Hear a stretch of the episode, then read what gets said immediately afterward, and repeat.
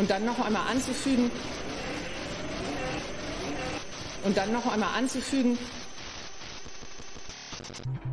die Irreversibilität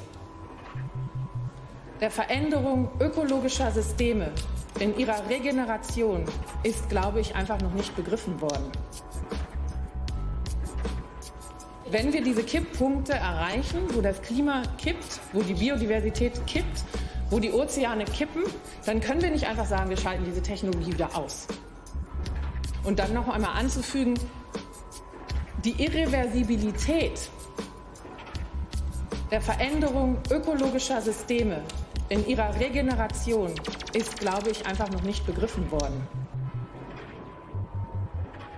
Und das World Economic Forum schreitet ja inzwischen voran, wo ich mich auch wirklich frage, wenn die CEOs und wirtschaftlichen Entscheider dieser Republik und der Welt inzwischen sagen, die Top 6 globalen Risiken sind fünf ökologisch und das sechste Massenvernichtungswaffen. Und dann noch einmal anzufügen, die Irreversibilität der Veränderung ökologischer Systeme in ihrer Regeneration ist, glaube ich, einfach noch nicht begriffen worden. Wir haben komplett veränderte Lebensgrundlagen für die Menschheit, für die nächsten Generationen. Und das wird in keiner ökonomischen Kalkulation adäquat berücksichtigt. Das ist nicht mal planbar oder prognostizierbar. Und dann noch einmal anzufügen, und dann noch einmal anzufügen. Einen wunderschönen guten Abend, ihr Lieben da draußen. Herzlich willkommen zu einer neuen Ausgabe von 2045 bei Design or Disaster. Und ich begrüße wie immer recht herzlich meinen hochverehrten Co-Host Jens Brodersen. Hallo Patrick, hallo Community. Ja, es wird wieder ein toller Abend. Ich freue mich drauf. Genau, toll ist immer äh, in Relation zu sehen, was sozusagen die Thematiken angeht. Es war auf jeden Fall sehr, sehr, sehr, sehr, sehr, sehr, sehr, sehr, sehr, sehr, sehr, sehr, sehr, sehr viel los in der letzten Woche. Es haben sich äh, sehr ja, einiges hat sich zugetragen, will ich mal sagen. Wir können ja vielleicht mal so versuchen, nachher mal so aufzuzählen, was in der letzten Woche so alles äh, stattfand. Natürlich so im Kontext von äh, Klimakatastrophe, Klimapolitik vor allen Dingen, äh, gewisse Weichenstellungen, die gemacht wurden oder nicht gemacht wurden oder in die eine oder in die andere Richtung. Ähm, Wichtig zu benennen ist natürlich ähm, das Erscheinen des neuen IPCC-Reports. Und ähm, deswegen haben wir uns gedacht, dadurch, dass unser Gast leider auf zwei Wochen verschoben werden musste, haben wir gesagt, machen wir doch tatsächlich mal eine kleine Sondersendung heute unter dem Titel Im Auge des IPCC-Reports und ein Deep Dive in die aktuelle Klimapolitik. Das ist das, was wir uns heute vorgenommen haben. Ich glaube, Jens hat wieder so Folien für 15 bis 20 Minuten vorbereitet, die wir dann geschmeidig auch in 25 Minuten bestimmt durchspielen. Ja, das könnte tatsächlich passieren. Ja, also du hast das im Prinzip schon auf den Punkt gebracht. Ne? Also es ist eigentlich so, wir könnten ähm, äh, auch inzwischen beinahe täglich auf Sendung gehen für 20 Minuten. Äh, einziges Thema nur dabei ist, ähm, das schaffen wir halt einfach zeitlich nicht. Aber es ist tatsächlich so viel los, man kann dem Thema nicht mehr entfliehen. An keinster Stelle. Im Prinzip muss im Prinzip jede große Entscheidung heute auch immer gegen die Thematik planetare Grenzen abgewogen werden. Und deswegen ist halt eben auch jetzt alles immer direkt damit verbunden. Und gerade, wir haben es ja die letzten Male schon erwähnt, wir treten jetzt eine neue Phase der gesellschaftspolitischen Auseinandersetzung ein. Und deswegen passieren gerade eine ganze Menge Sachen. Deswegen ist es schade, dass Stefan heute nicht kann. Der kommt dann in zwei Wochen. Aber es gibt uns die Gelegenheit, jetzt mal kurz einen Pitstop zu machen und zu sagen, so, warum sind die Sachen eigentlich so oder warum sind die wahrscheinlich so? Ähm, und überhaupt, was ist jetzt passiert? Das heißt, wir holen jetzt mal ein bisschen auf. Wir haben ja immer wieder mal in Shift Happens immer so ein bisschen aktuelle Sachen dabei. Und diesmal waren wir mit einem ganz großen Staubsauger unterwegs und haben richtig viel mitgenommen. Genau, und wie immer gilt für euch, also erstmal herzlich willkommen, ihr Lieben da draußen in der Community, im Chat. Ihr könnt eifrig äh, untereinander diskutieren, ihr könnt natürlich uns äh, gegenüber Sachen diskutieren. Wenn es Fragen gibt, Themen, die wir explizit aufgreifen sollen, dann gerne Frage Doppelpunkt äh, vorne dran stellen, dann haben wir einen ganz guten Überblick. Weil das sehen wir gerade, ähm, die Community wächst ja tatsächlich. Wir haben ja mal bei, weiß ich nicht, wo angefangen. Ähm, und es, was wir auch immer wieder aus Rückmeldungen hören, ist ja so, ja, warum habt ihr nicht so viel Reich, Reichweite bei dem tollen Inhalt und so weiter? Herzlichen Dank dafür. Ähm, das ist eigentlich relativ easy zu, zu handhaben, ja, um das zu verändern. Einfach so oft wie es geht irgendwie weitererzählen und weiterverbreiten. Und dann wird das schon exponentiell gesehen, wenn man das so macht. Und ähm, ja, das freut uns natürlich sehr und ist natürlich für uns äh, ähm, ja ein wichtiges Feedback, auch dahingehend auch weiterzumachen und auch weiter versuchen, so dicht wie möglich diese Informationen rüberzubringen, aber auch so, dass man sie hoffentlich verstehen kann und so weiter. Und ein kleines Stück irgendwie damit beizutragen in Sachen Aufklärung, ähm, Information, Diskussion. Und wichtig ist ja auch, wir haben ja ähm, die Weisheit ja auch nicht mit Löffeln gefressen. Ja, das ist auch immer ganz, ganz wichtig. Also auch uns werden sicherlich an vielen Stellen oder an einigen Stellen Fehler passieren, sagen wir mal so. Ähm, aber wir handeln natürlich nach bestem Wissen und Gewissen. Wenn euch irgendwie was auffällt, aber das macht ihr eigentlich ja immer, dann in den Chat gerne schreiben oder im Nachhinein darauf hinweisen. So. Genau, ja, das Nicole, ist, ich, ein, schönen guten das, Abend. Wie bitte? Genau, das ist, glaube ich, ein wichtiger Punkt. Dieses, wir reden ja hier von Hyperobjekten. Ne? Also ja. Klimawandel ist ein Hyperobjekt und das ist Teil eines größeren Hyperobjekts und das ist planetare Grenzen, Nachhaltigkeit und so weiter. Und Hyperobjekt bedeutet halt eben, im Prinzip brauchst du verschiedene Disziplinen, um da drauf zu gucken. Und äh, wir schleppen ja hier nicht unsere, nur unsere eigene Meinung an, sondern eben auch das, weil wir mit äh, Leuten, die teilweise ja Experten, also Fach, teilweise tiefe Fachexperten sind, halt eben wieder im Austausch stehen ähm, und versuchen dann hier eben diesen Blick so zu kondensieren, dass eben nicht nur dieses eine Partikular betrachtet wird, sondern Zusammenhänge. Und ja. ähm, äh, häufig wird dieses Thema eben zu wenig aus dem Bereich so Wirtschaft und Gesellschaft, ja, so wie sie gerade schon steht, ähm, äh, gesehen. Und äh, das bringen wir halt eben auch hier ein. Und deswegen glauben wir, äh, passt das ganz gut. Aber natürlich kann es leicht sein, dass man mal irgendwo daneben gegriffen hat und so weiter. Und dann korrigieren wir das und dann ist gut. Aber in den meisten genau. gehen wir eigentlich davon aus, dass es stimmt. Und wenn wir uns nicht sicher sind, dann sagen wir es eigentlich auch. Weil das Wichtige ist, ähm, wir, wir, sind ja jetzt keine klassischen Journalisten und machen das Tag ein, Tag aus. Und wir machen das tatsächlich auch deshalb, weil wir so ein bisschen vermissen, und das haben wir ja auch in einigen Sendungen schon thematisiert und auch zum Teil von Journalisten selbst auch äh, ein bisschen bestätigt bekommen, zum Beispiel Ös, Östen äh, Terli der das ja auch nochmal aus seiner Warte heraus formuliert hat. Ähm, wir, wir, versuchen auch so ein bisschen so eine Lücke zu schließen, also in dieser Aufbereitung, in diesem tiefen Verständnis, in den Zusammenhängen. Ähm, aber wir machen das halt so nebenbei, weil wir halt äh, interessiert sind in der Thematik.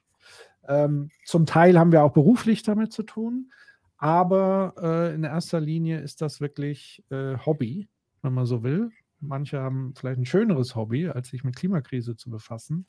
Aber das ist sozusagen der Kern des Ganzen. Und wenn wir beispielsweise Zeitungsartikel und so weiter aufgreifen, dann ist es natürlich nicht so, dass wir die alle nochmal double fact checken in Tiefe, wie diese Journalistinnen und Journalisten von dieser Publikation gearbeitet haben. Ähm, also das bitte ich da nochmal äh, entsprechend zu bemerken. So. Wobei, wobei, nur um das, um das jetzt irgendwie aufweichen zu wollen, aber nochmal zu ergänzen, ist es ja auch nicht so, als ob wir den einen Ausreißer ausstellen oder so, sondern in der Regel ist es so, dass das halt eben auch noch Punkte sind, wo wir an mehreren Stellen schon merken, okay, das äh, wird wahrscheinlich ziemlich nah dran an dem Stand sein, wie gerade entweder A, die Wissenschaft das sieht oder wie man das tatsächlich jetzt gerade betrachten sollte. Ja, also ich glaube, wir sind da einiger, wir sind da eigentlich ganz fair unterwegs. So.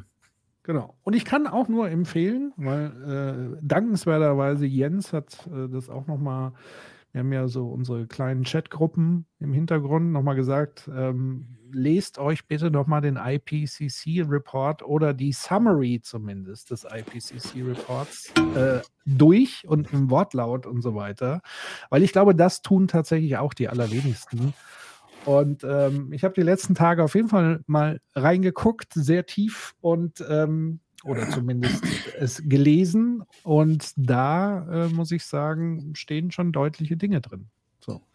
Also von daher allein auf Basis dieses Reports Argumentationen zu machen, ist schon mal gar nicht so verkehrt. Und wer bestreitet, dass der IPCC-Report irgendwie nicht vernünftig ähm, sozusagen erstellt wurde äh, nach nicht wissenschaftlichen Kriterien, gut, da können wir dann tatsächlich auch nicht mehr wirklich helfen an der Stelle. Dann kippt es schon in Richtung ähm, ja, Leugnungsfraktion, würde ich mal sagen. So. Jetzt, hier ist noch eine Frage, wann werdet ihr durch eine KI ersetzt oder verbraucht das zu viel Strom? Ja, die Frage, ob man das möchte, ne? dass wir beiden hier als äh, ersetzt werden. Ich habe so das Gefühl, dass eine große Anzahl äh, von Leuten, die professionell beispielsweise Politik machen oder sonstiges, längst schon von der KI eigentlich ersetzt wurden in ihrer Kommunikation äh, oder zum Teil besser ersetzt werden sollten, weil die Kommunikation der KI ein bisschen besser ist. Aber gut, das dazu Polemik beiseite. Wir kommen jetzt zu den Fakten und Themen und Einordnungen des heutigen Abendstages, Woche. Sehr gut.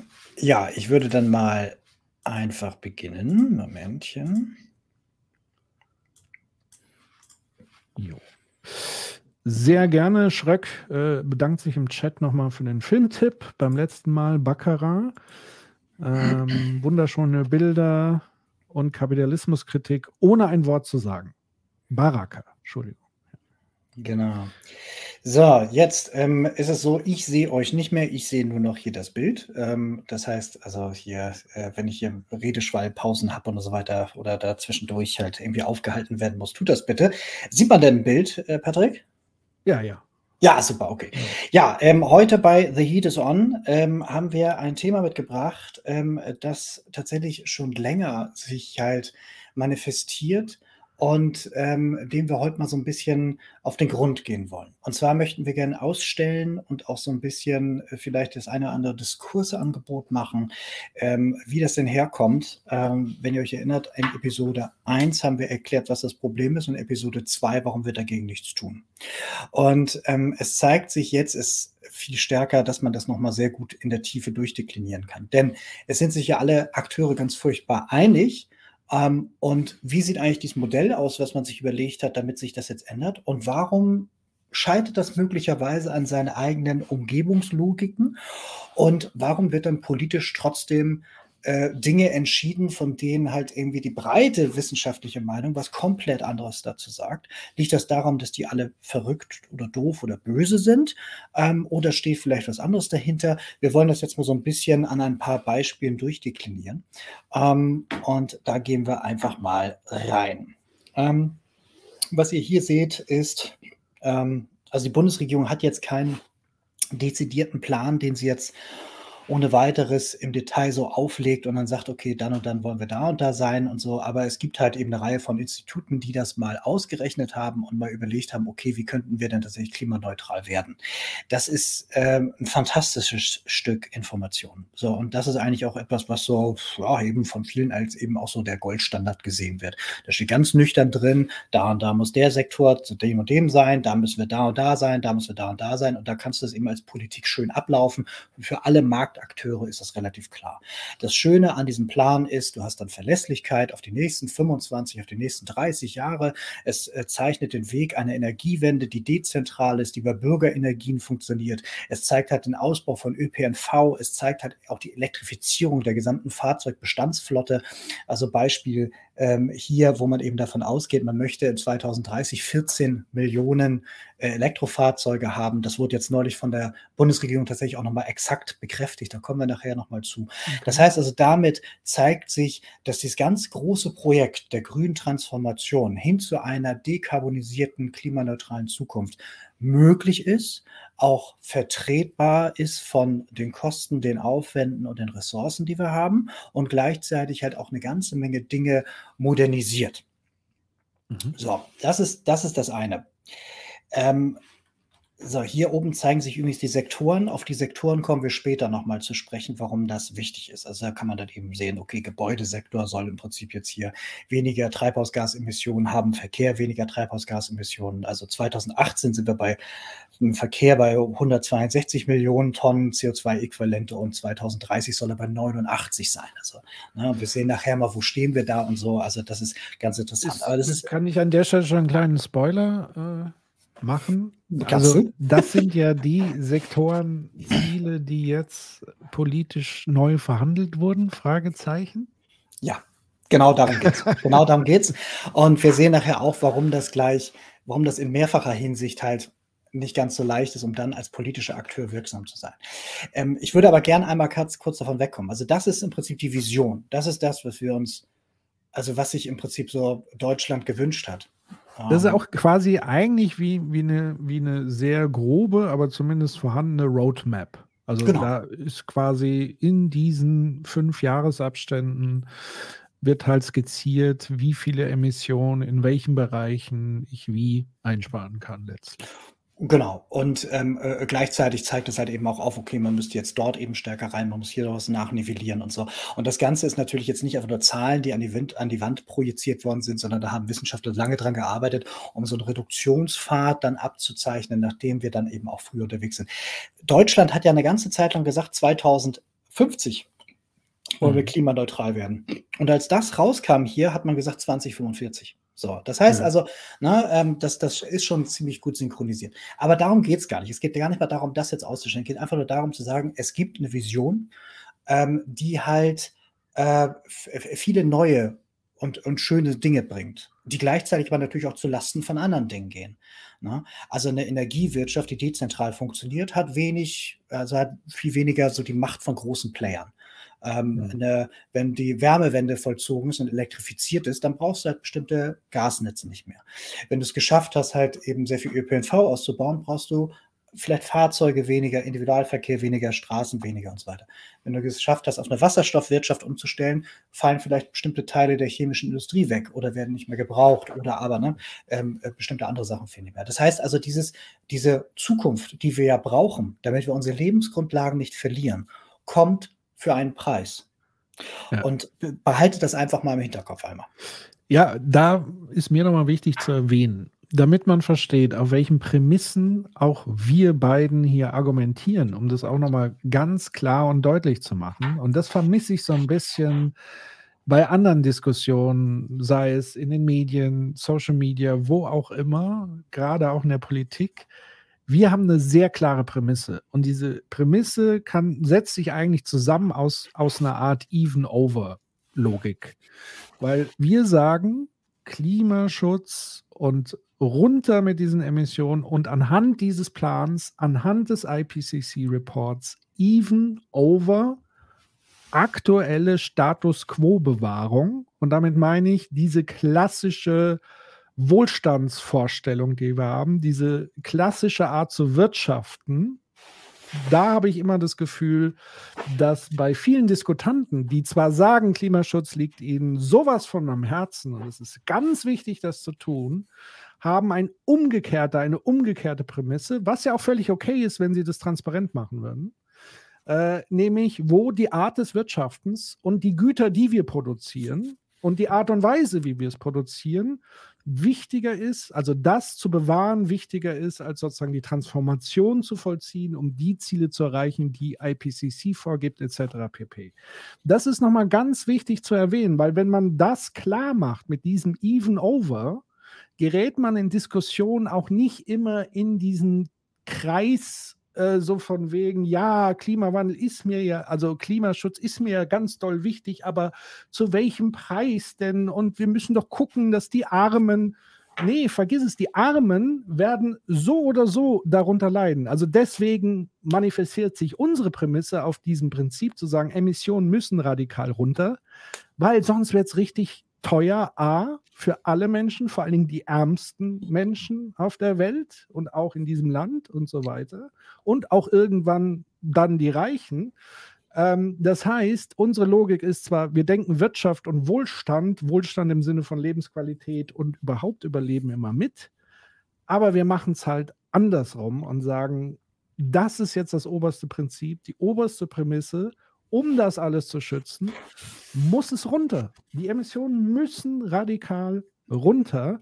Und zwar nicht mit Zauberkraft und irgendwas, was noch nicht erfunden wurde, sondern mit den Dingen, die heute technisch möglich sind und skalierbar sind und die da sind und die sind da. Und hier ist ja ein kleines Exzerpt davon, von einer Vision, wie es möglich ist. Also die Technologie ist da. Es scheitert gegebenenfalls am politischen Willen und am an Verständnis und eben dieser Even-Over-Geschichte. Das ist, das ist genau richtig. Vielen Dank. Wir werden da, was du jetzt gerade gesagt hast, immer wieder nochmal aufgreifen. Das passt ganz gut. Ähm, und was genau der Grund ist, woran es scheitert, das werden wir jetzt gleich mal irgendwie sehen. Ich mache aber jetzt nochmal kurz zwei Szenenwechsel, weil die, ja. glaube ich, ganz wichtig sind. Das eine Szenenwechsel ist dieses, naja, ähm, die gesamte Fossilindustrie, und das bedeutet halt Kraftwerke, das bedeutet halt eben der Verarbeitungsindustrie, das bedeutet Pipelines, das bedeutet Exploration, also die gesamte Fossilindustrie sind 25 Billionen Dollar. Mhm. Das heißt, das ist richtig viel, viel Wert, der da ist. Und in einer dekarbonisierten Welt ist dieses fossile Kapital wertlos. Und jetzt gibt es hm. natürlich Leute, denen gehört das. Und wenn du überlegst, so Deutschland, was haben wir so für ein Bruttosozialprodukt? Das ist deutlich weniger als diese gesamte globale Fossilindustrie. Das heißt, ähm, legen die sich jetzt zum Sterben hin oder haben die vielleicht noch weiter Interessen? Dem können wir vielleicht gleich mal noch ein bisschen auf dem äh, Zahn fühlen. Wichtiger Punkt ist dabei, es heißt noch nicht mal, dass sie jetzt morgen abgeschaltet wird. So, das wäre natürlich ziemlich krass. Ähm, aber es würde schon reichen, wenn eine große Industrienation, zum Beispiel die viertgrößte Industrienation, einfach sagen würde, wir verbieten die weitere Exploration und Investition in fossile Infrastruktur. Weil das bedeuten würde, dass eine ganze Reihe von Unternehmen dann in der Bewertung fallen würden, weil die ja dann im Prinzip so irgendwann ihre eigene Art äh, tatsächlich am Wirtschaftsleben teilzunehmen, dann eingeschränkt wird und dann immer weniger wird und dergleichen. Das bedeutet also, jede Art von Antasten dieses gesamten fossilen Kapitalkomplexes bedeutet, dass dort Menschen, die daran Interesse haben, damit Geld verdienen, da vielleicht nicht ganz glücklich mit sind. So, auch das bitte einmal im Hinterkopf behalten, weil vielleicht begegnen wir dem ja nochmal. Ja.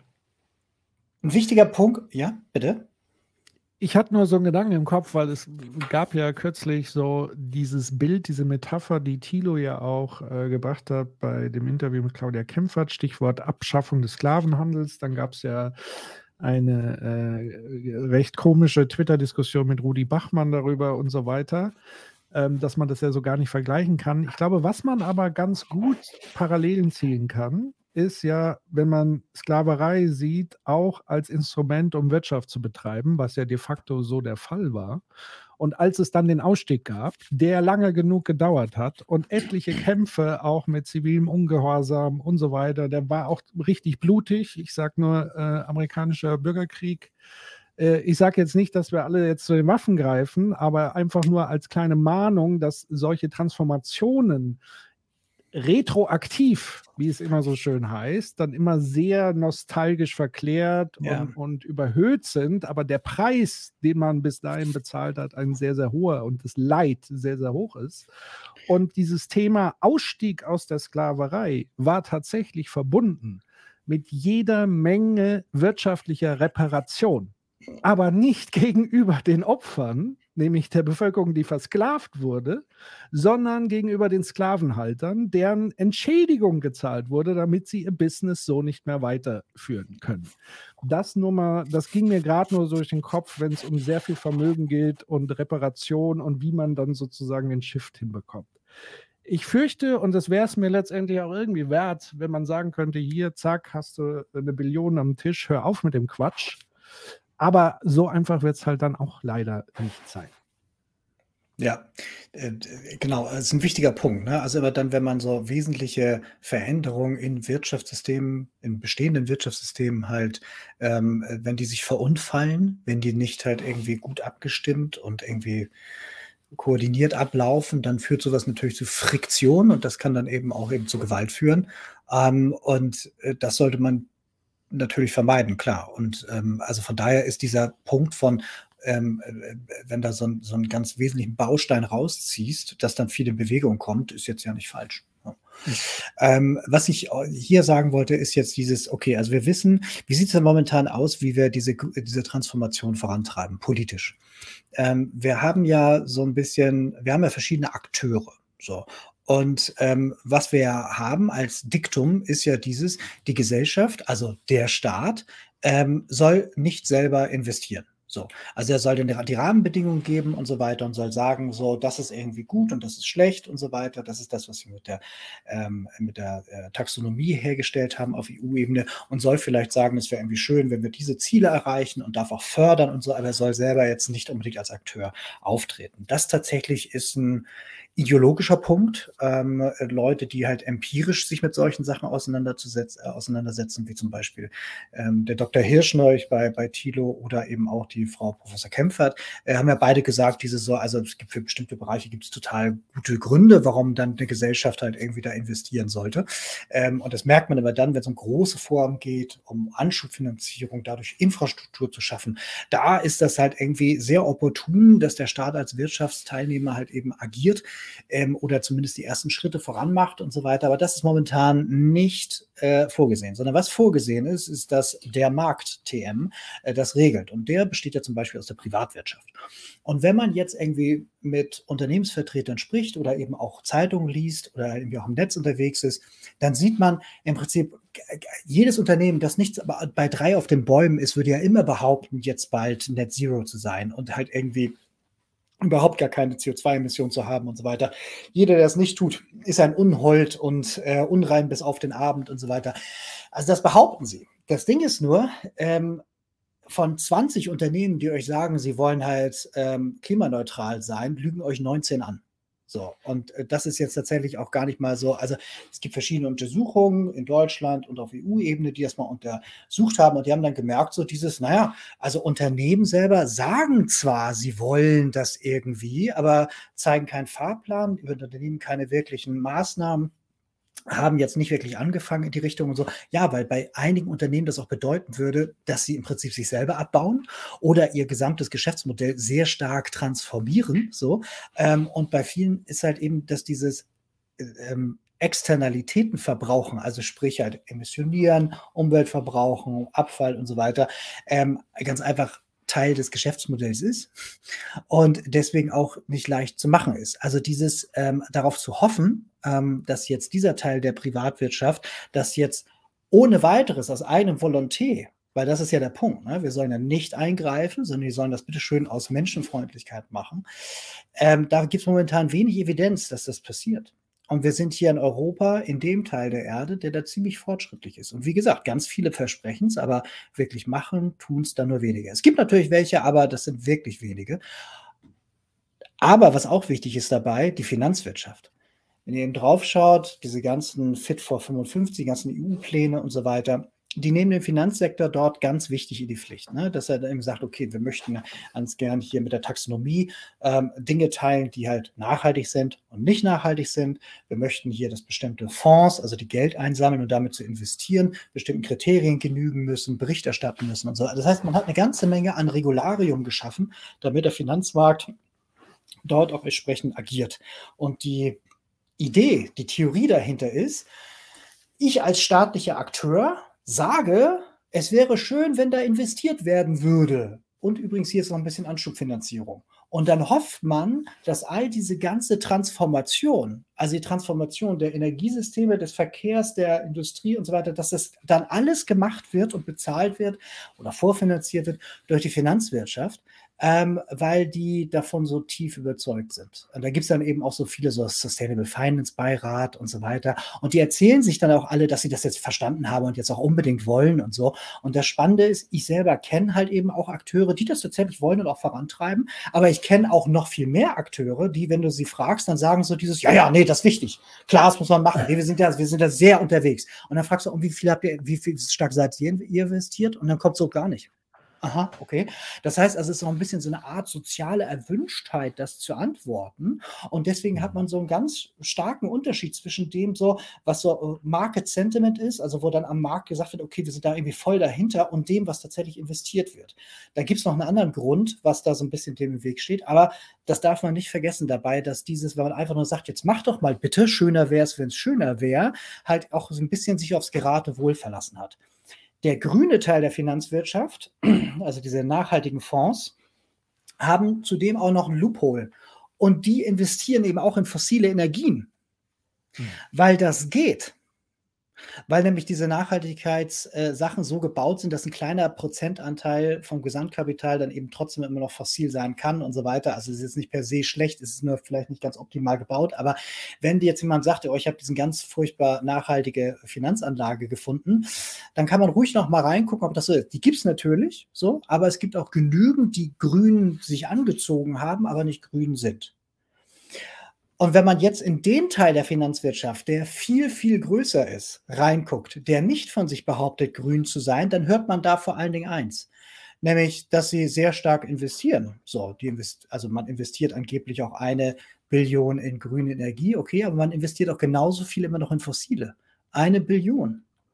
So, dann ähm, sagt man eben auch so dieses, äh, dann gibt es dann so neue Framing-Angebote, so der BP-Chef sagt dann dieses, na, wenn man in Öl und Gas investiert, ist es ja gut fürs Klima. Oh. Und Wirtschaftsredaktionen trocken das dann so ab, unwidersprochen, unwidersprochen so, ne? Oder dann nur in einem Land soll dann irgendwie eine, halt eine soll dann da, weltweit soll dann hier nochmal richtig an der Stelle investiert werden. Dann hier ist der äh, Chef von JP Morgan, ähm, der dann sagt von wegen so, was, nein, wir werden, wir werden doch keine grüne Transformation finanzieren. Seid ihr denn bescheuert? Das machen wir doch nicht. A, kostet uns das Geld. Und zweitens verdienen wir an der anderen Stelle total Geld. Genau, weil nämlich ein Sektor, der ist so gewaltig gewachsen, die Fossilindustrie in den letzten zwei Jahren, was Renditen angeht und so weiter. Das heißt also, das ist momentan sehr, sehr attraktiv, sein Geld woanders hinzustecken. Und der private Akteur kann eben nicht wie der Staat ähm, beliebig Geld ausgeben, sondern er kann jeden Euro nur einmal ausgeben. Und das bedeutet, wenn er die Möglichkeit hat, Geld anzulegen, dann kann er es an der einen oder an der anderen Stelle tun. Und wenn an der einen Stelle das viel, viel attraktiver ist, dann brauchst du gute Argumente, dort nicht den Euro reinzustecken. Mhm. Jetzt überlegen wir mal ganz kurz, jetzt machen wir kurzes, kurze Simulation. So, ich vereinfache das jetzt. Ähm, ähm, aber das ist, glaube ich, wichtig, das mal durchzuschnacken, ähm, weil wir simulieren jetzt mal einen Finanzakteur. Und zwar, ähm, ich bin jetzt der, der investieren möchte. Und ähm, da ist für mich Rendite natürlich wichtig. Das haben wir schon ein paar Mal gemacht. Also Value, ne? was habe ich davon? Aber was auch wichtig ist dabei, das Risiko. Und Risiko und Value gehen miteinander eine Beziehung ein. So ungefähr. Das heißt, ich bin bereit, ein höheres Risiko einzugehen, wenn ich dafür einen höheren Wert bekomme, eine höhere Renditeaussicht äh, habe. Und wenn ich jetzt geringes Risiko und hohes Value habe, ist das natürlich viel interessanter, als wenn es umgekehrt ist. Ne? Also hohes Risiko, geringes Value, muss ich mir wirklich überlegen, ob ich da rein investiere. Hm. Und wenn das Missverhältnis zu groß ist, dann gehe ich da überhaupt nicht rein darf ich vielleicht sogar gar nicht, je nachdem, wie die Strukturen sind, die mir auferlegt sind, im Sinne meiner Vermögensbetreuungspflicht. In den meisten Fällen ist es ja so, dass Finanzakteure das Geld ja nicht komplett selber haben, sondern für andere Leute betreuen. Und da hängen gewisse Regeln dran. Da kann zum Beispiel die Regel dranhängen, so, bitte überschreite nicht folgendes Risiko oder aber bitte sorge für folgende Zielrendite und so weiter. So, und dann ist es klar, wie dann die Gewichte irgendwie fallen. Wie kann denn so ein Value sich erhöhen oder so ein Risiko sich verändern? Nun, das hängt gerade in dem Bereich, den wir jetzt hier gerade betrachten, viel von Rahmenbedingungen ab, die auch von der Politik bestimmt werden. Wie zum Beispiel in dem Moment, wenn eine Subvention kommt oder eine Subvention fehlt, dann sorgt das dafür, dass mein Value steigt oder fällt. Also in dem Moment ist diese Investition weniger oder mehr wert. Und das ähm, Risiko natürlich. Und, und das Risiko, genau. Und ähm, wenn ich so etwas habe wie, ähm, wir, wir behaupten jetzt einfach mal, ähm, es gibt keine Verbote, kein staatliches Handeln. Also wir entscheiden uns nicht irgendwie für etwas, dann hast du auch eine unklare Situation. Eine unklare Situation ähm, sind Risiken. So.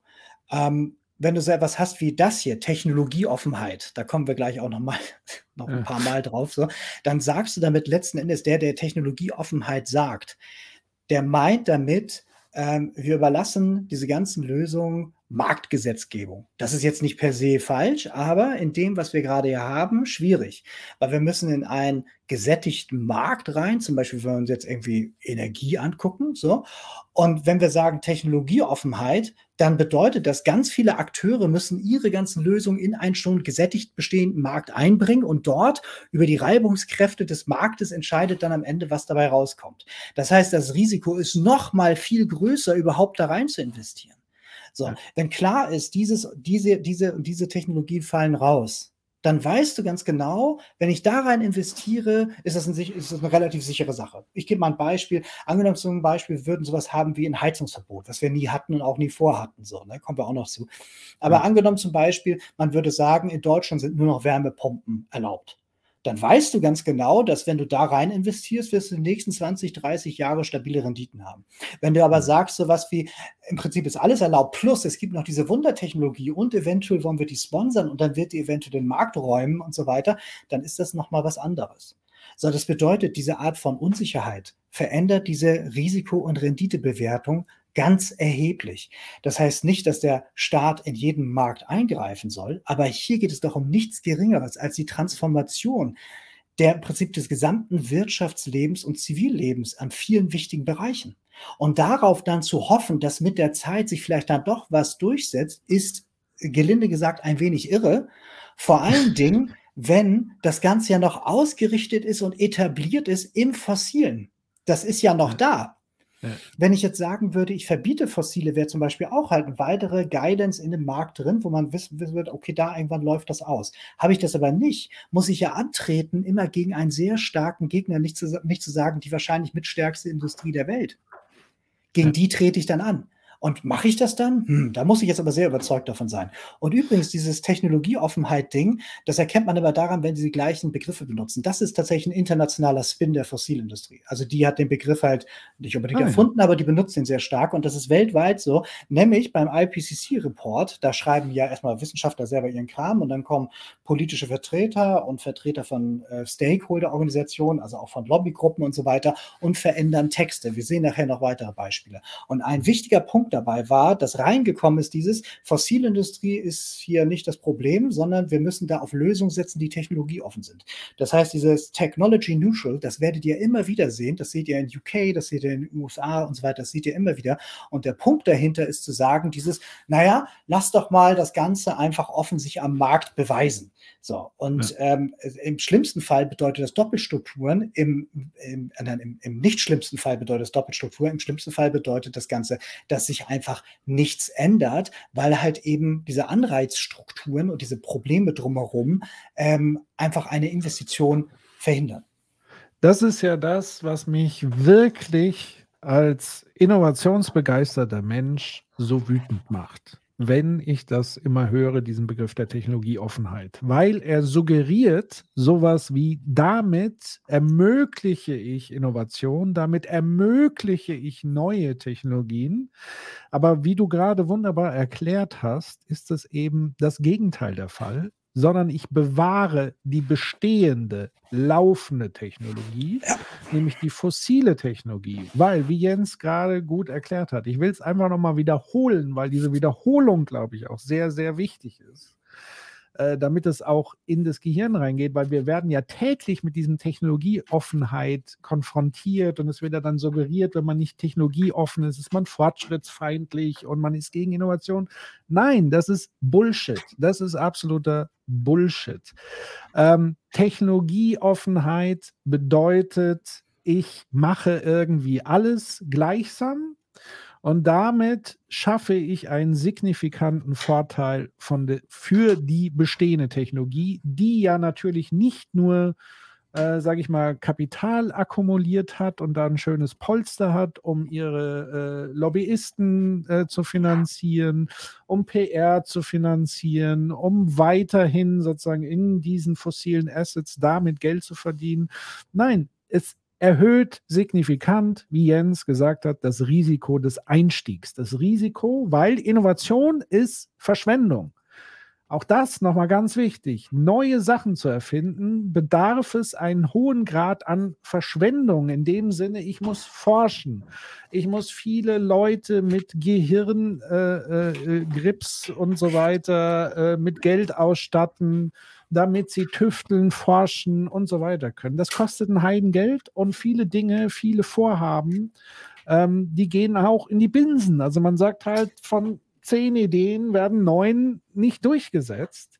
Und das heißt, das ist sowieso schon, Innovation trägt in sich schon ein Risiko, es überhaupt zu machen. Und hier wird ein Rahmen gesetzt, in dem man sagt, eigentlich ist man sich ja einig, dass die alte Technologie so nicht mehr funktioniert.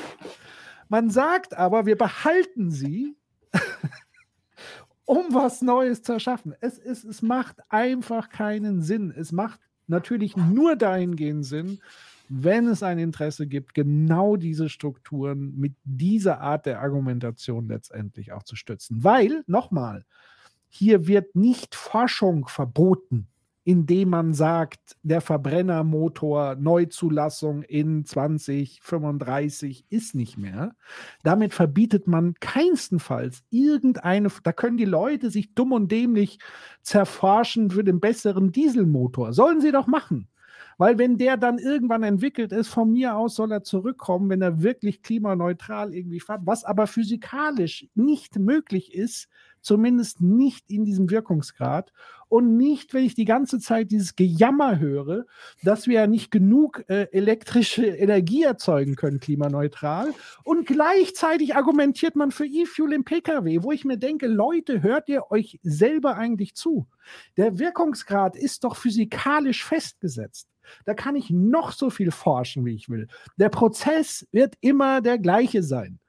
Wasserstoff, wird umgewandelt in E-Fuel. Dazu brauche ich unfassbar viel elektrische Energie. Diese elektrische Energie könnte ich direkt in einen Elektromotor äh, packen und habe da wesentlich weniger Verluste, wie wenn ich den umständlichen Raffinerieweg gehe. Also es ist so klar. Da kommen und wir gleich nochmal. Trotzdem ja. wird es sozusagen immer wieder in diesen Raum gestellt. Und jetzt nochmal die Überleitung zu Nicoles Frage weil das ist natürlich dann die spannende Frage. Ähm, der Lindner ist doch nicht blöd, das weiß er doch alles. Kommen wir gleich zu, kommen wir gleich zu. Okay. Das äh, bitte einmal zurückstellen, ähm, weil nämlich ähm, wir, wir, wir, heute ähm, gehen wir das alles einmal durch. Okay. Ähm, äh, ich wollte gerne einmal kurz auf das, was du gesagt hast, noch einmal hinterher. Dieses Jahr, es wird vor allen Dingen so getan, als müsste man was Neues erfinden. Es ist aber schon längst da. So, also es wird aber so getan, ja. als wir hätten das noch nicht. äh, zweitens dann dieses, ähm, was auch immer geil ist, ist äh, dann so tun ähm, äh, als, also staatliches Handeln besteht daraus, zu sagen, was ist erlaubt, was ist nicht erlaubt. So, das ist staatliches Handeln. Das ist also eben zu regeln, wie so Gesellschaft funktioniert. Und ähm, äh, das dann wird dann verbrennt als Verbote, Rentenverbote das Klima. Das ist halt irgendwie eine Art von intellektueller Verzwergung, wo man denjenigen eigentlich, eigentlich direkt die Tür zeigen muss. Natürlich ist staatliches Handeln wichtig, um in dieser ganzen Klimasache weiterzukommen. So, aber dass man allein schon, man versucht schon hier das staatliche Handeln ähm, überhaupt schon schlecht zu finden. Das muss man sich auf der Zunge zergehen lassen. Also der Staat, wir als Gesellschaft sollen uns unserer letzten Möglichkeiten berauben. Das ist halt frech. Und was eben auch nochmal wichtig ist dabei, dieses, wenn wir das vor 50 Jahren hätten, einmal it. Weißt du was, da würde ich mich mit dir jetzt hier irgendwie über was ganz anderes sagen, Computerspiele, whatever, so, ne? Das ist alles gut. Hm. Aber auch schön wir haben, genau, aber wir haben diese Zeit nicht. Ne? Also es ist gerade so, wir sind auf der Titanic, wir laufen auf den Eisberg zu und wir wissen wahrscheinlich, werden wir ihn treffen. Und während wir uns hier gerade darum bemühen, die Rettungsboote klar zu machen, sagen uns andere Leute, nein, nein, wir sollen dir bitte die Musik noch ein bisschen lauter machen. Und übrigens ist noch Hummer da. Und wir sollten vielleicht mal überlegen, ob wir nicht vielleicht noch mal irgendwie ans, ans Deck gehen und noch mal hinten noch mal rausgucken und so weiter. Also das ist, das ist, es ist eben nicht so, als ob wir das eben auch alles dem Geratewohl überlassen können. So, ne? Also es gibt dafür ein ganz kleines Feld von Wegen, was man gehen kann. Und alle anderen Alternativen sind eigentlich in der Regel schlechter sondern jetzt möchte man eine Diskussion über all diese schlechten Alternativen führen. So, und das ist eben etwas, was jeder auch viele, äh, so besonders ähm, auch ähm, auf der liberalen, progressiven Seite dann nicht verstehen, die dann auch sich halt irgendwie in die Irre führen lassen mit einem so, naja, das wird dann schon irgendwie durch das freie Spiel der Kräfte dann werden. Wir gucken uns jetzt aber mal ein paar Beispiele an. Und zwar ähm, gehen wir nämlich mal zurück zur Ursprungsfrage und ich habe die Frage von Nicole jetzt ja nicht im Detail gelesen, aber ich glaube, vielleicht wird sie damit schon beantwortet. Nämlich die Ursprungsfrage ist ja, warum sind eigentlich so komische Debatten? Warum passieren so komische Dinge? So, und äh, geht das hier darum, irgendwie Porsche oder irgendein Gasthermenhersteller was Gutes zu tun? Nee. Ähm, das, was wir hier haben, ist, ähm, dass zum Beispiel Einblendung darüber, warum der Ausbau von E-Ladesäulen so schwierig ist. So, E-Ladesäulen sind ja, äh, sind ja wichtig, weil sie Henne-Ei-Prinzip wichtig sind für E-Mobilität. Du bist eher geneigt dazu, das zu machen, wenn du halt an mehreren Stellen Ladepunkte hast. Jetzt gibt es den Masterplan 1 für Ladesäulen, es gibt den Masterplan 2 für Ladesäulen und so. Aber so richtig doll klappt das noch nicht. Das ist irgendwie ein Hemmschuh. Und dann gibt es das hier. Nämlich einerseits soll es eine Steuererleichterung geben und andererseits sagt man dann E-Fuels, E-Fuels, E-Fuels. Und dann möchte man gerne jetzt hier, dass wir das finanzieren. Ich habe ja nichts gegen E-Fuels. Das kann ja jeder gern machen, wie er meint, so, wenn das wirklich angeblich so wichtig ist. Das könnte man jetzt mal überlegen. Aber das Geile ist ja, die wollen ja selber diese 310 Milliarden nicht ausgeben. Mhm. Die ganze Fossilindustrie hat im letzten Jahr 300 Milliarden Gewinn, nicht Umsatz, Gewinn gemacht. Die könnten sich diese Transformation selber leisten. Nein, nein, was die wollen über ihre komischen Vereine und so weiter. Es geht ja nicht darum zu sagen, so wir müssen jetzt gegen den bösen staatlichen Akteur. Es gibt kein Verbot für E-Fuels. Du kannst so viel E-Fuels bauen, wie du willst. kannst es sofort machen. Aber der Grund, warum sie es nicht tun, ist halt, weil das unternehmerische Risiko, das wollen sie nicht tragen. Nein, nein, das unternehmerische Risiko, siehst du vorne, das sollen wir den bitteschön versilbern, das sollen wir bezahlen. Und deswegen wird halt eben dafür ganz viel getrommelt, dass es dargestellt wird, ganz wichtige Alternative, ohne das scheitert die Energiewende. Es wird dann gesagt, dieses, das muss man machen, so schaffen unsere Klimaziele nicht. Das ist übrigens wichtig auch für Autos und so weiter. Und ganz viel davon ist einfach hart unwahr. Aber das macht man eben. Und warum macht man das? Naja, weil da dran halt eben ein bisschen mehr hängt, nämlich die alte Ordnung. Das geht nicht um Tankstellenbetreiber, das geht ja nicht um die Gastherme, sondern es geht darum, dass dann Teile der Fossilindustrie ihre gesamten äh, Anlagen weiter betreiben können weil sie nämlich dann zum Beispiel grauen Wasserstoff herstellen. Oder wir kommen nachher noch auf anderen Wegen dahin, auch noch auf anderen Wegen das herstellen können und Verteilernetze und äh, Tankstellen weiter betreiben können und so weiter. Also es wird da ganz viel hinein äh, interpretiert, dass man damit dann eben so weitermachen kann wie bisher und da auch alle anderen, die da dranhängen, an dieser Kette weitermachen können wie bisher. Und das meint ja nicht nur Raffinerien, das meint ja auch Unternehmen, die halt irgendwie sonst investieren müssten in neue Hardware. So, ne? also in, zum Beispiel neue Fahrzeuge irgendwann, auch Teile der Infrastruktur und so. Ähm, äh, also Öl hat ja mehrere Anwendungsfälle und Benzin auch. Das bedeutet also, hier geht es nicht nur darum, dass Exxon das gut geht und BP das gut geht. Nein, nein, da hängt richtig viel dran. Plus, wir dürfen nicht vergessen, wir haben gerade eben den Finanzmarkt gesehen, der da sehr stark investiert ist, weil er hier schöne Renditen sieht dass er eben sagt, es wäre schon toll, wenn wir weitermachen. Nicht nur, weil irgendwelche beknackten Ölbarone da irgendwie Bock drauf haben. So, so, die sind ja so, ich stelle mir die mal so, so, so, so ähm, Comic-Buchmäßig vor, so, so Bösewichte mit so einem Zwirbelbart. So, so ne? Darum geht es ja nicht, sondern es geht wirklich darum, dass dahinter auch im Banken sind, Pensionsfonds und so weiter, ähm, auch Leute, die dann einfach nur schnell eine Markt machen wollen, die dann tatsächlich hier investiert sind und sagen, es wäre schon toll, wenn die Party noch weitergeht. Und dabei vergessen die das, was du dann eben schon erzählt hast, dieses, ähm, wir haben gerade mal genügend grüne Energie, um damit das Land weiter zu betreiben. Also wenn wir diesen ganzen Plan zu Ende laufen. Wenn wir sagen, wir machen E-Fuels in dem Maße, was man will, dann werden wir diesen Plan nicht einhalten können. Dann wird man entweder E-Fuels von außen holen müssen oder aber man wird sich halt anstrengen müssen, halt andere Energieformen zu finden. Und da kommen wir gleich auch noch zu. So, hier nochmal eine Frage. Bitte, ja. Also mir, mir fiel es jetzt gerade so ein bisschen auf. Also es geht ja letztendlich darum, dass das Geschäftsmodell, was sehr, sehr, sehr gut funktioniert hat und gerade nochmal so einen richtigen Boom erfährt, also Öl, Gas etc. Hier wurde gerade im Chat Saudi Aramco, das ist mittlerweile das wertvollste Unternehmen der Welt mit allein 160 Milliarden Gewinn. Ähm, das heißt, das ist ein richtig schwerer Riese, hat sich sozusagen auch in den letzten, ich glaube, zwei oder letztes Jahr sozusagen an die Spitze katapultiert, auch aufgrund natürlich der geopolitischen Ereignisse ähm, und so weiter. Und das heißt, wir haben es hier mit dem Top 1 Geschäftsmodell zu tun. Und Saudi Aramco ist ja nur ein Akteur auf Nummer 1. So, dann gibt es sozusagen ein Konglomerat an Akteuren, die sozusagen das gleiche Geschäftsmodell teilen. Und jetzt ist es so, mit E-Mobilität können die kein Geschäft mehr machen.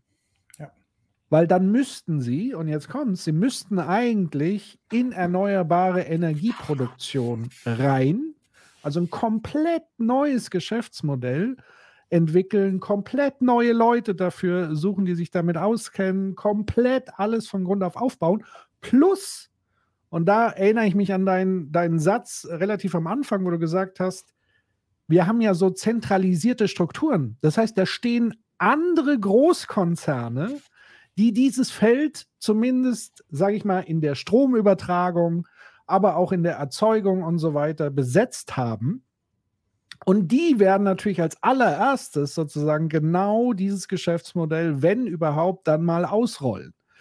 Das heißt, für die wäre das der absolute Panikmodus, wenn jetzt hier alles elektrifiziert wird, von der Heizung bis zum Auto. Technisch ist es komplett möglich. Also jeder, der erzählt, das sei nicht möglich in Deutschland, so viele Heizungen mit Strom zu versorgen und so viele Autos mit Strom, vergiss es, das ist möglich und schon gar, wenn ich parallel, wie gesagt, von E-Fuels und Wasserstoff fasel, dass das ja viel sein muss. Nein, das kostet ja noch mehr Strom. Das ist ja Quatsch. Also zu sagen, ich nehme lieber die Energieform, die, wo ich noch mehr Strom brauche, weil das andere, dafür kriege ich nicht genug Strom. Also da muss man wirklich mal drauf kommen, diese Schleifen zu drehen. Also, um es nochmal festzuhalten, das ist die eigentliche psychologische Logik dahinter und die ist ja auch ganz klar tief verankert im kapitalistischen System. Die haben echte Probleme damit, wenn diese Technologie einen Vorrang bekäme, weil ihr gesamtes Geschäftsmodell und ihre gesamten Gewinne und ihre gesamten Shareholder wirklich dumm aus der Wäsche gucken würden, wenn hier da in diese Richtung transformiert wird. Und deswegen war es ja auch so ein, so ein, Paukenschlag, als BlackRock vor ein paar Jahren gesagt hat, naja, ich habe mir jetzt, jetzt irgendwie, wir haben uns das alles angesehen und wir wissen halt, wir müssen aus den Fossilen raus und ähm, jeder, der da noch weiter rein investiert, wird irgendwann Stranded Assets haben, deswegen werden wir uns jetzt hier verlagern, grüne Transformation und so weiter.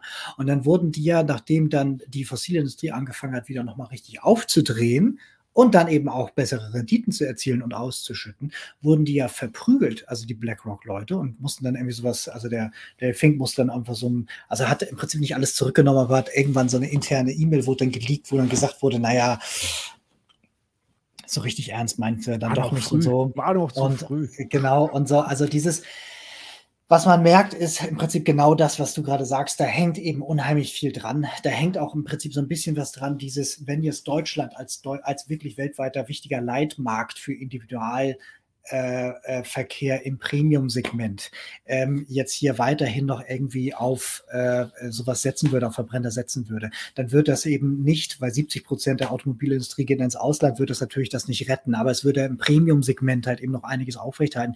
Es würde vielleicht auch dazu führen, dass vielleicht andere mittelgroße, vielleicht kleine Länder dann eher bereit sind, da noch mitzumachen, weil Öl ist auch eine Machtfrage. Ich kann, wenn ich Saudi Aramco bin und weiterhin mir Nachfragemärkte aufhalten will, dann kann ich auch einfach eingreifen in bestimmte Länder und dann sagen, übrigens, wir stellen euch hier mal folgende Subventionsmittel zur Verfügung, dafür baut ihr Tankstellen. Bums. Und schon hast du das wieder offen und schon hat auch der deutsche Markt dann wieder einen Absatz. Das heißt also, dieses, es hat viele interessante Sachen, die da dranhängen, die nicht nur Porsche sind und nicht nur Automobil und nicht nur Öl, ähm, sondern eben auch diese Verteilerindustrie, die da eben da dran hängt, plus halt eben eine ganze Menge Finanzindustrie, die daran Interesse hat und so weiter und so fort.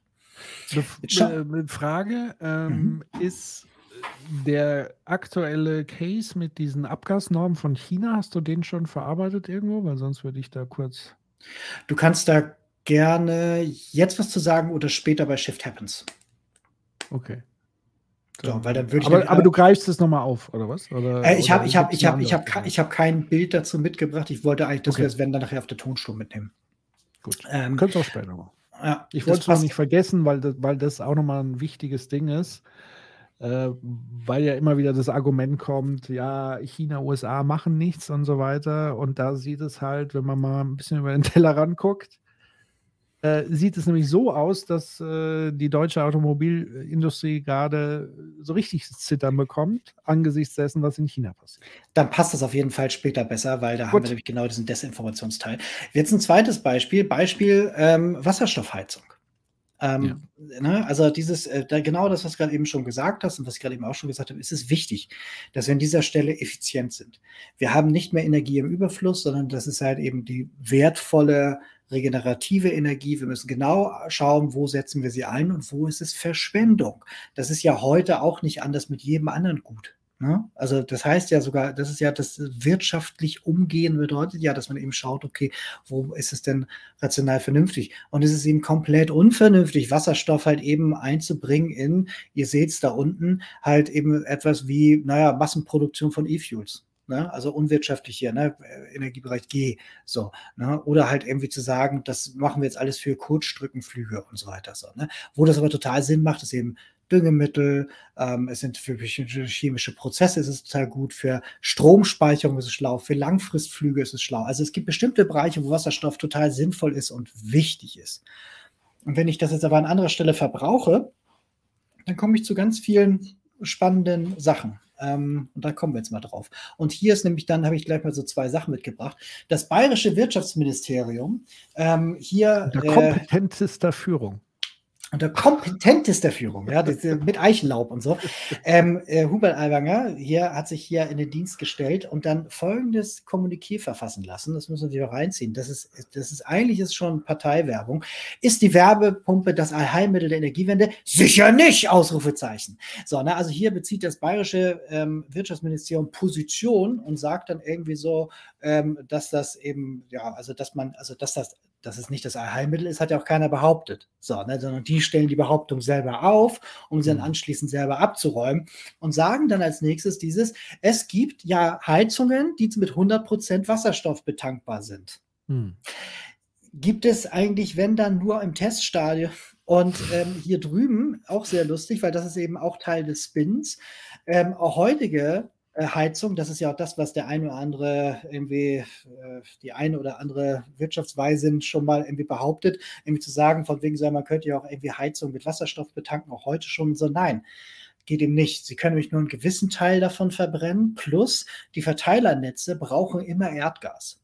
Und deswegen zeigt sich halt immer wieder, wenn man eben sagt, von wegen wir wollen das Wasserstoff pushen, dann hilft das eben einerseits der Fossilindustrie, die den herstellt, so, und gleichzeitig auch denjenigen, die dann das Erdgas herstellen, damit du diese Leitung noch verwenden kannst, weil das das Transportmedium für Wasserstoff ist. Mhm. So, das heißt also, mit dieser Art, diesem Art von Push hilfst du gleich mehreren Leuten, nämlich der Fossilindustrie, die es herstellt, plus die Fossilindustrie, die Erdgas herstellt, plus die Leute mit den Verteilernetzen.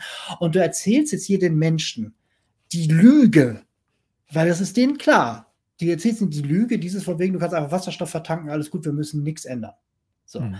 Und damit hast du natürlich dann, gerade wenn du dann renommierte Leute hast, die dann so ein bisschen das in Frage stellen und ein bisschen rumraunen und so, und vor allen Dingen, wenn die auch irgendwie einen Titel haben und so, dass du dann irgendwie sagst, so, dieses ist nicht irgendwie schon relativ klar, was es denn sein müsste. Und dazu hast passt du, dann. Hast du äh, nur ganz kurz eingehakt, wegen, äh, weil, weil, das hat mich tatsächlich massiv irritiert, die in der letzten Woche. Es gab ja eine angebliche Studie zum Thema ähm, Fähigkeit des bestehenden Erdgasverteilnetzes zum Transport von hundertprozentigem Wasserstoff. Äh, ich weiß jetzt nicht mehr auswendig, welches Institut oder was das sozusagen getestet hat. Und dann dachte ich mir so, hä? Da, da habe ich aber andere Informationen bisher gehabt. Also allein aufgrund der äh, chemikalischen, physikalischen Gegebenheiten, weil Wasserstoff in seiner reinen Form eine, eine gewisse Korrosion mit verschiedenen Elementen eingeht und dadurch natürlich äh, undichte Stellen entstehen können und so weiter. Und jetzt gibt es eben diese Studie und da würde ich mal vorschlagen, da nochmal ganz genau zu gucken ähm, weil das passiert dann, dann auch. Dann werden dann so ganz ad hoc plötzlich passend dazu neue Studien auf den Markt geworfen, was jetzt so plötzlich doch alles möglich ist, was vorher irgendwie nicht möglich war. Und anscheinend ja. Wurde dann nur getestet eine Materialsorte in diesem ganzen Verteilnetz. Also sprich die Rohre oder keine Ahnung was. Aber diese ganzen Dichtungen und Zwischendinge, die da noch äh, stehen, die hat man natürlich da nicht betrachtet, hat aber daraus schon die Konklusion geschoben. Also weil dieser Stoff jetzt irgendwie in einem Testszenario gehalten hat, aufgrund von Wasserstoffeinströmung, können wir davon ausgehen, dass das gesamte Erdgasnetz jetzt wasserstofffähig ist.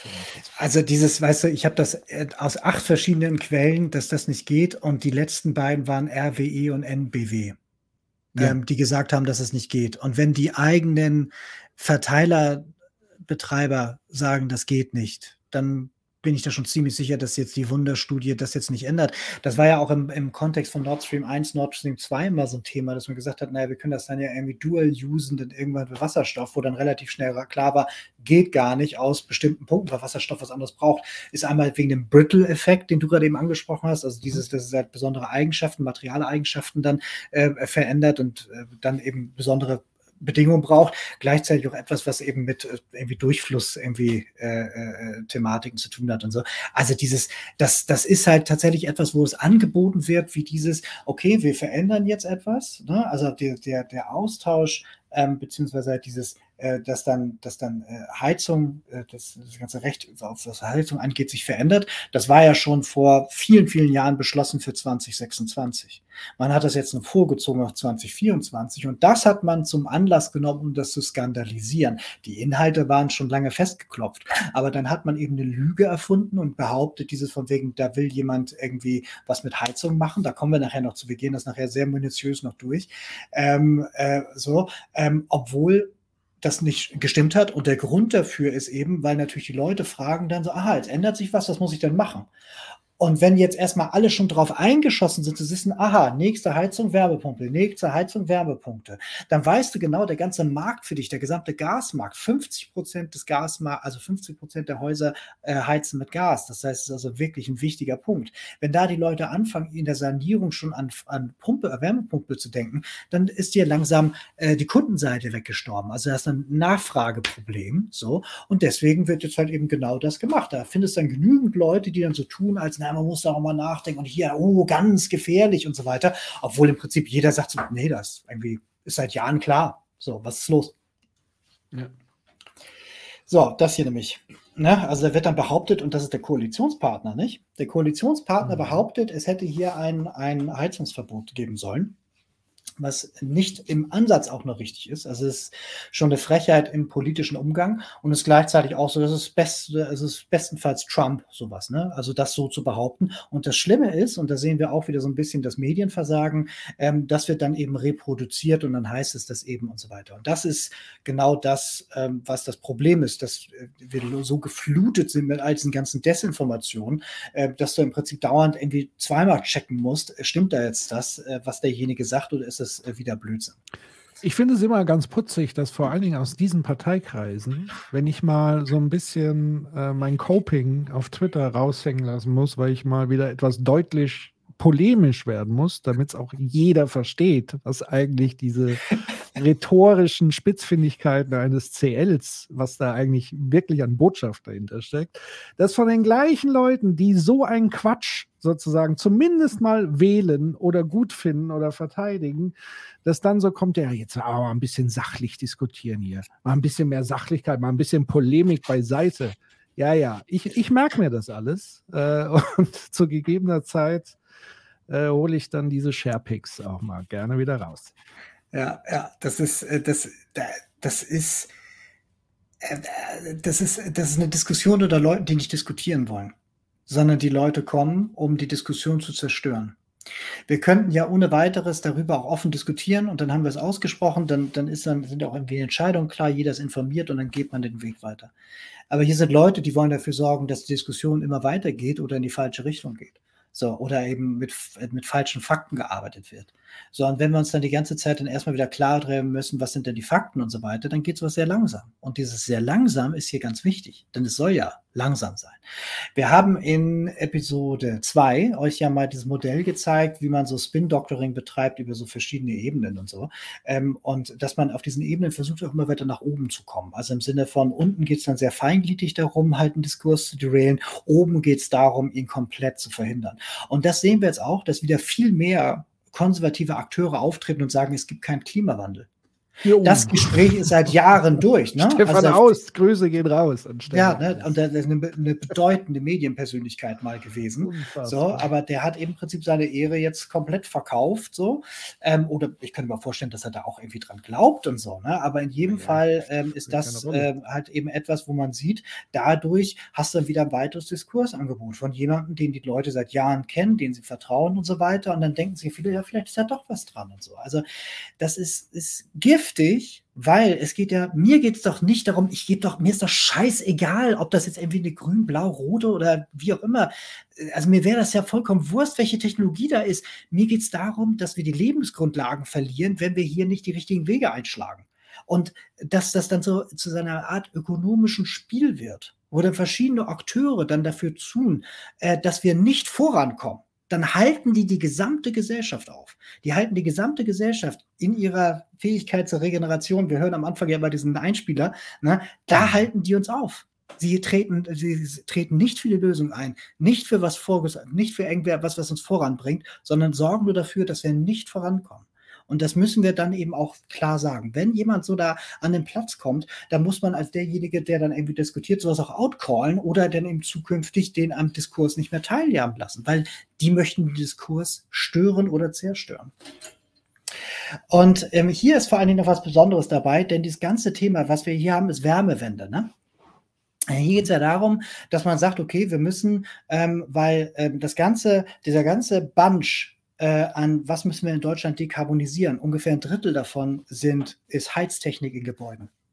Das ist ein bisschen Isolierung, ein kleines bisschen. Das ist ein bisschen was Bauliches und so weiter. Aber vor allen Dingen geht es um die Wärmetechnik da drin.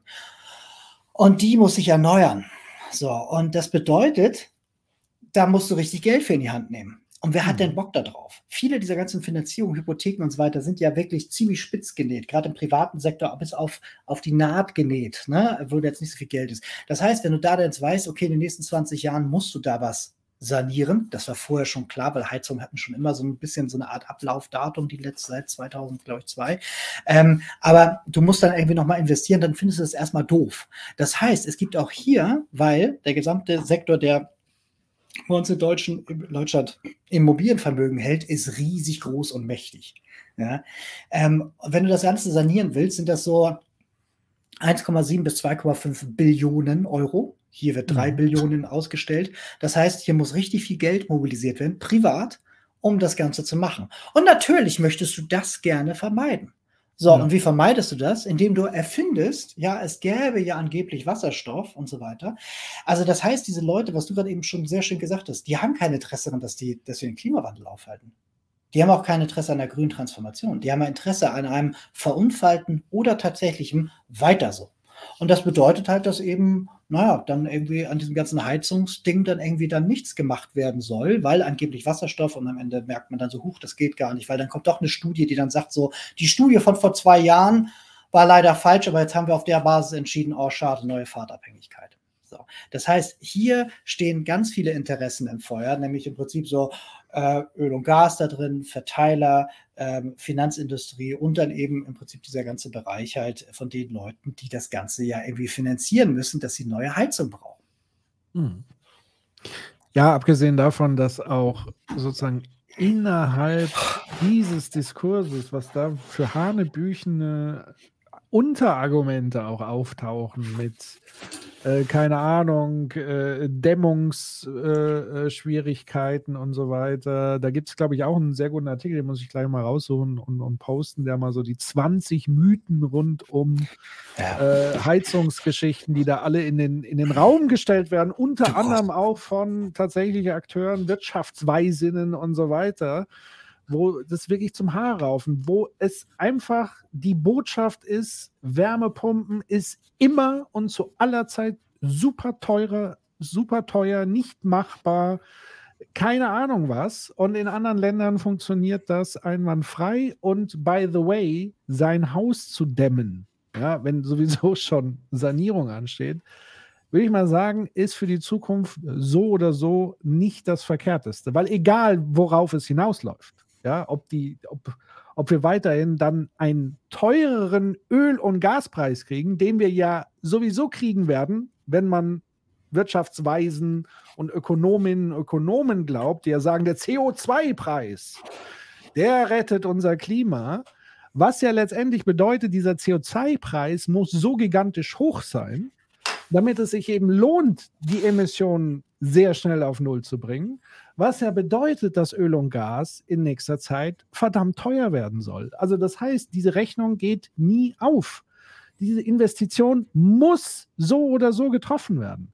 Ähm, und, und das muss man tatsächlich den Leuten klar machen, den Häuslebesitzer. Und tatsächlich ist ja nochmal die, die Unterscheidung. Es wird ja natürlich nur die armen Rentner, die ein kleines Häuschen besitzen, das sind die, die am meisten Schaden erleiden.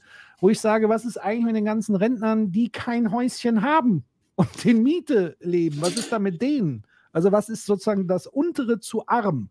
Wenn ich schon Hausbesitzer bin, in Rente bin, eine gute Rente bekomme, das ist dann super arm. Also klar, ich kann verstehen, natürlich ist es ärgerlich, wie du sagst, eine Sanierung, die aber sowieso irgendwann ansteht. Ja, also. Und am Ende Geld spart, so, ne? Also dieses, und da gibt es ja vor allem auch eine ganz ähm, große äh, Hilfsprogramme gab es ja vorher schon mhm, und jetzt nochmal. So, ne? Also dieses von wegen so, das wird ja erleichtert. Und nochmal, die Alternative heißt Klimakrieg. Nicht? Also dass dieses, man muss das immer wieder dagegen halten zwischen Knete jetzt oder Sterben später.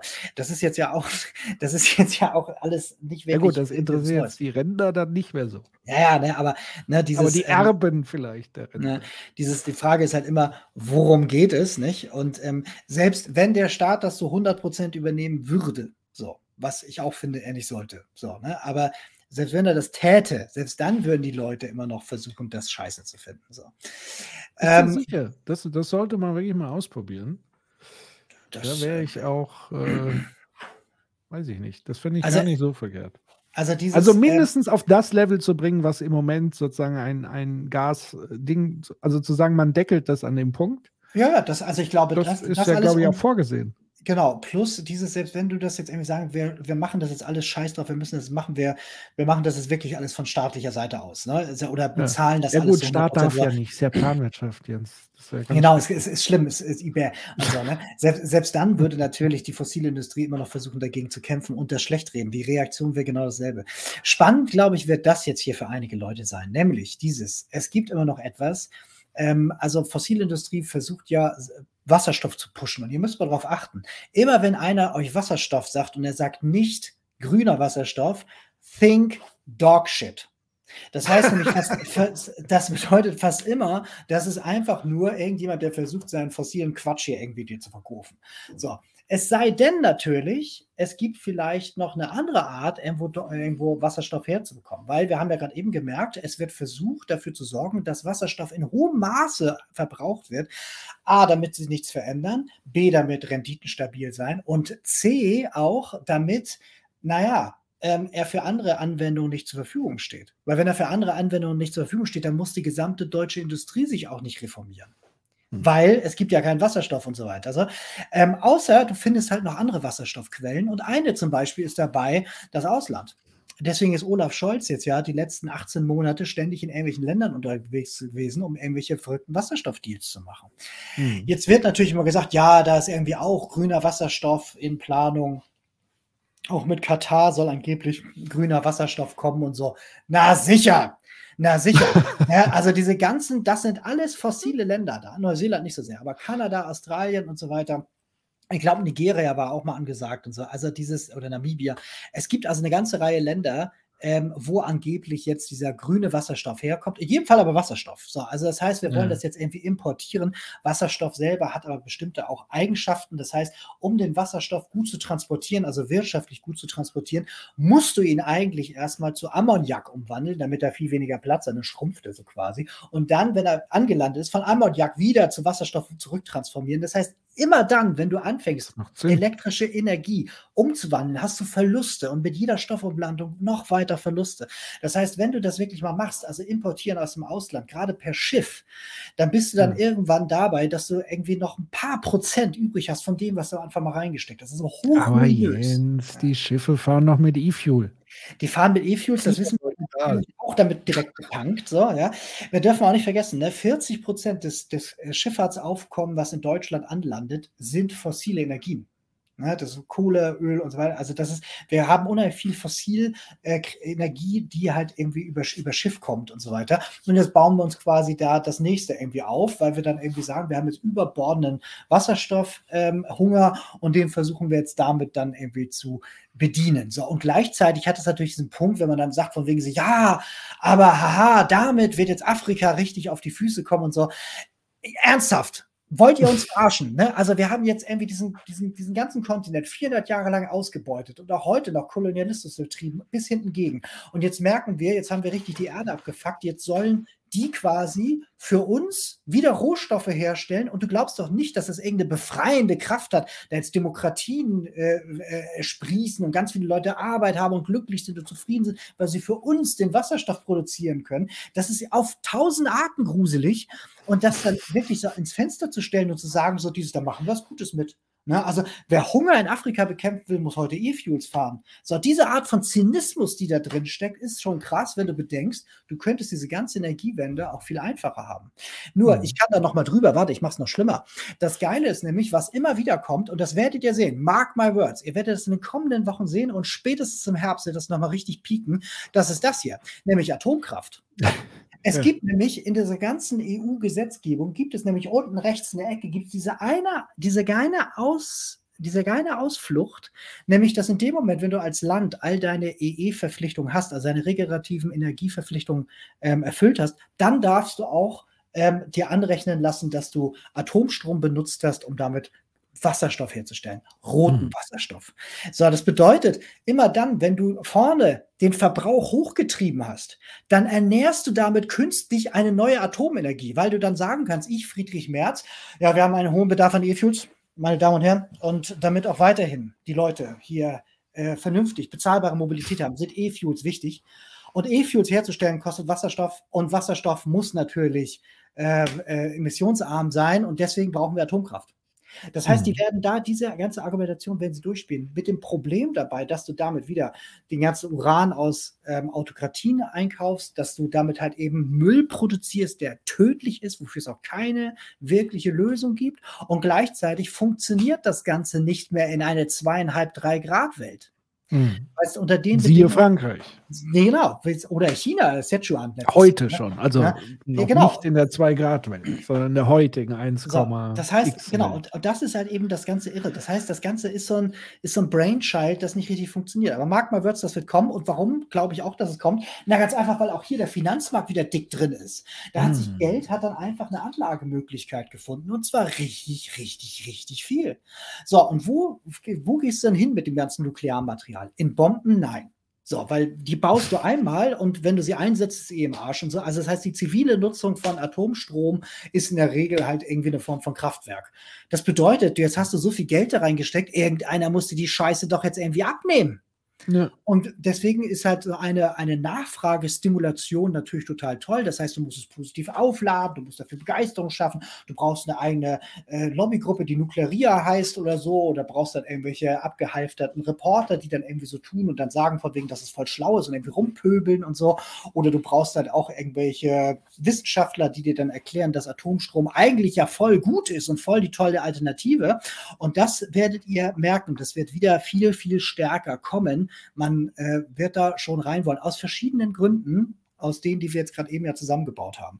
Und hier ist noch was. Deutscher Atomfonds schafft inzwischen zweistellige Renditen. Versucht das mal mit einem anderen Fonds. Also da geht es um Entsorgung und so weiter. Aber, ne, oder eben auch hier in der Schweiz, wo dafür ganz doll getrommelt wird, doch wieder Atomkraft zu machen. Es ist irre. Mir Claudia Kempf hat gesagt, wir führen halt immer so Déjà-vu-Debatten, weil immer wieder dasselbe wiederkommt. Das ist absolut korrekt. Ähm, an der Stelle empfehle ich ähm, die neue Ausgabe der Blätter. Blätter für deutsche und internationale Politik. Ich habe schon sehr einige sehr spannende Artikel gelesen, unter anderem zum Thema ähm, Deutschland als Paradies für Geldwäsche. So, falls man mal auf die Idee kommt, dass man wieder irgendwie Geld bräuchte.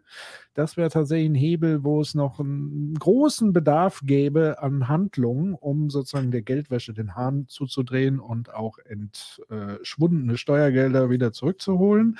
Aber was, äh, äh warum ich dieses Heft jetzt auch gerade äh, rausgeholt habe, im Zusammenhang von, von Jens Erläuterungen, ist tatsächlich, es gibt einen Artikel, den ich aber auch noch nicht final gelesen habe.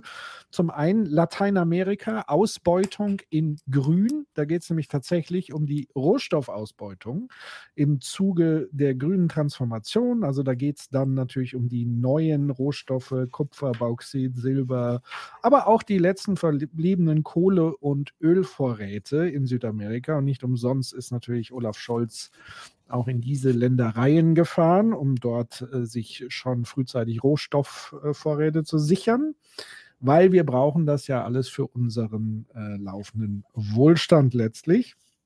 Und ähm, ein Artikel ist drin von Annika Jöres, Frankreich nach der Winterdürre. Ich kann mir sehr gut vorstellen, da geht es unter anderem auch um die Problematik rund um Kühlung von Kernkraftwerken. Und letztendlich ein sehr zu empfehlenswerter Artikel Superreiche als Klimakiller. Da habe ich ja mal ein, zwei Tweets draus äh, zitiert mit sehr, sehr krassen Erfahrungen, äh, äh, äh Zahlen. Äh, und zwar, ähm, nur um es nochmal hier unabhängig von der Thematik in den Raum zu stellen, 770 Personen emittieren, lass mich schnell gucken, ich glaube, es waren 12 Prozent des weltweiten CO2-Ausstoßes. 700.000 Personen, so viel wie, also mehr als China, äh, nicht China, sorry, mehr als Japan und Deutschland zusammen emittieren. So viel emittieren super-duper-Reiche, wie ich sie nenne, weil Superreiche, das ist schon wieder ein Level eigentlich über den Superreichen. Also wirklich äh, Multimilliardäre, die einen höheren CO2-Ausstoß in Summe haben wie Deutschland und Japan. Also holt euch das Heft, das ist sehr, sehr gut gut, immer grundsätzlich zu empfehlen. Aber gerade auch rund um unsere Thematik merkt man einfach, dass auch hier dieses Thema immer mehr ja, auch geopolitisch und so weiter stattfindet.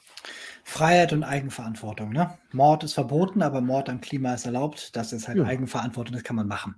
Ja, also dieses, ähm, wir kommen das sind jetzt ja auch die Bürgerinnen und Bürger schuld und nicht der Verkehrsminister. Genau, richtig. Ja, das, ist, äh, das ist halt beste Nicht-Politik ever. Ähm, wir gehen jetzt mal kurz weiter und kommen jetzt auf die, äh, auch schon auf die Schussbahn. Ähm, weil Achso, noch eine Frage tatsächlich. Wasserstoff. Mhm. Ich habe gehört, es gibt natürlichen Wasserstoff in der Erde. Das ist doch jetzt die tolle Lösung, weil dafür bräuchte man ja gar nicht so viel. Ich muss schon lachen, wenn ich diese beknackte Frage stelle.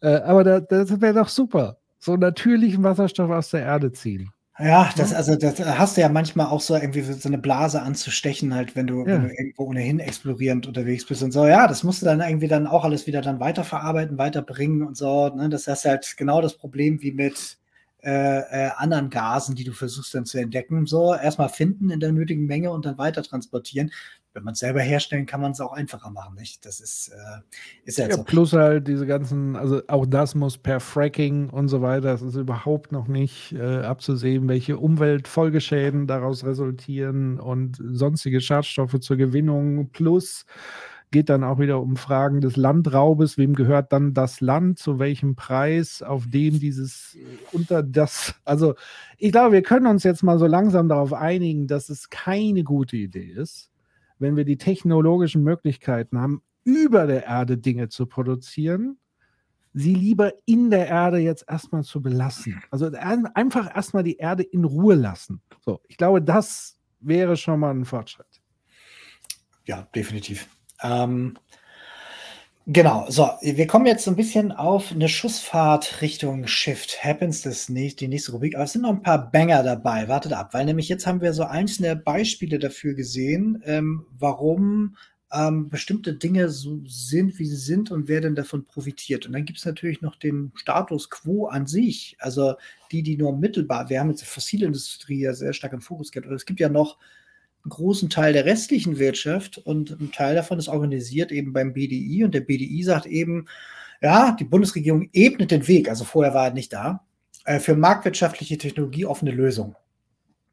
So, also marktwirtschaftlich, technologieoffen und so weiter kann teilweise richtig sein. In vielen Stellen ist es eher ein Hemmschuh, haben wir oben gerade durchdekliniert. Also das weiß der BDI auch. So, der Grund, warum sie es sagen, ist halt, weil sie ein Interesse daran haben, dass es eben nicht auf eine Klimapolitik rausgeht, die gelingt.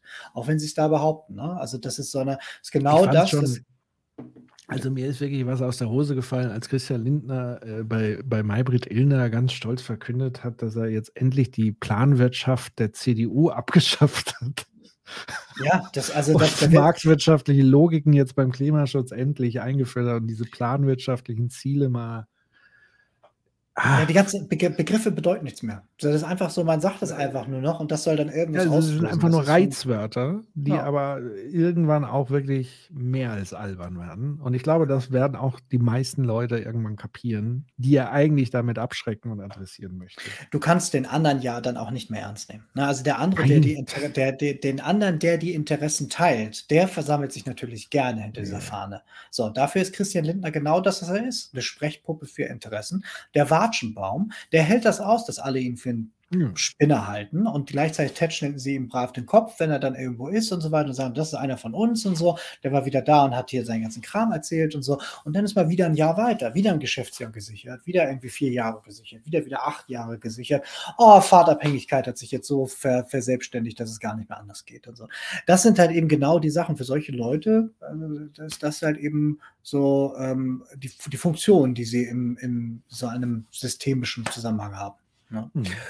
Und äh, dazu passt dann auch, dass hier auch ähm, hochgradig wissenschaftsfern so und wahrheitsfremd ist dann eben dieses Klimaziele 2030 im Verkehr zu erreichen, ist eine Beischimmungsquote grüner Kraftstoffe von mindestens 22 Prozent notwendig. Also was er sagt ist E-Fuels. Er benutzt nicht den Begriff hier oben im Anreißer steht, aber hier benutzt er nicht, weil er das Reizwort halt nicht direkt bedienen wollte.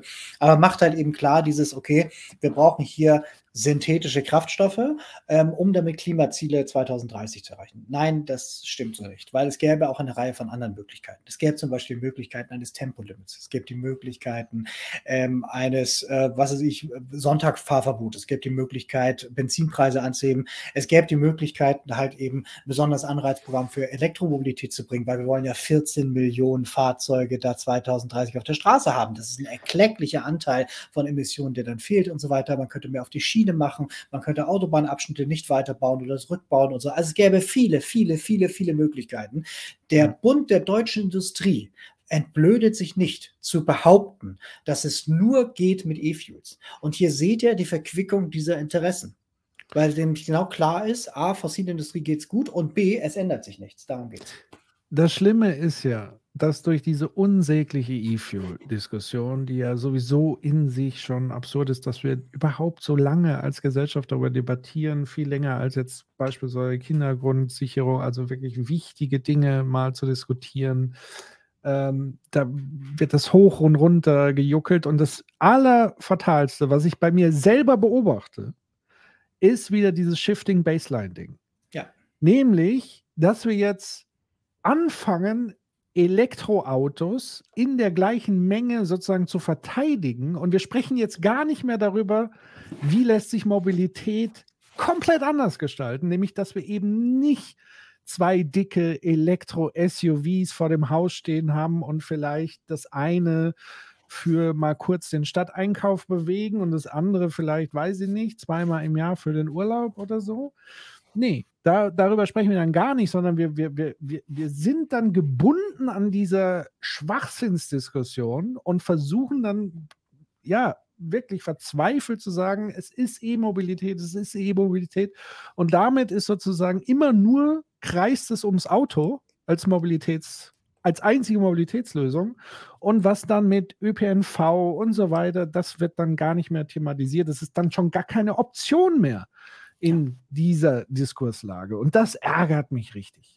Das ärgert äh, dich und es ärgert mich und das passt total, greift nochmal das, was wir gerade eben hatten. Das ist ein Derailen. Ich setze ein Thema. Wenn man nicht dagegen angeht, dann verselbstständigt sich das. Das heißt, das Gegenhalten ist wichtig und gleichzeitig müssen wir immer noch die Energie aufbringen und das zweite Thema on top bringen, das nochmal setzen und sagen, so dieses euer Altherren-Selbstgespräch könnt ihr führen. Wir haben euch jetzt ja belegt, dass das Blödsinn ist und jetzt lasst mal darüber reden, wie wir diese Gesellschaft erneuern. So, und dann kannst du nämlich dann eben genau das öffnen. Aber du hast vollkommen recht. Man hat immer nur so und so viel Zeit in einer Debatte. Und ich habe mal geguckt, wann mein ältester Beitrag, den ich finden konnte, war von 2019 zum Thema E-Fuels. Das heißt, das ist jetzt ja auch nichts Neues, das kommt immer mhm. wieder. Das Ding ist nur halt, wenn es nicht aufgegriffen wird, dann verselbstständigt sich das irgendwann und irgendwann hast du so eine Fahrtabhängigkeit geschaffen.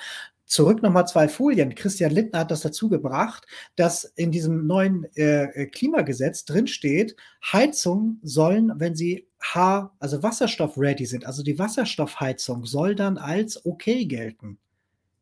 Das heißt, was dann gesagt wird, wir wollen jetzt also zusätzlich Verbrenner neu schaffen, so, damit das dann wieder reinpasst. Das sind neue Fahrtabhängigkeiten. Ja. Und genauso ist das hier.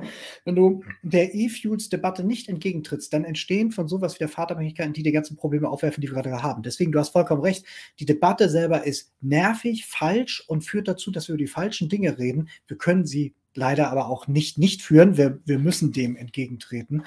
Und Deswegen ärgert es mich ja. Ja, und das ist halt, das ist äh, ja das klassische Derailing so, ne? Ja. Ähm, was wir auch hatten, das kurze Seitennotiz, das hatten wir vorher, glaube ich, zwei Sendungen, ähm, PFAS, das ist diese schwerkrebserregende äh, und Erbgut verändernde äh, Chemikalie, Ewigkeitschemikalie, die insbesondere in Deutschland sehr stark eingebracht worden ist und uns jetzt hier sehr viele Menschen in Deutschland gerade vergiftet.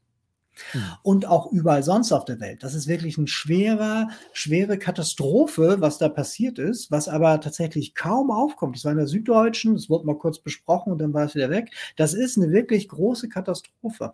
Und äh, normalerweise würde man erwarten, dass Unternehmen sagen, oh Kartau, das tut mir aber leid und so. Also jetzt nicht, dass sie ein Schultergeständnis machen, aber zumindest, dass sie damit anders umgehen. Was sie aber machen, ist dafür zu kämpfen, dass es weiter bestehen darf.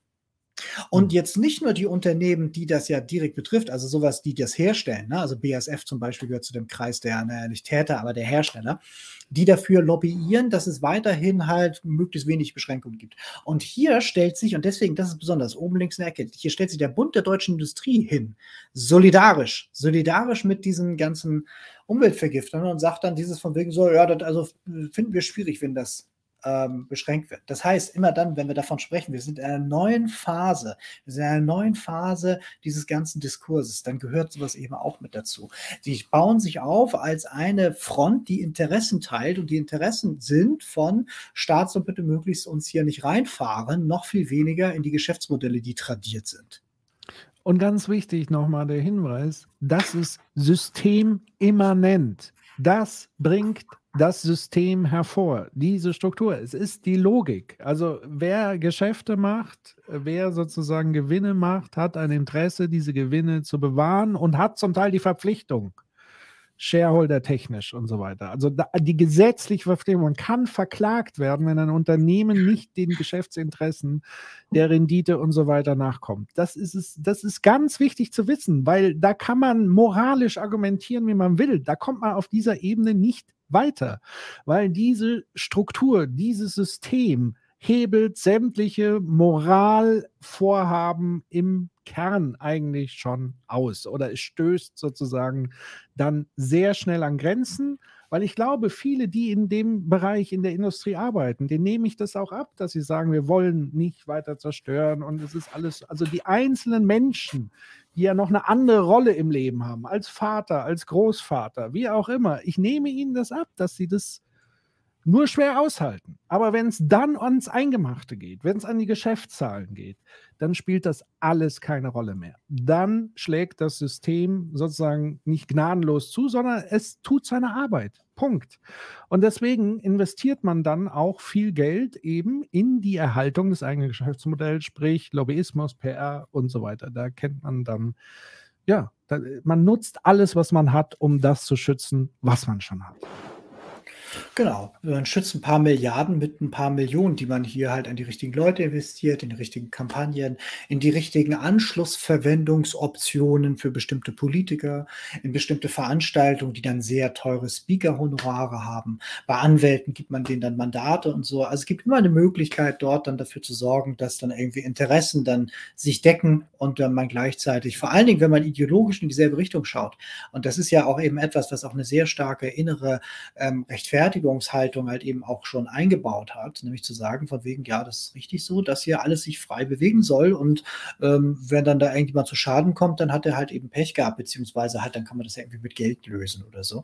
Das sind aber jetzt momentan, hat sich da eben Layer von Notwendigkeit drüber gelegt, der eben viele dieser Grundhaltungen generell komplett in Frage stellt. Und deswegen sind hier neben diesen ganzen Interessen halt eben viele andere Dinge noch, die zusätzlich da auf Kopf stehen. Und was man eben auch macht, ist, wenn man hier anfängt, Sachen zu verlangen, dass man erstmal versucht reinzugehen mit einem sehr, sehr großen Paket an Forderungen. Und das werdet ihr sehen, immer in diesen Forderungen steht drin, lasst uns in Ruhe, äh, Bürokratieabbau und so weiter. Was kommt dann noch? Was kommt dann noch? Genau, weniger Steuern. Unser Oberkassenwart hört natürlich dann genau richtig zu und weiß dann auch dieses, ah ja, das Steuerthema, ja, das nehme ich aber gerne auf. Das ist ein wichtiges Thema. Nein, nein, deutsche Unternehmen sollten weniger Steuern zahlen, weil dann geht es denen ja gut. Mhm. Das heißt, damit sieht man dann auch wieder direkt die Verbindung zu den Interessen. So, ne, weil auf der einen Seite Kindergrundsicherung hat er kein Geld, auf der anderen Seite möchte er gerne Steuergeschenke rausgeben. Das macht er ja nicht Plus Subventionen an Plus gewisse Subventionen. Industriezweige. Was wir gerade gelernt haben, genau. Das heißt also hier, ne, also zwei Milliarden an E-Fuels werden ja, sind ja schon eingepreist, die werden ja rausgehen, plus die 300 Milliarden, wo man sagt, so, das müsste man eigentlich dafür in die Hand nehmen und so. Das heißt, einerseits will er die Handlungsfähigkeit der Gesellschaft verringern, indem er dann eben sagt, so von wegen so, ich gebe euch Steuergeschenke, liebe Unternehmensführer, so, weil am Ende fließt das ja als Rendite an die Eigentümer. Das ist ja nicht, dass es in Innovation geht oder dass die sich Elfenbeinrücken kratzen. Nein, es wird ausgeschüttet. Das heißt, hier kommt Geld zu Geld. Er sagt dann eben so, ihr müsst weniger Steuern bezahlen. Und man darf nicht vergessen, jede Steuersenkung, die kommt, kostet fünfmal so viel Energie wieder hochzukriegen. Das heißt, wenn er die noch weiter absenkt, die ist ja gar nicht so hoch, wie er behauptet, so, dann bedeutet das als nächstes, dass derjenige, der das versucht zu erhöhen, ein halbes Jahr lang bei Springer gekreuzigt wird und bei der FAZ. Und das wird sich natürlich dann der Nächste nicht so richtig trauen. Das heißt, diese Nichthandlungsfähigkeit des Staates sorgt dafür, der, die Gesellschaft wird halt weniger handlungsfähig, kann sich in Zeiten der größten Bedrohung der Menschheitsgeschichte nicht wirklich wehren kann auch nicht wirklich helfen den Leuten, die das machen, also äh, die, jetzt irgendwie eine Heizung austauschen, weil dann wird man irgendwann sagen, auch oh, Fördertopf ist alle oder es gibt keine Förderung mehr, wir können uns das nicht mehr leisten und so weiter. Und dann, was geht da nicht? Ah, wieder keine Transformation. Oh, schade. Mensch, das ist jetzt aber ärgerlich, ne? Oder man muss an Sozialhilfe ran und so weiter. Das eine Kindergrundsicherung zum Beispiel ist ja ein tolles Beispiel. Das heißt, man, man sieht ganz genau, wie die Interessen hier zusammengreifen. Und was ja mein Lieblingsthema ist, und das hat es gerade eben schon angespielt, und das nehme ich jetzt nochmal auf, ist dieses, dass man sagt, na, die Transformation, hör mal zu, ihr könnt alle nach Hause gehen. Ohne Scheiß. Ihr braucht keine Verbote, ihr braucht keine Regularien, ihr könnt alle nach Hause gehen. Das Einzige, was wir brauchen, ist einfach ein CO2-Preis. Wir machen einen CO2-Preis und wer pollutet, muss mehr bezahlen, so, und dadurch regelt sich das ja am Markt. Selbst der Leiter vom PIC, also vom Potsdam Institut für Klimafolgenforschung, ist ja Ökonom und der ist ein ganz großer Verfechter von und viele andere auch. Ja, weil es nämlich in der Modelllogik einer sehr einfach gedachten, so, es hat so eine Macht- und Kapitalarithmetik nach dem Motto, du schmeißt jetzt hier was rein und dann findet da was raus und so. Also wenn Menschen wie Maschinen funktionieren, ist das natürlich genial einfach. Dann brauchst du nur das und fertig. Und alle sind zufrieden. Das mhm. Problem ist nur, so funktioniert es ja nicht, weil diese Lenkungswirkung, die man sich dabei erhofft, dieses, okay, dadurch erhöhen sich halt die Kosten und der, der pollutet, muss dann ja sich bewegen. Dann führt das ja mhm. wieder zu Rendite-Schwierigkeiten und deswegen schmälert das ja Wettbewerbsfähigkeit. Und mhm. das bedeutet, dieser CO2-Preis, den wir seit fünf Jahren irgendwelche ganz gescheiten Leute entgegen rülpsen als, dadurch wird jetzt alles besser und ich die ganze Zeit sage so, naja, werden wir sehen, oder? Ist jetzt auch so, dass nämlich jetzt, wo es zum ersten Mal so ein bisschen Wirkung entfaltet, dann schon der erste Watschenbaum aus der Hecke gesprungen kommt, nämlich Volker Wissing, von dem jeder weiß, er ist der Fall Guy. Also wenn es irgendwann mal scharf geschossen wird, ist er den, die alle Kugeln treffen. Deswegen kann er auch behaupten, dieses, naja, also Klimawandel schon, aber es darf nicht zu höheren Preisen sein. Damit meint er den CO2-Preis am Ende. Das heißt, die fangen jetzt schon an, das einzig verbliebene verbliebene. Mittel, womit sich all diese ganzen gescheiten Leute die ganze Zeit sagen, wir können alle beruhigt sein. Neulich Trittin noch beim Spiegel hat er gesagt, von sehen Sie, hören mal zu, junge Dame, ist doch egal, wir haben einen CO2-Preis und so, ist ja egal, wer pollutet, weil am Ende wird es ja viel teurer und ist ja alles gecapped und so weiter. Null. Das wird sofort abgebaut. Sofort, sobald das hier wirklich Interessen trifft und verletzt oder halt wirklich Geld kostet, wird das sofort abgebaut. Da gibt es ein Moratorium, man muss sich das nochmal ansehen, man ist muss auch ja mal das große, das große Ganze im Auge behalten. Es ja. geht um die Wettbewerbsfähigkeit Deutschland. Wir können doch nicht in den Staaten, wir können doch heute schon die ganzen Schlagzeilen schreiben. So, und deswegen darf man sich darauf nicht verlassen. Natürlich kann man sich nicht einfach nur sagen, so mit diesem einen Mittel, dann wird das schon irgendwie magisch funktionieren. Das ist genau meine Rekursion zum Anfang, wo dann auch nur gesagt wird, wir bereiten jetzt so, ein, so das Spielfeld vor und dann werden alle Leute durch Vernunft einfach das schon das Richtige tun. Und selbst wenn wir dann eben sagen, die Unvernunft, die versuchen wir dann zu bepreisen, dann wird auch dieser Preis am Ende zerredet werden, ob man will oder nicht. Ja. Definitiv. Also diese Diskussion hatte ich ja die letzten Wochen auch auf, auf Twitter mehrfach, ähm, weil es kann ja auch niemand genau so einen Preis benennen, komischerweise. Der generiert sich dann irgendwie zauberhaft. Wenn dann mal jemand einen Preis nennt, ist er dann entweder zu niedrig oder viel zu hoch. Ähm, und dann gleichzeitig haben wir schon Dinge erlebt, dass beispielsweise im Zuge von Corona und wir wissen ja, auch das steht im IPCC-Report, die Wahrscheinlichkeit von Zunahme von Pandemien ist beispielsweise gegeben und so weiter und so fort. Das heißt, so ein weiteres Corona ist gar nicht so unwahrscheinlich, also auf jeden Fall nicht alle 100 Jahre, wie man sonst immer äh, solche Pandemien hat, zumal wir eine ganz andere Mobilität global gesehen haben und so weiter und so fort. Ähm, aber im Zuge von Corona hat man ja den CO2-Preiserhöhung ausgesetzt. Also da, da war doch schon bei einem ganz kleinen, geringen Anlass, hat man doch schon gesagt, ja, also jetzt dürfen wir auch nicht überlasten. Anderes Beispiel ist natürlich sowas wie Tankrabatt. Eigentlich vollkommen irrsinnig. Also das Ziel ist es ja, diese Energieform teurer zu machen. Und plötzlich macht man sie dann durch die Hintertür wieder günstig. Also wie zur Hölle soll das ein Zukunftsmodell sein, wenn es in der Gegenwart schon mehrfach an vielen Stellen versagt hat? Und äh, da kann man jetzt Stunden, Jahre, Wochen, wie auch immer, über dieses CO2-Bepreis-Ding sprechen und in der Zeit passiert halt gar nichts. Und äh, ja, man kann das gerne einführen und dann gucken, was passiert. Und dann kann man sagen, ah, edgy badge, aber dann haben wir halt wieder fünf Jahre verloren. Das ist doch der Punkt an, an der Sache. Ähm, und diese Logik eben zu sagen, Wettbewerbsfähigkeit even over climate crisis. Das ist eigentlich das Motto, was hier Politik an den Tag legt. Zu sagen, unser BIP, unsere jetzige Wettbewerbsfähigkeit als Staat in Konkurrenz zu anderen Staaten, das ist wesentlich wichtiger. Und deswegen muss sich auch so ein Modell wie der CO2-Preis natürlich dem unterordnen. Das ist jetzt schon gesetzt, wie Jens richtig gesagt hat. Das ist jetzt schon aus den Mündern der Berufspolitik formuliert. Es ist schon in die Tat umgesetzt worden. Also wie bitte soll ich denn da noch einen naiven Glauben an dieses System haben? Ja. Da wundern sich dann die Leute, wie ich das nicht glauben kann. Ja, also diese, genau, also ich finde das richtig an Rechtsstaatlichkeit und an staatliche Mittel und Lenkungswirkung und so weiter. Kaufe ich alles. Das kaufe ja. ich alles. Wenn wir jetzt morgen sagen würden, Deutschland soll eine Nation für Stricknadeln werden, dann glaube ich daran, dass wir das locker schaffen und so weiter mit einem einfachen Gesetz. Hier sind aber so viele Interessen berührt, dass ähm, dieses ganze System, und das haben wir in Episode 2, ich glaube so ab Stunde 2 oder so, ähm, ja auch sehr gut dargelegt, dass die Interessen der Allgemeinheit unterlaufen werden, systemisch, und das ist mehrfach nachgewiesen, durch die Interessen von Reichen und Superreichen in der Demokratie. Deswegen spricht man ja auch von nicht demokratisch legitimierten Machtstrukturen, deren Einfluss ist hoch. Deren Einfluss ist halt eben auch teilweise eben auf dem privaten Mediensektor ganz einfach da. Und das merkt man dann eben auch, dass die eben auch Interessen teilen. So, und dieses, hier bleibt alles so, wie es ist, ist dabei auch eben so ein Stück weit Raison. Das ist dann ich will, eben ich das, will mal an der Stelle eine kurze Bemerkung machen. Also man muss sich ja nur mal angucken, wir haben ja gerade so eine Bankenkrise, die auch nicht so intensiv thematisiert wird wie E-Fuel, was natürlich auch ein hohe, hohes Interesse ist, weil man soll natürlich keine Panik aufwerfen, damit keine Panik entsteht. Aber dieser Silicon äh, äh Valley Bank, äh, also der Grund, warum sie pleite gegangen ist, ist eine ganz einfache oder zumindest eine, vielleicht kannst du mich korrigieren, wenn ich falsch liege, aber da Peter Thiel einer der reichsten Menschen und tief verwickelt in diversen staatlichen Aufträgen. Also der macht ja beispielsweise das Sicherheitssystem, also eine seiner Firmen, wo er investiert ist, äh, Sicherheitssoftware für die bayerische Polizei und so weiter, ist selbst ernannter Libertärer, setzt sich ein für Privatstädte, ist also ein absoluter Feind von staatlichen Strukturen oder von Gesellschaftsstrukturen an und für sich. Er ist ein großer Trump-Fan und so weiter.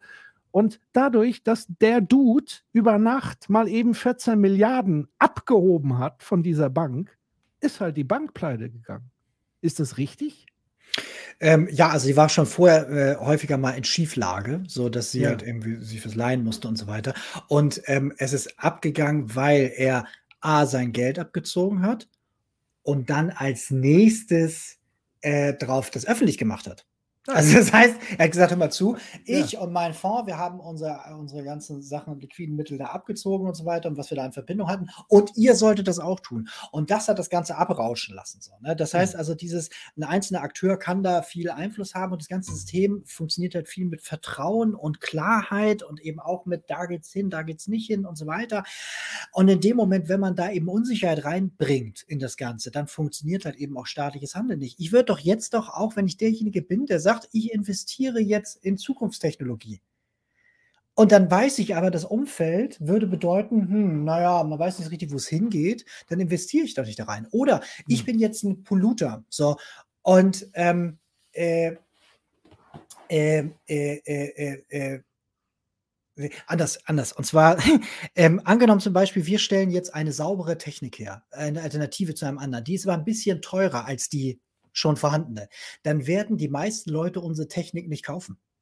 Weil das Umfeld halt mich dazu nicht zwingt. Wenn ich das eine haben kann zu Y, äh, zu Y Euro, was dann schmutziger ist, und das andere kostet aber X Euro, äh, X Euros, aber viel sauberer, so, dann kaufe ich trotzdem das Schmutzige, weil ich halt irgendwie null Anreiz habe. Das folgt dann einfach einen arithmetischen äh, äh, Bedingungen, dass ich dann irgendwie sage, so dieses ist einfach irgendwie günstiger, deswegen mache ich das und jetzt mache ich das andere halt eben nicht. Es sei denn, man stellt diesem einen Wert einen anderen Wert entgegen. Und das ist halt eben zum Beispiel staatliches Handeln, zum Beispiel so ein CO2-Preis. Wenn ich weiß, dass meine Gasheizung, die ich mir jetzt noch schnell gekauft habe, weil irgendein Wirtschaftsweiser oder eine Wirtschaftsweise mich dazu angeleitet habe, wenn ich mir jetzt eine Gastherme kaufe, aber weiß, in zehn Jahren ist der CO2-Preis so hoch, dass ich mir das dann durch die Verbrauchswerte wieder kaputt mache, dann ist klar, wo ich dann hingehe. Ne? Das ist also, das bedeutet halt, diese, diese Sachen, in die wir rein müssen, die brauchen stabile Strukturen. Das ist sowas wie, ich weiß, dass es Schulunterricht gibt. Und genauso weiß ich, es gibt verlässliche Klimapolitik. Und wenn ich das nicht mache wie hier, dann gibt es am Ende keine Klimapolitik, die passiert. Ja. So, so deswegen nochmal kurz aufgegriffen äh, um, um nochmal einen Schlussstrich beim Thema CO2-Preis zu machen, ähm, weil jemand geschrieben hat, im Prinzip ist Preisregulierung durch den Staat schon ein probates Mittel, gebe euch aber recht, dass es an einer inkonsequenten Durchführung scheitert. Und ich, man muss es dazu sagen, in Summe kommt es aufs gleiche Ergebnis. Es ist ein anderer, viel komplizierter, vor Dingen langsamerer Weg und darum geht es letztendlich. Es geht immer um Verzögerung. Aber wenn ich schnell Klarheit schaffen will, wenn ich schnell dieses Investitionsrisiko, was Jens eben gesagt hat, also wenn ich wirklich ein Interesse habe, Geldströme zu lenken in neue Technologien, die erneuerbar sind, dann muss ich schnell und stabil für klare Verhältnisse schaffen und für Investitionssicherheit. Und das ist halt der CO2-Preis im Moment nicht. Es ist eine gute grundsätzliche Idee, die weder ausgegoren ist und so viel Tore öffnet für inkonsequentes Handeln. Und vor allem, wir reden ja seit dem Kyoto-Protokoll davon. So, ne? Und ähm, es gibt ja einige Länder, zum Beispiel, haben sich für eine CO2-Steuer entschieden, haben damit fantastische Ergebnisse gemacht. So, sobald du reingehst in Zertifikatehandel, in CO2-Preis und so, schaffst natürlich auch wieder so ein bisschen äh, eine gewisse Komplexität da rein und so. Machst du dann untereinander handelbar, was wieder interessant ist, entsteht wieder ein Markt. so, ne? Also ist von daher auch wieder was und so.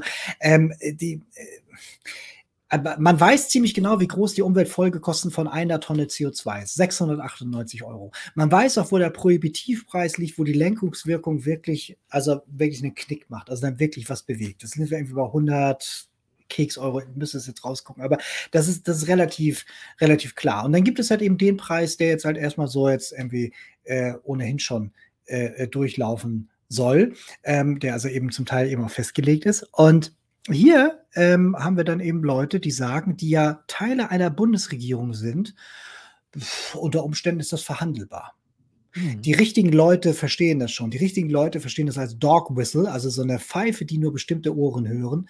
So, die wissen genau, was gemeint ist. Und bei vielen anderen rutscht das so durch. Das ist etwas, das müsste uns skandalisieren, dass das er hier geschrieben hat. Vor allen Dingen, das schreibt er ja hier äh, die Bundes, der Bundesminister schreibt das. Das ist nicht die FDP. Der Bundesminister schreibt das. Und damit unterläuft er im Prinzip die gesamte, gesamte Klimagesetzgebung und auch die Klimapolitik der Bundesregierung. Das muss man sich mal auf der Zunge zergehen lassen. Guter Journalismus wird das finden.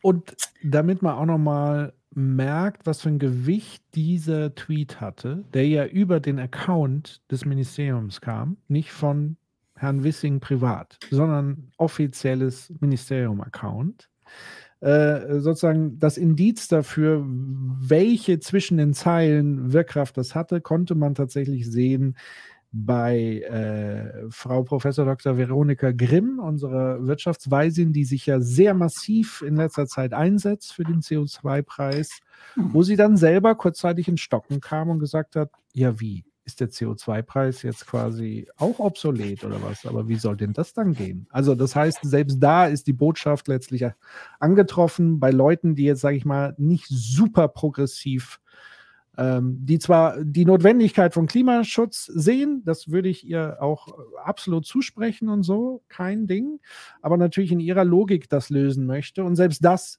sieht sie jetzt tatsächlich in Gefahr durch diese Art von Aussage. Und das will schon was heißen. Das stimmt. Sehr gut, jetzt fassen wir einmal ganz kurz zusammen. Also hier mal zu, zum Mitschreiben. Also die Fehlallokation knapper erneuerbare Ressourcen also sprich ne, Falschverteilung, wie zum Beispiel ineffizienter Einsatz von Wasserstoff, sei es jetzt als Wasserstoffbrennzelle im Pkw, als Wasserstoff in Heizung zu verbrennen oder als E-Fuel im Pkw oder die falsche ineffiziente Einsatz von erneuerbaren Energien allgemein führt dazu, dass fossile Infrastruktur und Erzeugerkapazität eher erhalten bleiben. Es führt dazu, dass die Notwendigkeit entstehen kann, fossile und sogar nukleare Strukturen auf- und auszubauen. Es kann sein, dass dadurch die Energiewende in Umsetzung und in Wirkung im Kern gefährdet wird, ähm, die gesellschaftliche Teilhabe an einem neuen dezentralen Energiesystem erschwert wird, die Kosten für den Verbraucher eher steigen. Wir dürfen nicht vergessen, Liter E-Fuse kostet 5 Euro. So, bestenfalls, nicht? Also, das, man kann es vielleicht. Muss ja subventioniert werden jetzt. Genau, das, so, ne? Also, diese, allen, dann, auch die genau, kein E-Fuel-Auto fahren. Dann, dann mal schnell Steuererhöhung, würde ich mal sagen, nicht? So, auf wirksame Klimaschutzmaßnahmen weitestgehend verzichtet wird und wir weiter auf ein 4-Grad-Szenario zulaufen werden.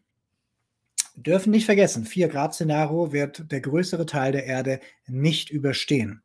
Es 4-Grad-Szenario ist kein Szenario. Das ist wirklich furchtbar. Aber wir dürfen nicht vergessen, es gibt viele Akteure, die das bereits im Munde führen. Ich meine jetzt nicht den Klimaschutzminister von Frankreich, ich meine viele Leute aus genau dieser ähm, Klasse der so Business- und Politikelite. Nämlich zum Beispiel Henrik Füß hat das neulich in einem Interview auch gesagt, ja, wir müssen uns jetzt halt auf das Vier-Grad-Szenario vorbereiten und so. Das heißt, es gibt schon Leute, die damit schon davon ausgehen, dass dieser ganze Teil der Fossilindustrie erhalten bleibt mit all den Folgen, die das hat. Mhm. Weil man sich das ja erlauben kann, unser Beitrag ist ja nicht so groß. Sollen die da mal, die anderen mit der anderen Hautfarbe, sich zuerst so, wir werden das schön weitermachen. Wer soll uns denn aufhalten? Sollen sie uns angreifen oder so weiter? Ha, ha, ha, ha. So, ne, also das ist, das ist tatsächlich äh, richtig äh, äh schwierig und gefährlich. Ähm, wenn man überhaupt erst mal anfängt, in die Richtung zu denken und zu sagen, so, naja, irgendwie durch die Hintertür, irgendwie schaffen wir das schon, das ähm, komplett zu halten. Also die Fossilindustrie hat ein gesteigertes Interesse. Und Fossilindustrie sind jetzt nicht nur die Ölbarone, sondern eben auch viele, viele mehr. Dazu gehört halt eben der ganze Bereich Gas, da gehört im erweiterten Sinne halt eben auch Nuklear, da gehört halt eben aber auch dieser, äh, dieser Teil davon, eben sowas wie teilweise Straßenautos, teilweise der chemischen Industrie und so weiter. Das heißt, das ist ein relativ großer Bunch. Ne? Wie wir wissen, haben wir jetzt schon mehrfach erwähnt. So, und dann eben auch Akteure der Real- und Finanzwirtschaft haben da ein Interesse. Das heißt, diese Fehl- und Nichtentscheidung der Politiker sind kein Versagen.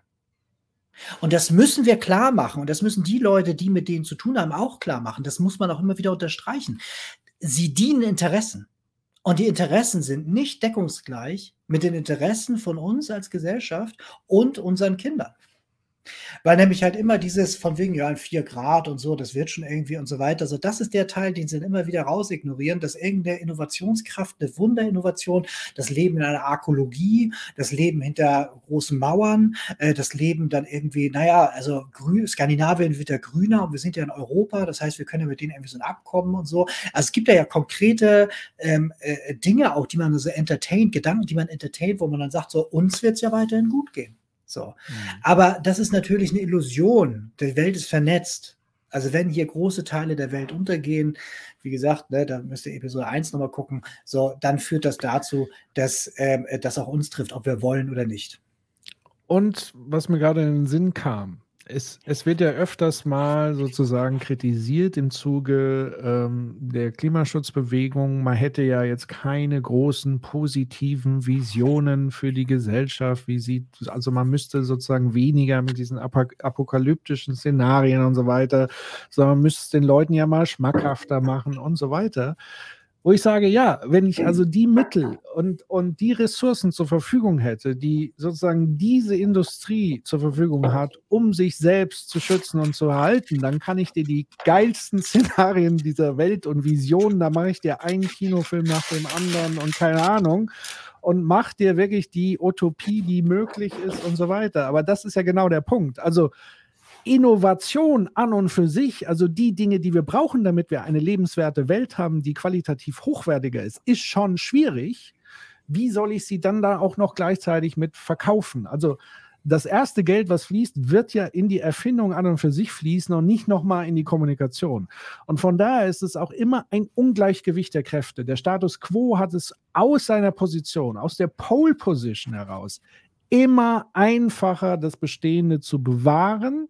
Und der muss ja gar kein großes Zukunftsszenario äh, äh, zeichnen, wie, wie schön die Welt ist, sondern sagt einfach, möchtest du diese Welt, wie sie jetzt ist, für dich hier zumindest so im Westen behalten? Und dann sagt natürlich auch jeder, jo, äh, natürlich, weil das Horrorszenario ist ja entweder ich habe die Wahl zwischen 4, 5 Grad Welt oder irgendwie DDR oder so ist dann so das andere, was einem da so schwarz gemalt wird. Äh, und dann ist ja kein Wunder, dass auch die, die gesamte Bevölkerung äh, überhaupt gar keinen Bock hat, sich irgendwo hinzubewegen. Ähm, weil A, es wird mehr permanent eingebläut, B, es fehlen in der Tat sozusagen auch diese positiven Geschichten, die nicht kommen, aus welchen Gründen auch immer, und aber auch die äh, äh, Verteuflungsgeschichten und Diffamierung und so weiter von der anderen Seite. Ja, das ist ge genau ähm, dieses Warum kommt es nicht? A Glaring Absence ist eine sehr große Studie, die das untersucht hat, Langzeit, wirklich sehr intensiv und hat halt eben belegt, dass in der westlichen Welt das ganze Thema Klima, Nachhaltigkeit und äh, planetare Grenzen nicht bedient wird im Fiktionalen. Ähm, aus guten Gründen, genau aus den Gründen gibt es ja auch so gut wie keine klassenkämpferischen Filme oder so weiter. Ähm, es werden einfach bestimmte Themen, werden, werden sehr, auch sehr, sehr selten, ja genau. Äh, ähm, äh, also ich erinnere mich noch daran, als Fight Club rauskam, da wurde er tatsächlich teilweise als linker antikapitalistischer Film gelesen und äh, die Leute, die den damals gegreenlightet haben, mussten alle den Hut nehmen. So, ne? Also dieses, nur dass mal klar ist dabei, dass die sind sich ihres Sendungsbewusstseins teilweise auch bewusst, plus haben natürlich auch Finanziers, die genau aus diesen Industrien wiederkommen, so, ne? Und dann hast du halt eben ein Problem, dann so einen Film zu machen. Deswegen ist halt sowas wie Don't Look Up nicht die Regel, sondern eher eine Seltenheit. Und dabei wäre es tatsächlich dringend notwendig. Wir dürfen nicht vergessen, Threats und A Day After. Zwei besondere Filme über ähm, Atomwaffen haben damals dazu geführt, dass die Anti-Atomwaffen-Bewegung halt eben nochmal richtig breite Anerkennung gefunden hat und äh, klar wurde, dieses, oh Gott, wenn das hier wirklich mal zum Schlagabtausch kommt, dann ist vorbei. Also wirklich richtig vorbei. Und dieses Miterleben über die Leinwand hat dazu geführt, dass er gesagt hat, was machen wir eigentlich? So, dieser Moment, den möchte man natürlich heute jetzt nicht unbedingt haben, weil dann würden ja hier irgendwie ganz viele Sachen in Frage gestellt werden. Und das heißt halt eben auch automatisch immer auch ein Stück weit Umverteilung. Und das möchte man natürlich nicht sein, als derjenige, der momentan auf der besseren Seite der Geschichte steht. Ähm, man muss sich nur mal vorstellen, vor Jahren, der, der eine Satz noch, vor Jahren, ich glaube 2008 oder 2009 ist ein Film rausgekommen, The Age of Stupid. Schaut ihn mal an. Ich glaube, den gibt es umsonst bei Prime, Amazon Prime. Der geht so acht, neun Szenarien durch. Das sind noch nicht mal die schlimmen Szenarien, aber ätzend genug. Geht quasi um den letzten Menschen, der sich so äh, Nachrichtenbeiträge von vor 60 Jahren, also spielt in 60 Jahren in der Zukunft, anguckt mhm. und sagt so, dieses, warum haben wir nichts gemacht? So, ne? Also, so, mhm. und man könnte das Ganze natürlich auch anders verarbeiten, aber so oder ich würde auch gern die Utopie sehen. Natürlich, ja. die würde ich doch super, das würde, das wäre doch jetzt der, das Serienmaterial und wie schön das wäre. So, ne, und ähm, ja, das äh, würde natürlich dazu führen, dass dann die Leute ins Träumen kommen und wer will sich das schon erlauben? Zum einen das und zum anderen, das ist aber auch das, was wir immer wieder anmerken. Es muss ja sozusagen nicht nur die Fiktion sein, es würde ja schon reichen, wenn äh, sozusagen die Massenmedien, die ja maßgeblich unsere Realität formen, äh, ein bisschen in die Pötte kämen. Und ich glaube, da gibt es nie, also klar, da kommt dann immer das Argument, die machen doch schon viel so, aber nicht genug, definitiv nicht genug für das allerwichtigste Thema aller Zeiten. Ähm, und deswegen auch hier nochmal die Adressierung ganz klar, da muss mehr passieren, journalistisch gesehen. Also zum einen dieses, die Banken ist, wird zunehmen. Also, der, also das merken wir jetzt schon. Allein was diese Woche äh, abgegangen ist an, an verschiedensten Stellen, da wird man einfach viel mehr Fact-Checking, viel mehr intensive Auseinandersetzung mit der Thematik, viel mehr Diskurs, Diskussion und zwar auf einem anderen Level wie das, was wir gerade stattfinden. Also eine, eine Talkshow über Heizung what the fuck? In der gleichen Woche ist der IPCC-Report rausgekommen und es gab keine Talkshow in Deutschland, die sich dem nur mit einem Satz gewidmet haben, was da inhaltlich drinsteht. Sondern man hat sich über Heizungen unterhalten. Äh, ja. Eine Stunde lang. So. Also, das ist halt auch so ein Ding, wo man sich da nicht wundern muss, dass sozusagen die Realität so verformt ist, wie sie ist. These von mir, ich glaube, man müsste die Leute mitnehmen, ist ja eigentlich nur ein Spruch von Politikern, die ähm, ihren Job nicht machen wollen und damit halt irgendwie den anderen delegitimieren wollen. Ich glaube, dieses, ähm, wir müssten gar keine gute Zukunftsvision zeichnen. Ich glaube, würde Journalismus seinen Job machen und tatsächlich absagen, was ist tatsächlich sagen, was ist und auch in den Kontext setzen, so wie wir das im Prinzip so machen. So, also einfach nur die, den Faden einmal vernünftig durchspinnen und sagen, so dieses oder sonst. Nicht? Ich glaube, den Leuten würde dann langsam mal klar werden, ähm, dass sie was zu gewinnen haben, aber vor allen Dingen, sie haben alles zu verlieren. Alles, wenn wir das jetzt vergeigen. Wirklich alles. Und zwar nicht erst die nächste, nein, wir. Wir verlieren alles und wir ver, verkacken das gerade. Ähm, und diese Art von schlichter Wahrheit, wenn die erst mal gar kommt, da brauchen wir mit positiv gar nicht kommen. Den Leuten, die muss man selber mal Klick machen, dieses so, oh Gott, was ist denn hier eigentlich los? Ne? Also hier kommen ja wirklich tragende Sachen in Bewegung, weil man dann anfängt, halt irgendwie auch ein paar Sachen in Frage zu stellen, ob das denn alles so richtig ist. Ich würde mal weitermachen. Und zwar, ähm, das ist nämlich jetzt der, die, die letzte Folie dazu. Also nochmal zum Anfang. Nicht? Wir haben einerseits die tolle Vision und auf der anderen Seite haben wir genau dem, was entgegensteht. Und die Frage, ich höre mal, Kampf dem Klimawandel. Müsste es nicht eigentlich, um es zu vereinfachen, sagen, Kampf der Fossilindustrie oder dem fossilen Kapital? Hm. Müsste das nicht eigentlich das sein? Also dieses, weil das eine erledigt das andere ja gleich so ein bisschen mit. Und dieses von wegen, ja, die haben bestimmt total das jetzt verstanden und werden jetzt von alleine das verändern und so. Nein, wir haben die letzten drei Jahre gesehen, wie sie nicht nur weitergemacht haben wie bisher, wo sie ja, also nicht Stagnation, aber jetzt auch keine übertriebene und haben dann richtig in Overdrive geschaltet und so weiter. Die fangen jetzt nicht an, auf einmal das jetzt abzuknicken. Nein, nein, die, die spielen das Blatt jetzt so lange zu Ende, bis wir denen als Gesellschaft sagen und hier und nicht weiter. Und das ist mit Kampf gemeint. Es geht ja nicht darum, dass wir die Ölbarone hier quer über den Platz jagen. Es geht darum, dass wir als Gesellschaft sagen, wir sind nicht mehr bereit, das zu unterstützen. Deswegen gibt es erstmal keine Subventionen mehr und übrigens ab 2035 ist hier aus. So. Ja. Ne, also das wäre, ne, also, oder, oder meinetwegen, you, ne, also your guess is as good as mine. So, ne, also, aber diese klare Haltung, die muss es geben. Ansonsten haben wir genau das, was wir immer haben. Wir überlassen das der Freiwilligkeit, der Transformationsdruck soll herunternivelliert werden.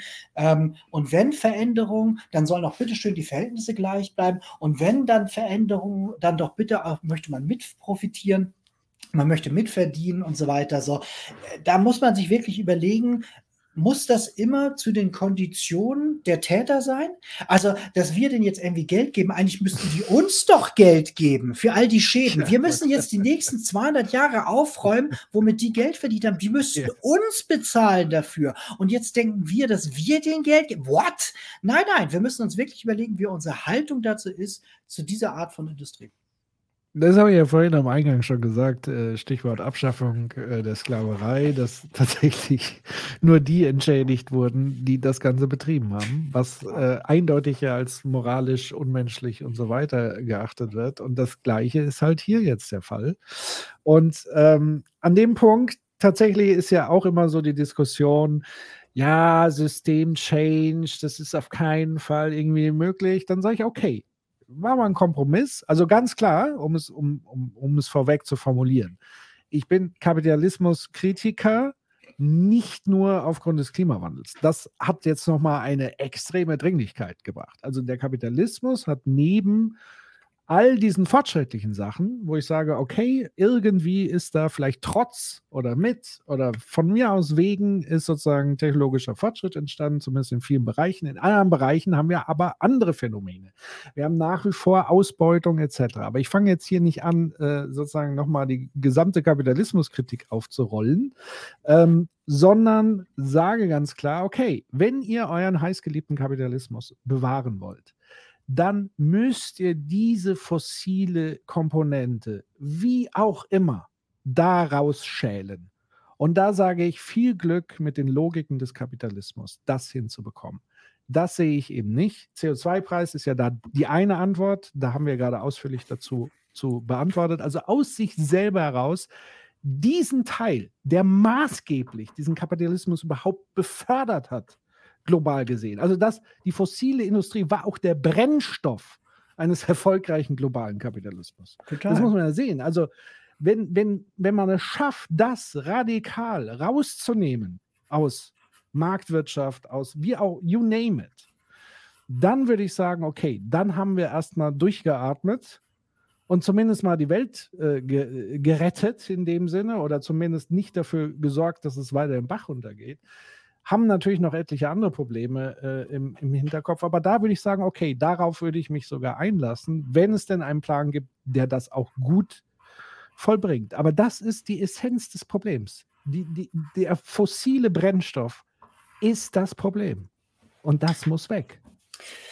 Total. Und das sagen ja auch ähm, führende Ökonomen. Wir haben ja neulich hier mit äh, Claudia Kempfert das Video gesehen, wo sie das auch sehr schön nochmal darlegt, durchdekliniert. Also da brauchen wir, da, da, da gibt es eigentlich, also es gibt Meinungen, die Interessen vertreten und dann gibt es halt eben die unabhängige Wissenschaft, die halt eben da sehr viel äh, sowohl Empirie als auch Theorie liefert, die das eben nochmal so unterstreicht. So, ne? Also wir kommen halt da um die Veränderung nicht herum. Plus, und das dürfen wir auch nicht vergessen, ähm, hyperfokussierte Leute, die halt immer nur so auf Quartale schauen oder auf dieses Geschäftsjahr, die vergessen immer, weltweite Wachstumszahlen sind seit Jahren, gehen die ja in eine andere Richtung. Wir haben immer weniger Käufer, immer weniger Märkte, weil halt auch Bevölkerungszahlen sinken. Irgendwann hast du auch mal Sättigung auf mehr Märkten erreicht. Das heißt, das System tritt jetzt eh in eine Phase ein, wo es dann irgendwie an einigen Stellen so Marktallokationen dann nicht mehr so funktioniert, wie es bisher so der Fall war, wo man sich dann irgendwie auch neue Verteilungsmechanismen überlegen muss für bestimmte Güterbereiche und sich vielleicht auch überlegen muss, wie möchte, was gehört da zum guten Leben dazu.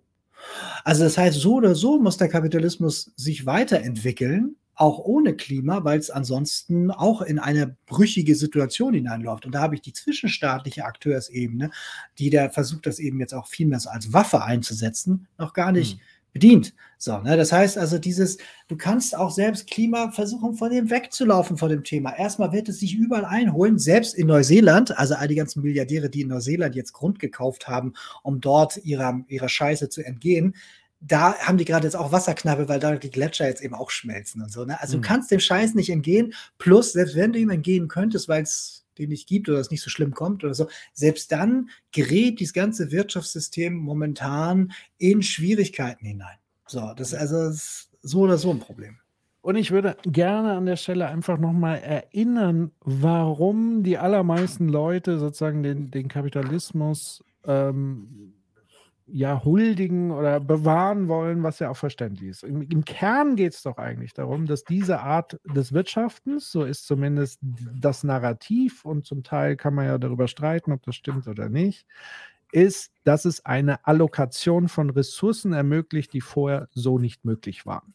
Also sprich durch Massenproduktion genug Nahrung, Energie und so weiter zu erzeugen, um den Pla Teile des Planeten ausreichend in, in Wohlstand leben zu lassen. Also es geht um Allokation von Ressourcen.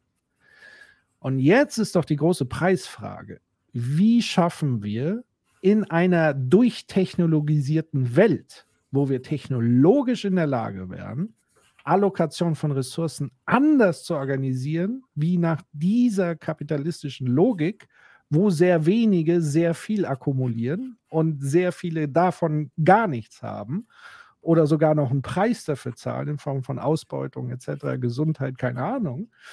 Ähm, wie kriegen wir das hin? Das ist die Preisfrage. Also es geht hier nicht darum zu sagen, äh, wir führen jetzt hier wieder Kommunismus, Sozialismus der alten Schule ein, sondern die Dreh- und Angelfrage muss lauten, wie kriegen wir in dem jetzigen Zustand mit den jetzigen Drohszenarien, der jetzigen Technologie, mit den jetzigen politischen Mitteln eine neue Allokation von Ressourcen hin, die uns mehr Wohlstand erzeugt, als es im Moment tatsächlich für alle der Fall ist. Total. Und Wohlstand im Sinne nicht von, ich habe besonders viel auf dem Konto, sondern ich kann sehr gut leben, ohne Kopfschmerzen leben, ohne Atemwegserkrankungen leben, ohne was weiß ich, Bedrohung durch was weiß ich leben. Darum geht's. Und gut leben, gerne gut essen, gut trinken und so weiter. D darum geht's. So. Das will niemand den Leuten wegnehmen. Ja, und genau diese Frage nach dem guten Leben, die müssen wir uns als Gesellschaft stellen. Dann kommen wir auf einmal zu ganz anderen Ergebnissen, weil wir dann merken, man braucht gar nicht 36 verschiedene äh, Sorten Zahnpasta. Man braucht gar nicht so irgendwie dreiviertel Jahr immer wieder neues Handy. Das braucht man gar nicht. Das sind Ersatzsachen, Coping-Sachen dafür, weil man ansonsten kein gutes Leben führt. Ich glaube, es gibt eine Reihe von Leuten, die heute sagen, ja, hallo, ich bin Ingo, ich leite hier das Rechnungswesen. Ingo hätte vielleicht ein ganz toller Holzschnitzer werden können, wenn wir in einer Welt leben, wo zum Beispiel durch Robotik und AI eine ganze Menge der Produktionsmittel zu sehr geringen Kosten und Betrieben mit erneuerbaren Energien erzeugt werden und er deswegen vielleicht nur zwei Stunden am Tag arbeiten muss und den Rest davon kann er freiwillig arbeiten oder was anderes machen. Das ist ja eine Art, wie man das heute machen kann. Früher konnte man das sich so nicht vorstellen, weil das eben sehr, sehr schwierig war, tatsächlich auf sein Soll an Kalorien zu kommen oder an Shelter und so weiter, damit man irgendwie durchkam. Aber das ist halt rum. Heute haben wir andere Möglichkeiten, das heißt, wir können andere Dinge denken. Und wir wissen, dass die Art, wie wir wirtschaften, eine Lebenspraxis kultiviert hat, die nicht mal mehr eine Generation lang hält. Wir müssen mhm. die jetzt ändern. Und anstatt dann nur einfach zu sagen, von wegen weiter so wie bisher oder wir malen jetzt halt irgendwie diesen Stoff irgendwie anders an, könnte man ja auch drüber nachdenken, dieses so, okay, lass uns mal überlegen, wie könnte denn jetzt eine Welt aussehen, wo es irgendwie allen gut geht oder äh, ziemlich gut geht. So, wo wir irgendwie das schaffen, das so zu organisieren, wo es nicht darum geht, dass wir jedes Jahr halt irgendwie mehr Stoffumsatz generieren, weil das ist Wachstum, mehr Stoffumsatz, ähm, damit ganz wenige Leute davon sich mehr Elfenbeinrückenkratzer leisten können, sondern wo es uns allen irgendwie dann vielleicht ein bisschen besser geht oder wir uns dann daran erfreuen, weil der eine dann irgendwie doch Zeit hatte, irgendwie sich künstlerisch mehr umzutun. Also das ist ein Gesellschaftsmodell wirklich, wo Utopie quasi dann draufsteht. Und ähm, diese Art von Diskussion äh, führen wir noch nicht. Und ich fände es mhm. spannend, sie zu führen, weil das ist der Teil, der, wenn wir anfangen zu führen, dann nämlich auch der Teil der transformativen Kraft ist, worauf man sich auch freuen kann, wo man es selber in der Hand hält, wo am Ende was rauskommt, was auch viel, viel besser ist. Und übrigens, wer jetzt sagt, das finde ich aber spannend, Earth for All. Da steht auf 285 Seiten genau das drauf. Also jetzt nicht genau das, was sie beschrieben haben, aber dieses so, dass man im Prinzip genau dahin muss und sie schreiben auch genau den Weg vor, den man ablaufen kann, um da hinzukommen. Das ist nämlich alles gar nicht so schwierig. Es braucht halt nur einen von finden wir gut. Ne? Und ähm, mhm. das halt eben dieses Klimakrise bewältigen ist Handarbeit. Ja. Und wer tatsächlich dann doch irgendwie was Fiktionales möchte, Star Trek fällt mir noch ein, ja. sozusagen als unterschwellige Utopie. Mhm. Ähm, also so Technologien wie Replikator etc., wo eben dieses Allokation von Ressourcenproblem gelöst wurde, technologisch gelöst wurde. Und da geht es dann außer vielleicht bei den Ferengi, eben nicht mehr um die Kapitalakkumulation, sondern um das Forschen, Erforschen, die Neugier, äh, so. Ganz anderer Fortschrittsgedanke. Und über Aber Fortschritt müsste man eigentlich viel mehr sprechen. Was eigentlich Fortschritt ist. Das stimmt.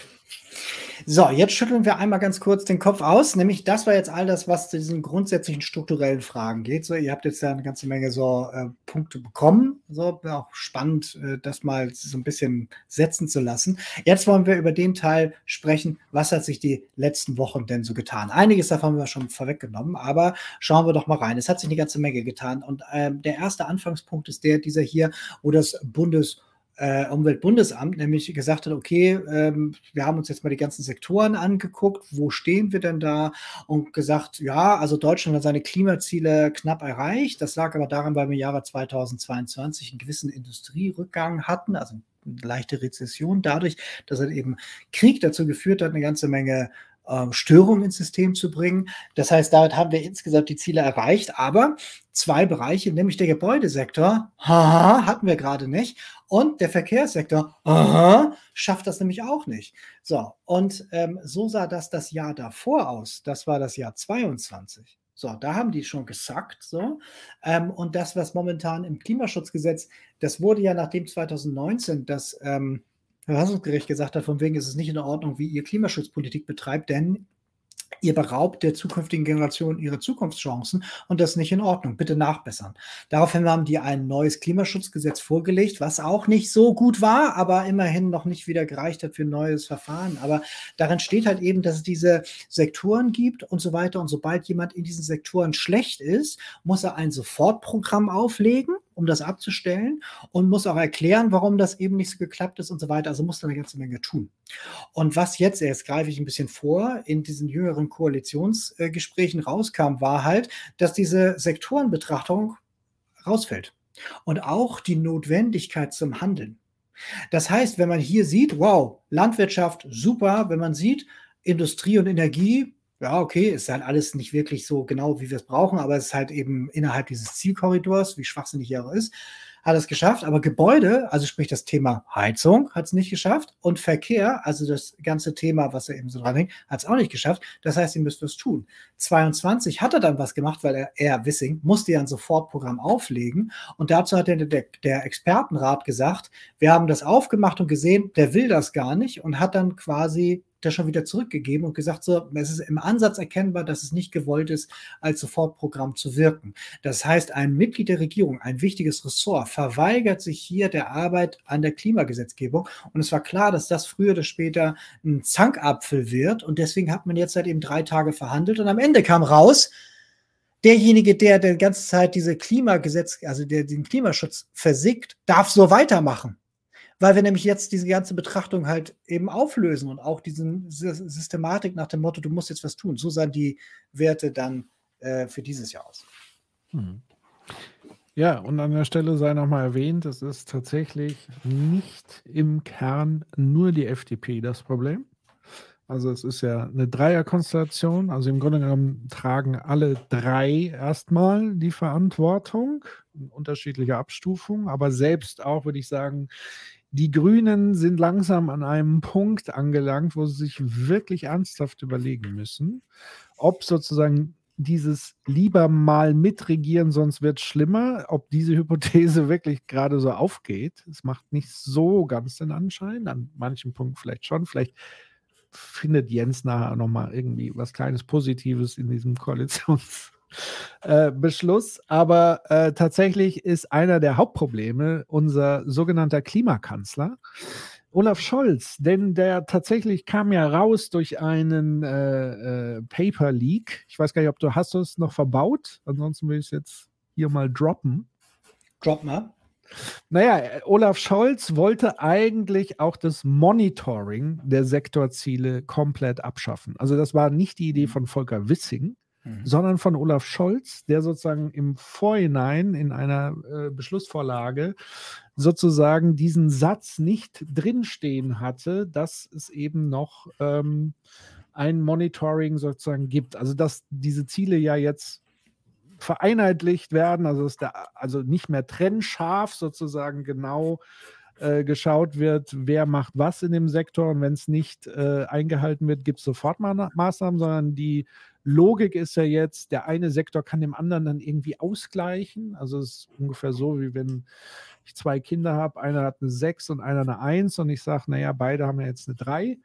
Ähm, das funktioniert natürlich in dieser Klimaschutzlogik gar nicht, aber Olaf Scholz wollte offenbar tatsächlich sogar das Monitoring ganz äh, vom Tisch fegen. Und das ist eben nochmal ein wichtiger Hinweis zu sagen, der sogenannte Klimakanzler ist eben alles andere als das. Und äh, da wird es einem dann schon anders. Ähm. Genau, das ist, das ist, glaube ich, ist ein wichtiger Hinweis. Ne? Dieses, das eine ist ja die Leute, die wirklich dafür kämpfen für diese Verhältnisse oder dass sie halt irgendwie noch schlimmer werden, also die sich wirklich ganz offen dafür auch wirklich einsetzen und ähm, nicht Politik oder Falschpolitik betreiben. Und die anderen, die es geschehen lassen oder das sogar noch befördern, wie halt in dem Fall Olaf Scholz. Da hängt natürlich einerseits auch neben dem, dass er teilweise Interessen teilt, ist nun mal so, weil er eben auch eine enge Verbindung, SPD auch eine enge Verbindung zum ganzen Gasding hat das ist so. Ja. Ähm, äh, ist es gleichzeitig auch so, dass dieses, er möchte natürlich auch keinen Stress in der Koalition haben untereinander und er möchte auch nicht als der Klimaidiot dastehen. Das heißt also eben alles, was da irgendwie dafür sorgt, Druck aus diesem Thema rauszunehmen, ist natürlich für ihn auch interessant. Ich erinnere nochmal, ich glaube, das war in Episode 3 und Episode 4, da hatten wir so Beispiele, wo er auf Klimathemen angesprochen worden ist und wo er jedes Mal dann so gesagt hat, nach dem Motto, ja, am besten ist, wenn man gar nicht überredet und Klimaschutz macht man nicht durch Demo, sondern ne, und so weiter. Also mhm. er ist ja selber auch niemand, der irgendwas mit Klimakanzler ist. Das ist wie mit der Merkel, der wird das einfach angedichtet und irgendwelche Idioten wiederholen das dann. Aber nein, das ist eigentlich nur genauso wie mit der CDU, die das von sich behauptet, jetzt noch einmal wieder mal, alle drei Jahre will sie das von sich selbst behaupten, Klimapartei zu sein. Ist es nicht. Ist genau das Gegenteil. Ist genau das Gegenteil. Und er hätte im Prinzip hier schon an mehreren Stellen die Reißleine ziehen können, Machtworte ziehen. Er hätte auch Leute austauschen können. Eine ganze Menge Sachen machen können. Er macht aber genau nichts. Er liefert weiter den Rahmen, in dem sich das verunfallt. So sieht's aus. Und äh, wer so ein bisschen die 29er verfolgt oder Stefan Schulz Lies Fernsehpodcast, ich glaube, da war es auch schon thematisch, dass natürlich das auch rein machttaktisch von Olaf Scholz Sinn ergibt, weil natürlich ja. Robert Habeck extrem nach vorne prescht mit progressiven Ideen, also progressiv auch im Sinne von, wie kann man die ganze äh, Chose relativ schnell jetzt irgendwie in den Griff bekommen. Und damit punktet natürlich zumindest in vielen Wählerkreisen auch Habeck, weil er natürlich wesentlich entscheidungsfreudiger, wesentlich durchsetzungsstärker und natürlich wäre er dann an Olaf Scholz Stelle der geeignetere Klimakanzler. Das heißt, wenn jetzt also noch weitere Ereignisse in dieser Legislatur, Gott bewahre, es gibt jetzt hier nochmal Ahrtal 2, 3, 4, was auch immer, und diese ganze Situation, die wir ja tagtäglich beobachten, global gesehen, also allein was in Kalifornien gerade abgeht, äh, gar nicht davon zu reden. Da gucken wir ja schon gar nicht mehr hin, sozusagen, sondern es ist ja alles nur noch hat man das Gefühl, die Berichterstattung ist ja nur noch auf Berlin sozusagen ja. pointiert und was da, was da passiert, was in, in regionalen Gefilden in Deutschland passiert, was außerhalb, was in der EU passiert, was außerhalb in der Welt passiert, das, das spielt schon fast gar keine Rolle mehr. Da muss man schon äh, äh lange suchen, dass man eine gute, beispielsweise Auslandsjournal ist immer noch eine gute Quelle, um den ein oder anderen Berichten da rauszuziehen. Ähm, ja, und das ist halt das Problem an der Stelle, dass Olaf Scholz eben auch diese Machttaktik merkt und sieht. Äh, das gleiche haben wir ja gerade in Bayern, da stehen Wahlen an. Der größte Feind, der größte politische bedrohliche Feind sind die Grünen. Ähm, und nicht, weil sie eine bestimmte Ideologie vertreten, die sie gar nicht vertreten, weil ganz ehrlich, so was denen alles zugeschrieben wird, wo ich mir sage, yo, also die sind ja zum Teil näher an der FDP als, äh, sag ich mal, an der SPD äh, oder noch roter oder so. Aber es wird ja so getan, als ob das so die Supersozialisten und keine Ahnung ist. Aber das ist reines Machtkalkül, weil sie natürlich im Moment das größte Wählerpotenzial tatsächlich auch erreichen könnten, wenn sie gute Sachen auf die Straße bringen, zum einen, und wenn auf der anderen Seite sozusagen der Druck steigt. Nicole sagt, oder Mix Podcast hören, dann schmeißen wir den Link hier rein. Den kenne ich tatsächlich noch gar nicht. Gut. Das der Ausflug in die Machttaktiken eines Olaf Scholz. Was hat sich noch ergeben? Äh, das hier. Äh, Studie kam raus, das wird auch niemand verwundert, Leute, die das hier sehen, zum Beispiel Episode 5, Episode 6. Episode 5 hatten wir Jahresreplik, Episode 6 haben wir noch mal ein paar Sachen erklärt, nämlich äh, alles, was wir an Klimawandel haben, kostet richtig Geld. Also Klimakatastrophe kostet Geld im Sinne von Katastrophen, die dann entstehen, Dürren, die entstehen.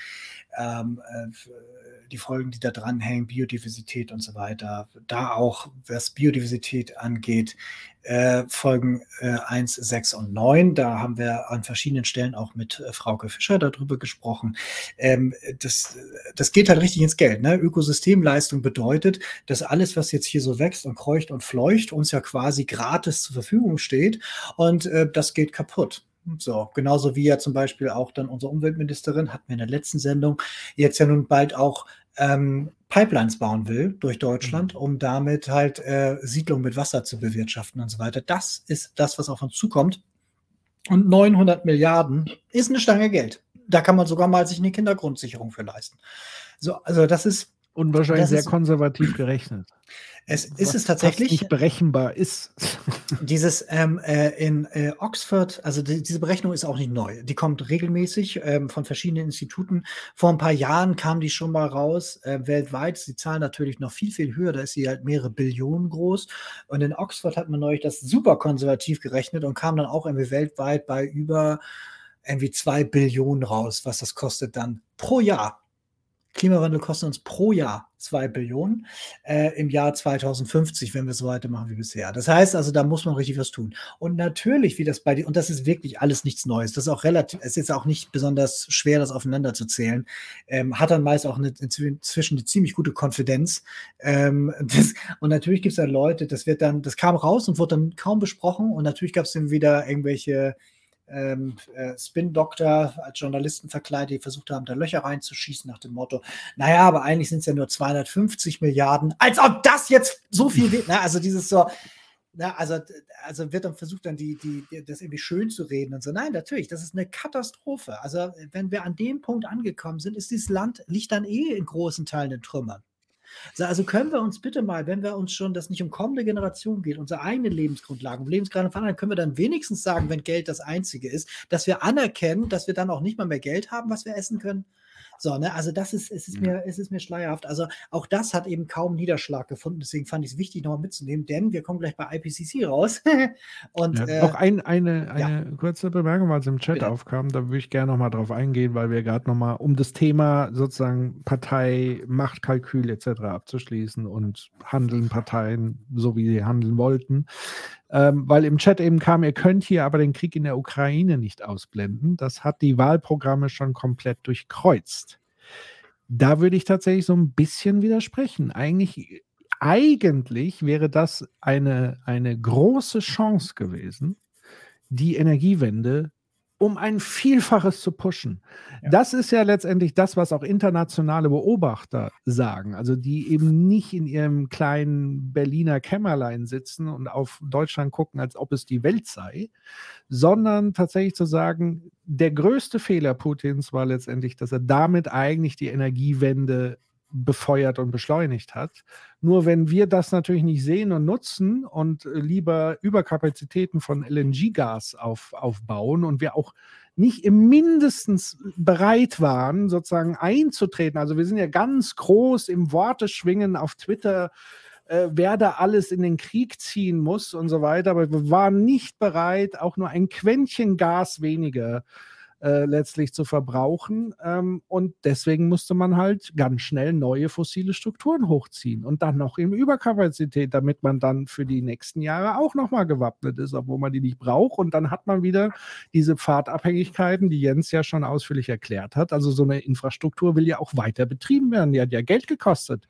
Die kann doch jetzt nicht einfach von heute auf morgen dann wieder abgebaut werden, sei denn, sie schwimmt auf dem Meer. Ähm, also das heißt, da würde ich tatsächlich widersprechen zu sagen, ja, natürlich hat der Krieg in der Ukraine vieles sozusagen verändert, eine, eine, Irritation erzeugt, eine Schockwelle erzeugt. Aber es ist nicht so, dass das ein Grund gewesen wäre, um die Energiewende nach hinten anzustellen, um gewisse politische, ganz im Gegenteil. Das war eigentlich der große Weckruf zu sagen, jetzt erst recht weg von fossilen Abhängigkeiten. Ja. Stattdessen haben wir uns die neuen fossilen Partner an die Seite gestellt, was letztendlich ja auch dazu geführt hat, dass Saudi Aramco das wertvollste Unternehmen der Welt geworden ist, mit denen wir jetzt Joint Ventures machen. By the way. Passend dazu, das Verbrenner aus war ja auch. Verbrenner aus, ganz wichtig. Äh, das heißt halt eben nicht, dass man keine Verbrenner mehr benutzen darf. Das heißt einfach nur, dass seit 2035 in der Europäischen Union keine neuen mehr zugelassen werden dürfen. Und 2035 ist nun mal wirklich noch eine lange Zeit hin. Hm. Also sehr, sehr jetzt sogar 2034 sich noch einen brandneuen Verbrenner kauft, der kann den dann noch länger verwenden. Ob das schlau ist, vernünftig und CO2-Preis und so weiter, ist noch was anderes. Aber das ist halt eben kein Ding gewesen. Das ist nur aber wichtig. Es wird immer so getan, so ja, für die arme Krankenschwester, ne, ist alles gelogen. Natürlich geht es hier auch wieder um das, was wir oben hatten, ähm, weil ähm, es geht natürlich darum, dass Markt klare Signale hat und man genau weiß, okay, ich kann, ich Jens kann mich darauf einstellen. Sollte ich mir noch mal ein Auto irgendwann kaufen, dann weiß ich, ich werde mir keinen Verbrenner kaufen, weil ich weiß, der hat irgendwann natürliches Ende. So durchbricht man, ändert Fahrtabhängigkeiten mit einem, das ist Verantwortungsübernahme, dass man sagt, irgendwann muss das zu Ende sein. Du kannst doch nicht sagen 2045 Hardcut und jetzt seht mal zu, dass ihr jetzt irgendwie alle. Nee, das ist also vernünftig zu sagen, zu diesem Zeitpunkt endet das. Wenn man allerdings dann sagt, haha, Klimapolitik, hier fick die Hände, das wollen wir jetzt mal schön mal durchkreuzen, oder aber ich habe jetzt irgendwie Interesse dran, halt irgendwie bestimmte Sachen halt zu pushen, so, dann fange ich halt eben an, solche Sachen hineinzusprechen. Hm. Und ähm, das Lustige ist halt dieses, ja, äh, waren E-Fuels verboten? Nein, waren sie nie. So, es waren mhm. E-Fuels nicht verboten. Nur dieser Punkt von wegen Verbrenner würde dann eben bedeuten, äh, auch ein Verbrenner, den ich jetzt 2034, 2035 noch neu zulasse, ähm, wie ist das denn, wenn der nur E-Fuels tanken darf? Ist das dann okay? Und darauf hat sich dann die EU eingelassen mit einem Ja, ist okay. Und dann haben die das durchgewunken. Das Problem ist nur, was jetzt, glaube ich, einige nicht bedacht haben. Ähm, und es könnte sein, dass ich das falsch gelesen habe, aber vielleicht habe ich ja recht. Dass nämlich die Regelung nicht sagt, der Verbrenner darf kein CO2 ausstoßen, sondern keine schädlichen Emissionen. Und ein E-Fuel-Auto emittiert immer noch Stickoxide. Mhm. Das heißt, du hast dann einen Verbrenner, der darf dann noch fahren, weil er mit E-Fuels getankt ist oder mit was anderem so, aber sobald er eben auch schädliche Emissionen emittiert, wie zum Beispiel Stickoxide, darf er wieder nicht mehr fahren. Das heißt, virtuell ist quasi diese Fahrzeuggeneration E-Fuels Only geschaffen, neben all dem Schwachsinn, den wir jetzt nun hinreichend diskutiert haben. Ähm, aber sehr wahrscheinlich darf es trotzdem in der Europäischen Union nicht betrieben werden, es sei denn, diese Stickoxid und die anderen Teile davon gilt nicht. Da bin ich mir nicht hundertprozentig sicher. Aber darum geht es mir gar nicht. Worum es mir geht, ist halt, Verbrenner aus ist jetzt da yay, so, endlich mal ein vernünftiges Ding für die Zivilgesellschaft im Sinne von, wir haben das hat keiner gewonnen, aber es gibt Klarheit, vielen Dank. Aber die, äh, CD, äh, die FDP entblödet sich nicht, das jetzt zu feiern und sagt so, das Verbrenner aus ist tot. Nein, der grüne Verbrenner kommt. Auch nein. Kann man gut oder schlecht finden, aber FDP wirkt. Also sich äh, darauf irgendwie so, also man muss schon wirklich ganz unten angekommen sein und ganz wenig zu erzählen haben, dass man sich jetzt darauf jetzt irgendwie, ne, also es ist so. Aber das war eben auch in den letzten Wochen. Passt jetzt China dazu? Ja. Oder kommt es noch? Nee, nee, mach Also, mal. genau. China hat ja, auch das kriegt man dann immer nur über, sag ich mal, so Akteure wie Östen Terli mit, der dann im Netz irgendwie wühlt und Artikel aus ausländischen Publikationen raussucht, weil sowas findet natürlich in den deutschen Medien gar nicht statt, sondern deutsche Medien sprechen dann über China immer sehr eindimensional, so das Übliche. Ähm, aber China tatsächlich ähm, hat geplant, und das ist eigentlich eine ganz interessante Geschichte, ab Juli soll nämlich auch da eine neue strenge Abgasnorm eingeführt werden. Ähm, das heißt, hier hat man einen anderen Weg gewählt. Hier wollte man sozusagen nicht die Verbrennertechnologie unterbinden, sondern man hat gesagt, ich setze Abgasnormen so krass dass ein Verbrennermotor im Moment gar nicht mehr mitkäme. Und das heißt, die haben es darüber versucht zu regeln, indem sie sagen, okay, ab Juli sind diese Fahrzeuge nicht mehr auf dem chinesischen Markt letztlich verfügbar. Das wiederum hat aber dazu geführt, dass irgendwie, wie auch immer, haben offenbar die chinesischen Autohändler das nur sehr spät mitbekommen. Äh, oder keine Ahnung, auf jeden Fall waren die dann plötzlich in Panik und haben gesagt, ja, aber das bedeutet ja, dass wir einen, einen riesigen, gigantischen Fuhrpark hier haben, den wir nicht mehr verkaufen können, weil die ja alle noch auf Verbrenner basieren und ja auch die Produktion weltweit gar nicht so hoch ist, wie man sich das dann eigentlich wünscht. Und das wiederum hatte jetzt zur Folge, dass die äh, ähm, chinesische Regierung dem ein bisschen äh, nachgegeben hat und sozusagen diese Verordnung von Juli auf ähm, Januar nächsten Jahres verschoben hat, aber das Ding steht nach wie vor. Plus aber, dass sie die Ansage gemacht haben, dass sozusagen gewisse Produktionen in dem Bereich dann aber auch bitte rechtzeitig nach unten gefahren werden oder andere Elektroproduktionen bevorzugt behandelt werden, damit die Autohändler dann auch die richtigen Fahrzeuge letztlich haben und dann nicht so äh, äh in Panik verfallen müssen, wie sie jetzt eben unvorbereitet waren. Witziger Seiteneffekt, ähm, es gab noch so eine Statistik dazu, nämlich sozusagen die Absatzzahlen von Automobilherstellern weltweit. Und das Problem ist ja dadurch, dass wir so super technologieoffen sind, äh, haben jetzt halt nicht so viele ausländische Automobilhersteller in äh, Elektrifizierung gesetzt, aber die Chinesen natürlich schon, weil sie natürlich eben diese klaren Rahmen und diesen Plan vorliegen haben, ähm, sodass deren Absatz signifikant im Vergleich zu den anderen extrem nach oben geschossen ist. Das heißt, der Chinese, die chinesische Automobilindustrie und da empfehle ich ähm, eine ARD-Dokumentation über China. Ich habe jetzt nicht den genauen Titel, aber da wurde das auch thematisiert, dass beispielsweise der technologische Vorsprung im Automobilbereich in China um ein Vielfaches höher ist als beispielsweise in Deutschland. Also forget Elon Musk und Tesla, der daddelt sich ja nur noch mit Dogecoins und Twitter tot. Tesla, forget it. China ist vor allen Dingen im Bereich autonomes Fahren was Voraussetzung ist für eine ganz andere Mobilitätsgeschichte, weil China hat offenbar kein Interesse, dass jeder Bürger, jede Bürgerin ein eigenes Auto irgendwie vor der Tür stehen hat. Nein, sie wollen tatsächlich in Richtung autonomes Fahren, Carsharing, andere Mobilitätskonzepte, automatisiert etc. machen. Dass sogar der größte deutsche Autoexperte, Herr, wie heißt der, Dudenhöfer ja. oder so, ja. gesagt hat, also sorry Leute, deutsche Automobilindustrie, das könnt ihr eigentlich vergessen und ihr könnt es erst recht vergessen, wenn wir uns jetzt von China abwenden. Dann ist ganz verloren, weil dann findet nämlich kein Transfer statt zwischen China und Deutschland. Ähm, und früher war es halt genau umgekehrt, dass eben die Chinesen von Know-how und Technologietransfer profitiert haben, durch, dadurch, dass sie verlängerte Ber Werkbank waren. Aber das hat sich komplett umgedreht.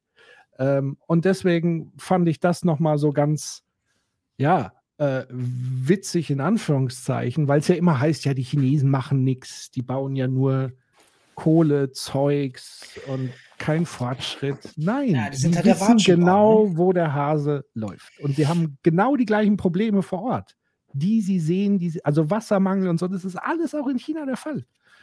Die wissen es und, und ihr Interesse ist es genau, das zu bewahren, die Lebensumstände ihrer Bevölkerung zu bewahren und tun deswegen auch sehr viel in dem Bereich. Nicht schnell ja. genug für viele, sicherlich, aber man muss auch gucken, das ist ein gigantisches Land. Ja, das ist natürlich erstmal A, ist da Klimarassismus drin. Und zweitens ist es halt ein schöner Watschenbaum, weil es genau auf der anderen Seite der Erde, dass man sagt, so, ja, die müssen erstmal, da vergessen die aber immerhin, dass irgendwie so 18 Prozent von dem, was da passiert, halt eben etwas ist, was mit unserer Wertschöpfung zu tun hat. So, ne? Also dieses, du kannst ja, ja die äh, Produktion dahin auslagern und die dann dafür schimpfen, dass die angeblich der Polluter sind, ist auch schon mal frech. Plus, äh, was man auch nicht vergessen darf, ist einmal das, was du gerade mit Elektromobilität erzählt hast. So, ne? Also sprich, dieses, die steuern um. Also wenn wir hier noch Debatten führen, die wir vor 30 Jahren uns schon gegenseitig erzählt haben, sind die aber schon da deutlich weiter. Und dann merken wir auf irgendwann so, ah, schon wieder Anschluss verpasst, ah, schon wieder daneben. Ne? Also dieser, dieser fehlende Mut, so in, in Deutschland tatsächlich zu sagen, ja, hier bin ich, bin ich bereit reinzugehen. Und das Unternehmenslenker manchmal, aber in der Regel ist das dann auch wieder dahinter die Anteilseignerstruktur, die dann da doch eher sehr vorsichtig ist und zurückhaltend und nicht so gerne Risiken eingeht und dann lieber doch mal lieber so, na Ersatzsymbols und so weiter, ähm, äh, steht dann solchen Sachen dann entgegen. Und so verpasst man dabei auch immer, dass in keinem Land der also Welt so viel Solar gebaut wird wie in China. Und zwar für den eigenen Markt. Die bauen nämlich Kapazitäten aus ohne Ende. Die bauen auch parallel noch Fossile aus. Genau, aber das eine können sie aber abschalten und sind komplett autark. Und das andere halt eben nicht. Ne? So, und äh, deswegen ist halt dieses Argument von wegen, aber die ist komplett Anfängerschule, braucht man sich gar nicht drauf einlassen. Damit deklassiert sich derjenige als Diskutant. So. So, was war, noch, was war noch in den letzten Wochen? Genau, der IPCC-Bericht ist rausgekommen. Ähm, allein wenn man sich die Summary for Policymaker anguckt, das sind so 36 Seiten, da kann man so 12 bis 15 Abschnitte sehen. Da sieht man im Prinzip das, was wir all die Jahre schon sehen. Ne? Also das ist jetzt nicht, dass da jetzt irgendwie was Neues drin stünde nach dem Motto, hey, diese neue Supertechnologie macht es anders oder hey, mit folgender Marktlösung kommen wir weiter oder so. Nein, da steht das drin, was wir schon seit Jahren sehen, nämlich dieses, das Zeitfenster, in dem wir eine lebenswerte und nachhaltige Zukunft haben können, die für alle gesichert ist, schließt sich rapide. Das heißt, das bisschen, was wir noch machen können, um wirklich was zu ändern, das entscheidet sich in den kommenden Jahren. Also bis 2030, wenn wir bis dahin nicht richtig was gedreht haben, können wir es danach eigentlich nicht vergessen, aber dann wird es richtig, richtig schlimm. Also wirklich schlimm, weil wir dann auch in Teile kommen, wo wir Kipppunkte erreichen, wo wir auch in, Temperaturen kommen, wo dann eben auch weitere Sachen dann ins Rutschen kommen, wo dann ganze Biotope, Biosphären nicht mehr mitkommen und so weiter. Das heißt also, die sagen in aller Deutlichkeit ganz klar, jetzt muss sich richtig, richtig, richtig viel ändern. Das sagen sie schon seit Jahren. Und das Spannende ist, es kam halt raus, es wurde erzählt und es gab so gut wie kaum Echo. In der Taz gab es einen Bericht, wo drauf stand, wie immer nur schlimmer. So, ja, vielen Dank. Geiler Karlauer. So, auch was dann drin stand, auch nett, aber das ist zu wenig. Das müsste Brennpunkt sein, das müsste Krisenwoche sein, das müsste aktuelle Stunde im Bundestag sein, das müsste bedeuten, eine Woche wirklich Sondersendung. Das, also es müsste ganz viele Sachen sein, aber dieses, hört mal zu, wir laufen auf das Ende der Zivilisation zu, wenn wir jetzt nichts machen, findet zu wenig Niederschlag. Absolut. Ich, ich finde, wenn es zig verschiedene Sportkanäle gibt, die fokussiert sind auf Sport, sollte es einen Kanal geben, der nichts anderes macht, als das zu thematisieren. Zum Beispiel. In Anbetracht der Relevanz. Ja. Ja, ohne Scheiß. Da könnte man vor allen Dingen könnte man auch viel von diesem, wir probieren was aus und so edukativer. Das stimmt eigentlich. Eigentlich ist das Stoff. ja unendlich füllen. Also du musst es ja auch unendlich füllen. Also sowohl zusammen, also es geht ja bis in jede Pore der Gesellschaft, das Thema. Darüber lass noch mal reden. Das, Spannende ist, jetzt framen wir das mal, weil das bedeutet ja, diese ganze Geschichte ähm, bedeutet, wir haben uns ja Ziele gesetzt, die müssen wir erreichen, um da reinzukommen. Thilo hat dann hier in der Bundespressekonferenz äh, einen Vertreter gefragt und gesagt, hör mal zu, wie sieht es denn jetzt aus? Anderthalb Grad Ziel, wollen wir das immer noch? Ja oder nein? Und der hm. hat gesagt, nein, nein, wir halten daran fest. Das Geile an der Geschichte ist, äh, das anderthalb Grad Ziel wird durch die deutsche Klimapolitik gar nicht angesteuert, das heißt, du kannst ja an dem Ziel festhalten, was ist das für ein Nichtsatz, wenn die Maßnahmen dazu nicht passen, so, weil die Maßnahmen passen für ein 2,1 Grad Ziel. Mhm. Plus, er hat dann auch die Umweltministerin nochmal gefragt, eine Woche später, die Lempe, und die hat dann gesagt, dieses so, naja, ich stehe da mit dem IPCC überein, eigentlich ist 1,5 nicht mehr erreichbar. Und mhm. hier sind wir in einem Shifting Baseline Ding, also wirklich Frosch im Topf. Uns hat man mal gerade eben, nachdem wir über Jahre gehört haben, oh Gott, 1,5 Grad, wenn wir das Ende des Jahrhunderts erreichen, oh mein Gott, wie schlimm wird das? Wenn wir es 2050 erreichen, oh Gott, mein, wie schlimm wird das? Wenn wir es 2030 erreichen, oh mein Gott, so, jetzt erreichen wir das wahrscheinlich, hatten wir letztes Mal, irgendwann zwischen 2024 und 2026 das erste Mal und dann wird sich das langsam einpendeln und eigentlich ist es nicht mehr zu erreichen. Wir haben jetzt so viel Energie im System, dass wir das 1,5 Grad Ziel verlieren. Und wir nehmen das einfach so hin. Es wird nicht diskutiert, es wird auch nicht wirklich geframed, was damit alles Furchtbares passiert. Und wir übersehen dabei, dass wir auf über zwei gerade rauslaufen. Und gleichzeitig erzählt die Bundesregierung, ja, wir haben ein ganz anderes Ziel und das kriegen wir irgendwie hin. Hm. Hä? Ja, ist halt doch, ist doch, ist doch viel beruhigender. So kann man doch viel ruhiger Politik machen oder Antipolitik machen, ja. ähm, wenn die Leute jetzt nicht so in Panik geraten. Das ist so. Das ist und, wie bei den Banken, Jens. Ja, das ist ja die, die, das, keine das, Panik, sonst ja, passiert das, Panik. Das wird, alles, das wird alles schon am Ende gut rauskommen und so. Vertrauen Sie bitte drauf. Also, ja, ja, klar. Dazu passt das hier, Klimavolksentscheid in Berlin ähm, hat sich dann eine Initiative zusammengefunden, die gesagt hat, jawohl, wir wollen ja bis 2045 klimaneutral sein, Berlin schafft das früher.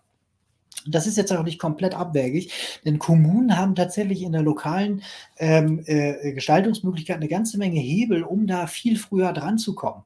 So, ne? Also ob man jetzt wirklich alles Wärmewende technisch schafft und so weiter, geschenkt. Aber zumindest die Voraussetzung dafür zu schaffen, deutlich früher anzukommen, das können große Kommunen tatsächlich schaffen. Durch Verkehrs Verkehrswegeplanung und so weiter, durch eben dadurch, dass man eben sagt, okay, wir stärken ÖPNV, wir stellen bestimmte Initiativen aus und so weiter, sorgen dafür, dass Unternehmen sich transformieren und so. Man kann da eine ganze Menge machen, insbesondere wenn du einerseits weißt, jawohl, die Bevölkerung will das und zweitens ist es auch interessant für Leute, die investieren wollen.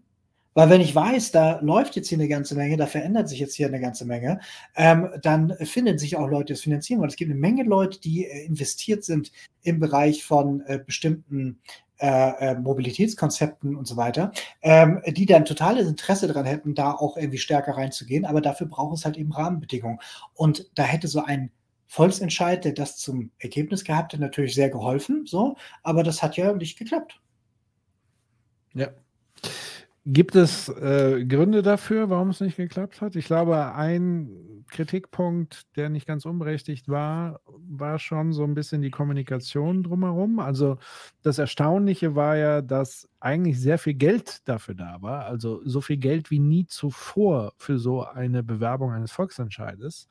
Aber ich glaube, mit einer der Kritikpunkte war tatsächlich, dass man zu wenig gesagt hat, was denn wirklich konkret passiert, sondern man ist zu sehr sozusagen nur mit diesem Ziel 2030, aber irgendwie konnte man nicht vermitteln, wie äh, das Ganze passieren soll und was das letztlich bedeutet. Ja, da das, Genau, also Un Un Unsicherheit ist natürlich bei sowas immer Gift. Äh, zweitens verstehen auch manche Leute einfach das nicht, was man davon hat. Dann wurde natürlich auch gleichzeitig von einer, man muss es halt so nennen, von der Gegenseite dann eben auch dagegen mobilisiert und dann gesagt, ja, wenn das durchgeht, musst du dein Auto aufgeben. Also es gab einen deutlichen Unterschied zwischen okay. Randbezirk und Zentrum. Zentrum war dafür, ja. Randbezirk war eher dagegen. Ähm, und das bedeutet halt irgendwie so dieses, man hätte mit Sicherheit Kommunikation generell anders machen können, man hätte konkreter das das machen können. Man hätte vor allen Dingen auch zielgruppengerechter das machen können. Äh, vor allen Dingen mit den ganzen Mitteln, die man hatte, kam man viel Geld aus dem Ausland. Ich glaube, 27 Prozent des Geldes kam irgendwie aus dem Ausland von Stiftungen und so weiter, die ein Interesse daran gehabt haben, dass in einer großen deutschen Kommune das tatsächlich vorangeht, ist ja auch super. So die Frage, wie, was man, wo man kommuniziert und was wir bei dir auch immer bemerken, die Leute haben teilweise null Problembewusstsein, verstehen gar nicht, warum das überhaupt ein Thema ist und was man dafür tun kann.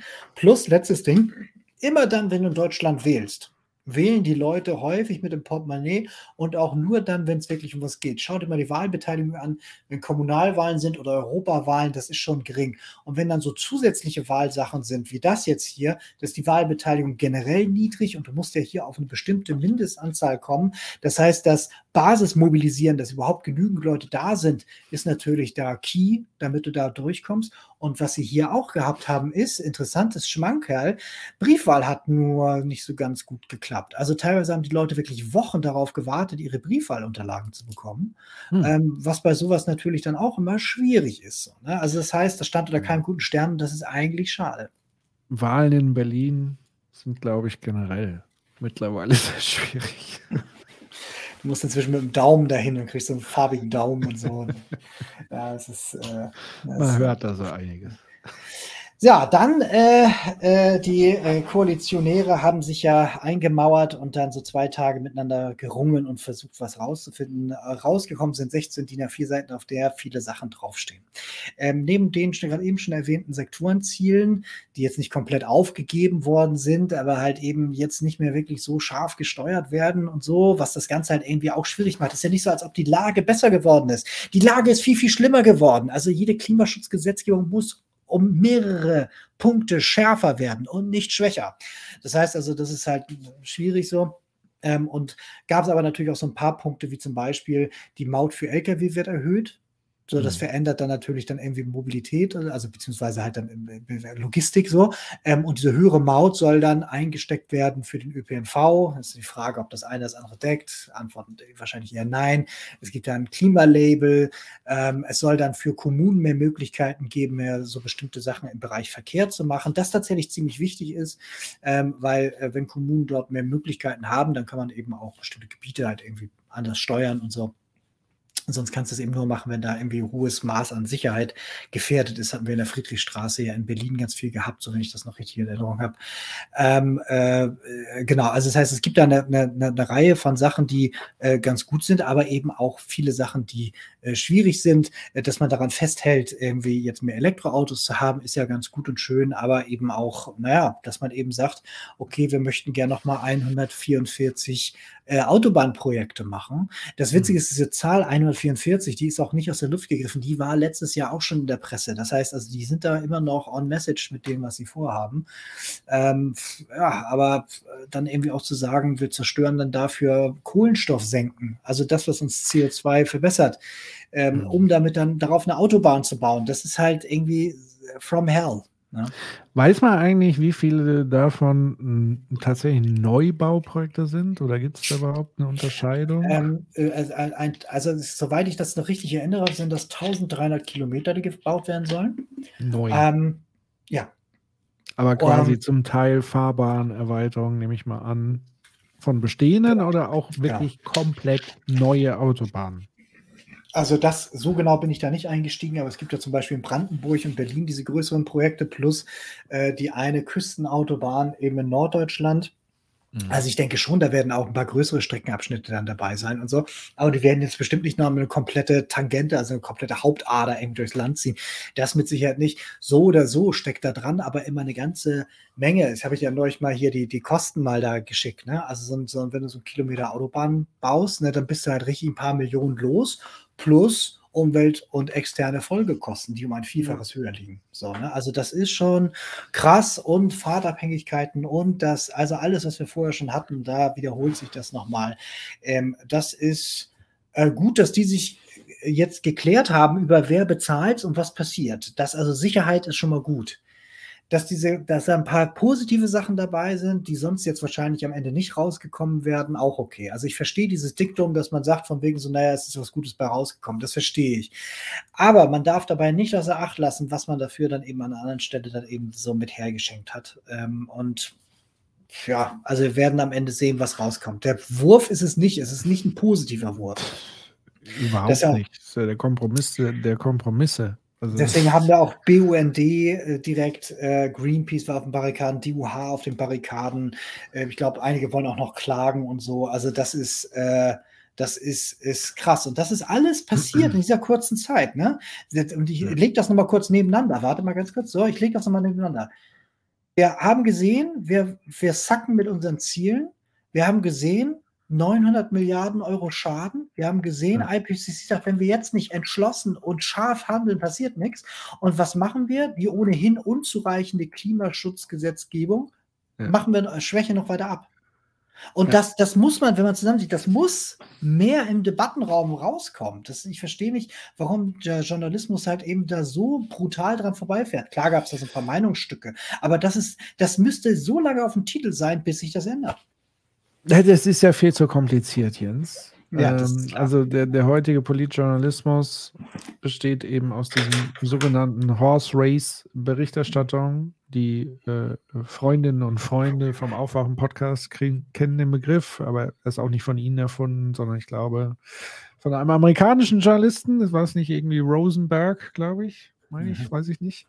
Aber auf jeden Fall Horse Race Journalismus in dem Sinne zu sagen, ich gucke eigentlich nur noch auf Performance von Politikern und die Gefühle, die sie erzeugen und die Konflikte. Also im Grunde genommen sowas wie eine Shakespeareske äh, Politjournalismus-Berichterstattung.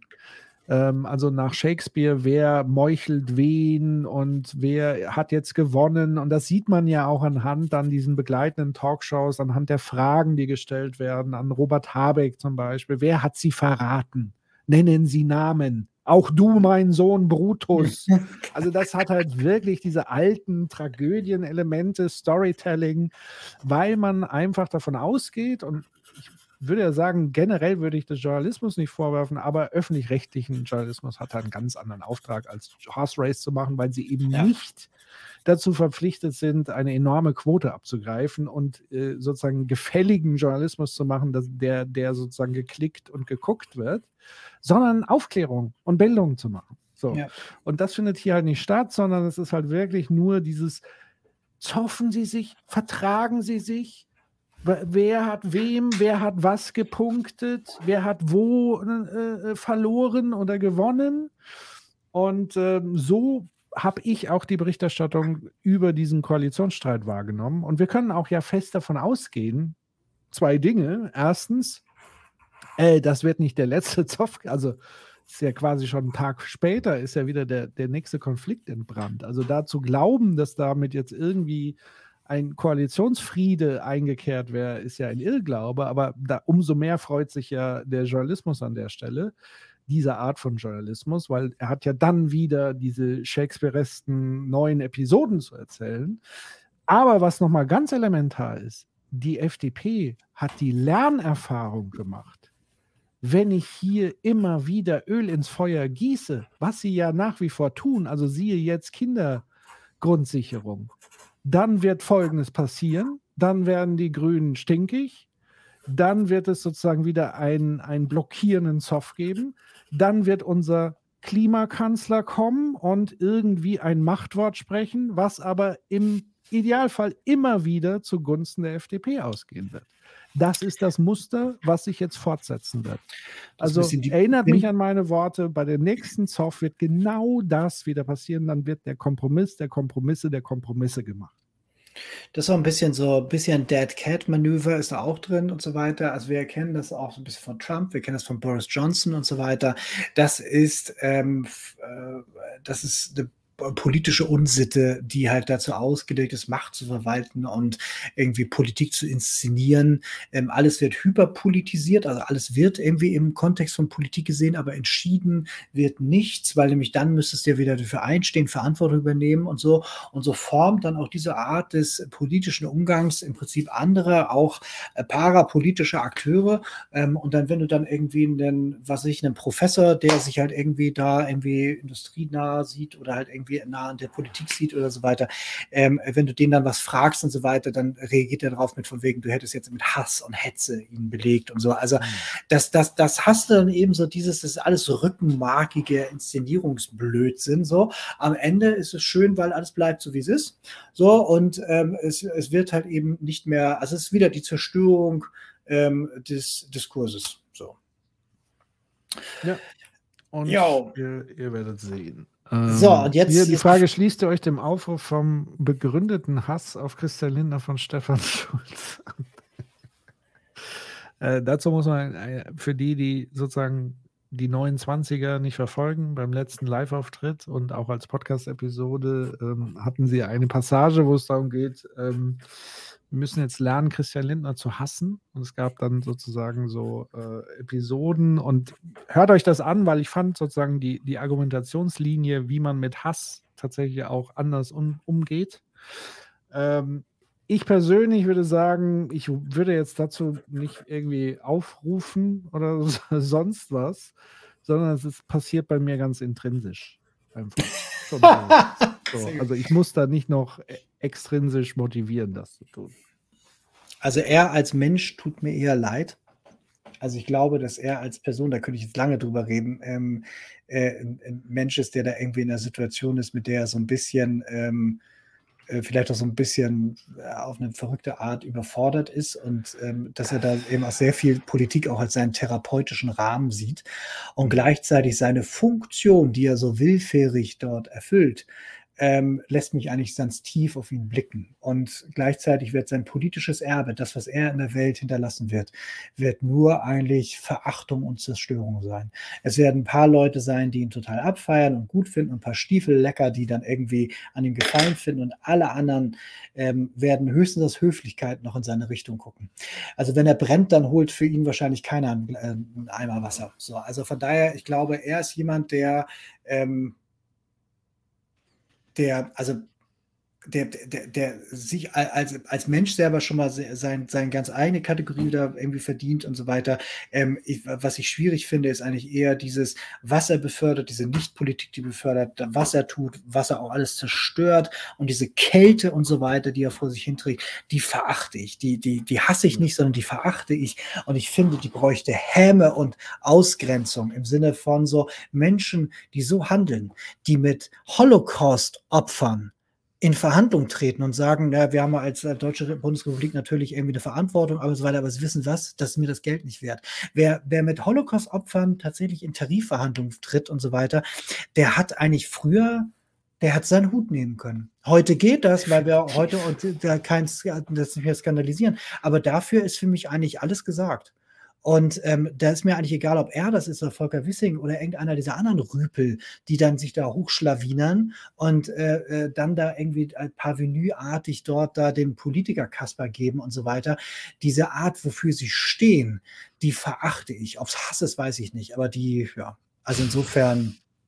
Ich glaube, es ist wichtig, das zu deklassieren. Wir müssen, genau, wir, wir müssen das, wir müssen das, wir müssen das, glaube ich, irgendwie, die, die, die, müssen an den Rand der Gesellschaft, weil sie da genau hingehören. Die haben keinen Handschlag mehr verdient, keinen Gruß, die dürfen den Hut nicht aufhängen. Es ist einfach so dieses von wegen so, ah, du bist also der, der hier unser, unsere Gemeinschaft zerstört. Wir versuchen hier den ganzen Kram irgendwie hinzukriegen und du spuckst uns hier mitten ins Essen. Das vergiss mal. So. Genau, also der entscheidende Unterschied ist, äh, es ist nicht die Person, so, Christian Lindner, sondern das, was er repräsentiert, die Repräsentanz Christian Lindner. Und das, was er halt sagt, ist äh, aus meiner Sicht unerträglich. Äh, was der tut, wenn er diese Repräsentanz nicht hat, das geht mir ja, ja sonst vorbei. Der kann ja machen, was er will, dann soll sich sozusagen seine, äh, seine, sein Freundeskreis sich mit ihm befassen, wenn er dann noch einen hat. Ähm, weil, weil, ich sag mal, diese Art von Repräsentanz hast du ja auch in der Berufspolitik sagt man ja, hast du ja gar keine Freunde, sondern quasi nur Netzwerke oder Feinde oder was weiß ich. Es ist alles sehr zweckrational. Ähm, aber nichtsdestotrotz, das ist mir alles völlig egal, was sozusagen die Privatperson ist mir, ist mir egal, sondern die Verkörperung der Politik oder Antipolitik oder wie auch immer man es nennt, mit all seinen Klassismen, Rassismen, die er einfach rhetorisch galant trotzdem immer wieder rüberbringt, das ist das, was ich tatsächlich auch äh, verachte. Genau wie Nicole schreibt, wie er seine Rolle gestaltet. Ja. Also die Rolle und, und die Ausformung der Rolle, das ist das, was, was ich mit jeder Faser meines Körpers äh, zutiefst ablehne. Also wirklich. Sehr gut. Ich mache jetzt mal weiter. Wir haben jetzt nämlich ja gesehen, was wir alles so an Klimapolitik hatten, was so ins Rutschen gekommen ist äh, äh, auf der politischen Ebene und jetzt, was nämlich parallel passiert. Und das müssen wir uns immer wieder vor Augen rufen. Was da diskutiert wird nach dem Motto Klimawandel, Klimapolitik, wollen wir uns das gönnen oder nicht? Hm, keine Ahnung, mal eher nicht. Und gleichzeitig geht man davon aus, irgendwann passiert vielleicht mal was Ah, es passiert heute schon. Und da habe ich nämlich hier etwas von einem äh, Menschen aus dem Internet, ein gewisser Patrick Breitenbach, der sagt hier, Verzicht bei Desaster klopft an unsere Tür. Da kann Stefan Aust und Co. den Leuten noch so viel Märchen über den angeblich nicht vorhandenen Klimawandel erzählen. Das lässt sich nicht ewig verdrängen. Lebensmittel werden knapper und teuer. Die Unruhe beginnt. Das ist es. Na, also diese ganze Geschichte hier, was wir auch gerade eben hatten, äh, Wasser haben wir die letzten Male immer wieder angesprochen. Wir haben angesprochen Biosphäre und so weiter. Spanien ist für uns ein ganz wichtiger Lebensmittelversorger und nachdem wir da jetzt eben ganz viel Dürre hatten und so weiter, da geht das jetzt los. So, ne? Also dieses Ganze von wegen, wollen wir uns Klimapolitik denn gönnen oder nicht? Das ist, womit wir das gerade bezahlen, mit Versorgungskrise. Hm. Dann Frankreich, da ist inzwischen die Trockenheit und dieser Kampf ums Wasser eröffnet, dass es quasi in einigen so bei so Bürgerkriegsähnliche Zustände gibt, also wo dann auch irgendwie Autos brennen und so weiter. Noch keine Menschen, aber dieses, ähm, wo ist denn jetzt das Wasser und wer soll es kriegen? Der Unternehmer oder doch das Dorf oder keiner von beiden und so weiter. Frankreich, das ist ein direkter Nachbar, das ist quasi hier ums Eck. So, das sind erstmal jetzt nicht nur geschichtlich irgendwie so mit uns irgendwie sind die mit uns verbrüdert so, sondern wir sind jetzt ja nun auch nicht wirklich auf einem anderen Kontinent. Das ist ja quasi um die Ecke. Du kannst jetzt das mhm. sehen, was in wenigen Jahren bei uns ankommt. Und da müssen die sich heute schon quasi mit dieser Wasserknappheit rumschlagen. Im Winter, beziehungsweise jetzt im beginnenden Frühling. Die uralten Semester und die ganz düsteren Semester würden sagen, es war ja mal Teil Deutschlands. Und umgekehrt, nicht? Das ja. Je nachdem, wie weit man zurückgeht.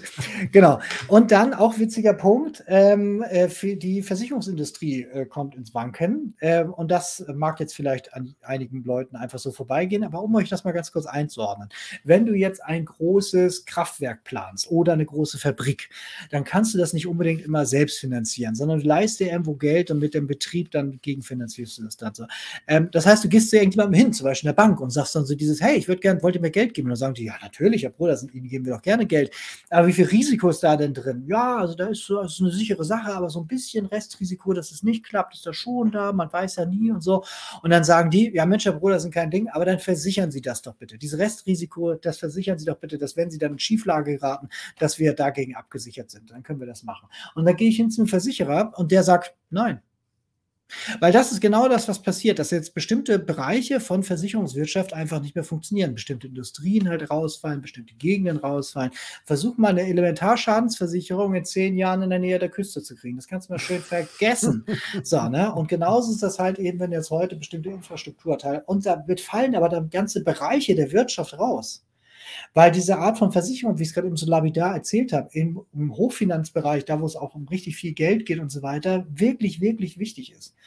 Und wenn das dann fehlt, dann passiert das nicht. So, oder passiert es nur unter ganz bestimmten Auflagen. Das bedeutet, dieses, dass die Versicherungsindustrie jetzt richtig ins Wanken bekommt, hat halt ganz erhebliche Auswirkungen auf äh, den gesamten Wirtschaftsbetrieb. Das bedeutet, Klimakrise schlägt jetzt langsam stärker auf die Wirtschaft. Dass die Leute nicht zu essen haben, ist ja vielen Menschen einfach egal. Aber wenn dann irgendwie man jetzt merkt, so bestimmte Teile der Wirtschaft funktionieren nicht mehr, weil die Versicherung das nicht, äh, nicht mehr wirklich abdecken kann und so weiter, dann äh, werden wir es auf eine andere Art spüren und dann kommt es auch wieder darüber stärker in den Diskurs. Ich will an der Stelle noch mal unseren Titel in Erinnerung rufen bei Design or Disaster. Also hier findet ein System-Change bei Disaster statt. Alle ja. wollen gar kein, auf gar keinen Fall, gar keinen Fall ein System-Change bei Design. Das wäre ganz schlimm.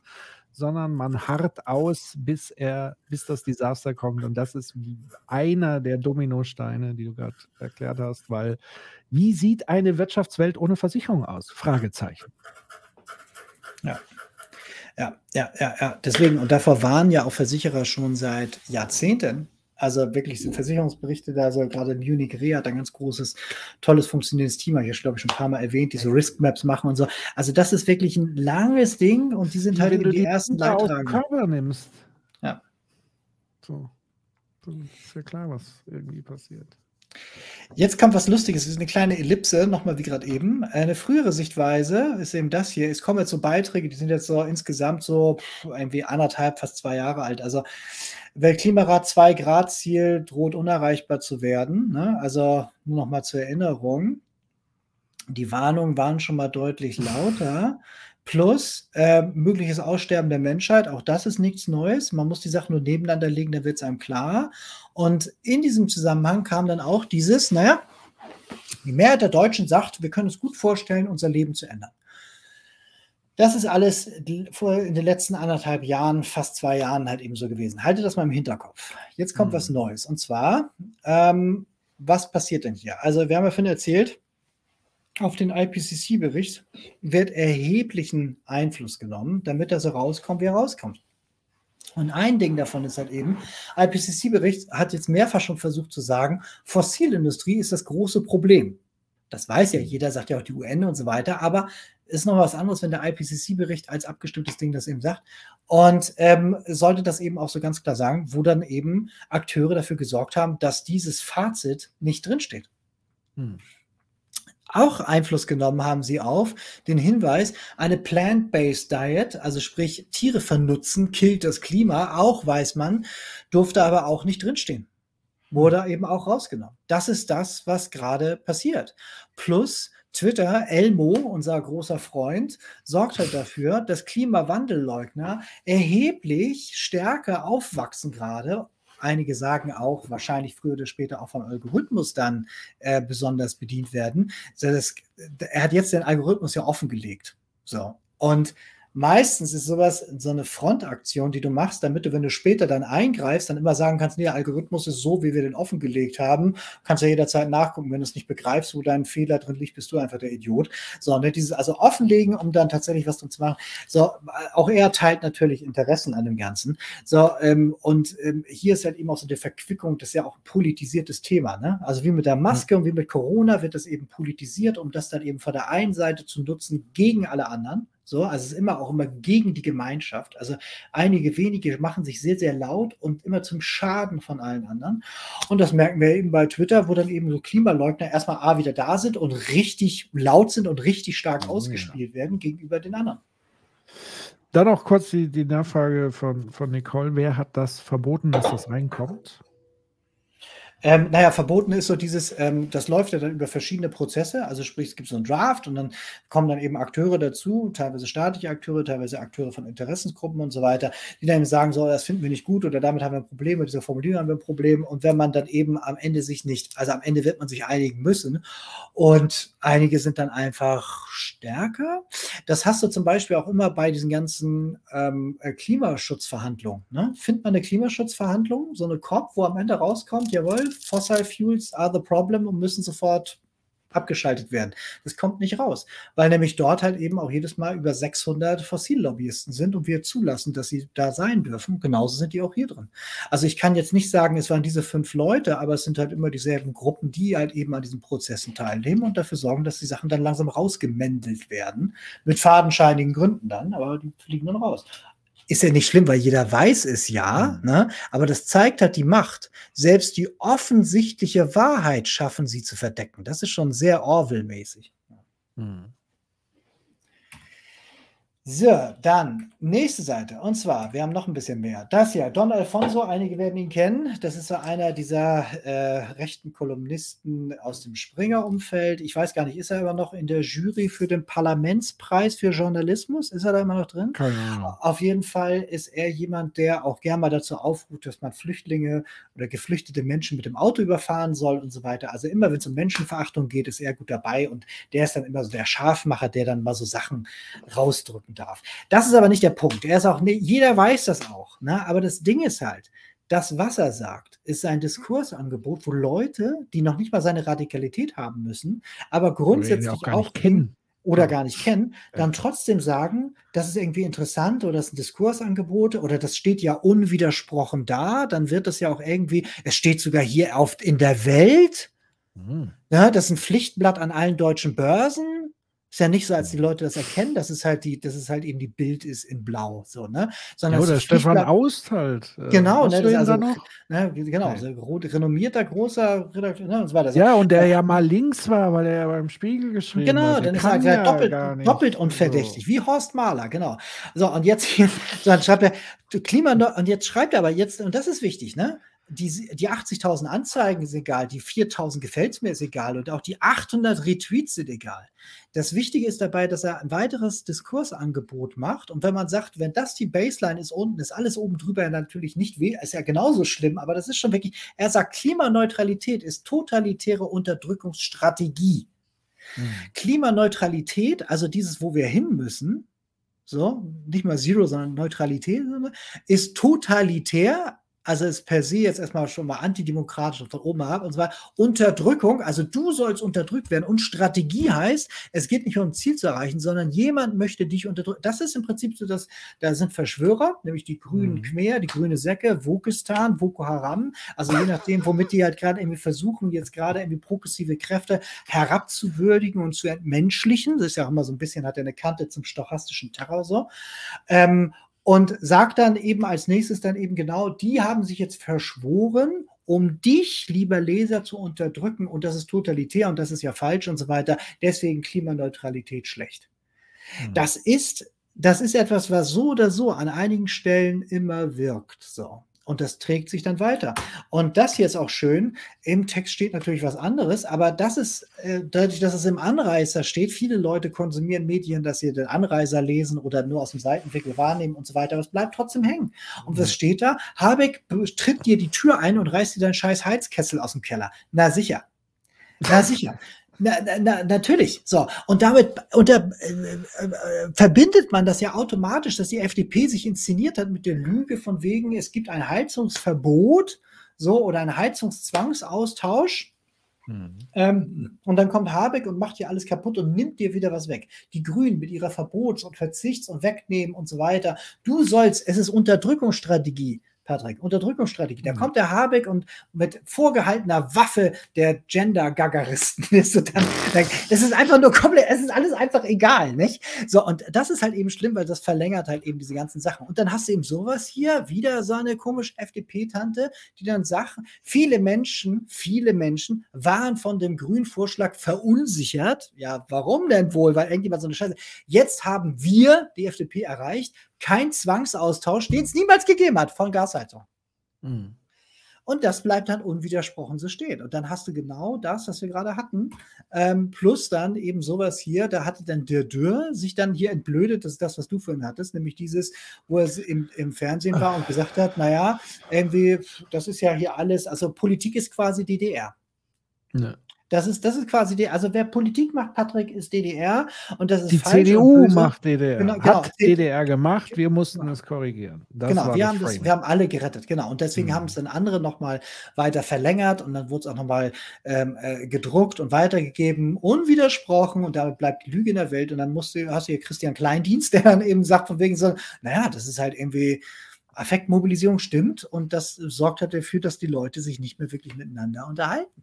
So, sondern einfach nur so solche Sachen. So, und dann brauchen wir auch, dann brauchen wir auch, das können wir uns dann auch sparen. Ne? Und dann hast du genau die apolitische äh, äh, äh, Gesellschaft, die dann auch nicht mehr mehr zum Streiken bereit ist oder sich zu wehren. Dann hast du im Prinzip das, was du jetzt in den Staaten hast.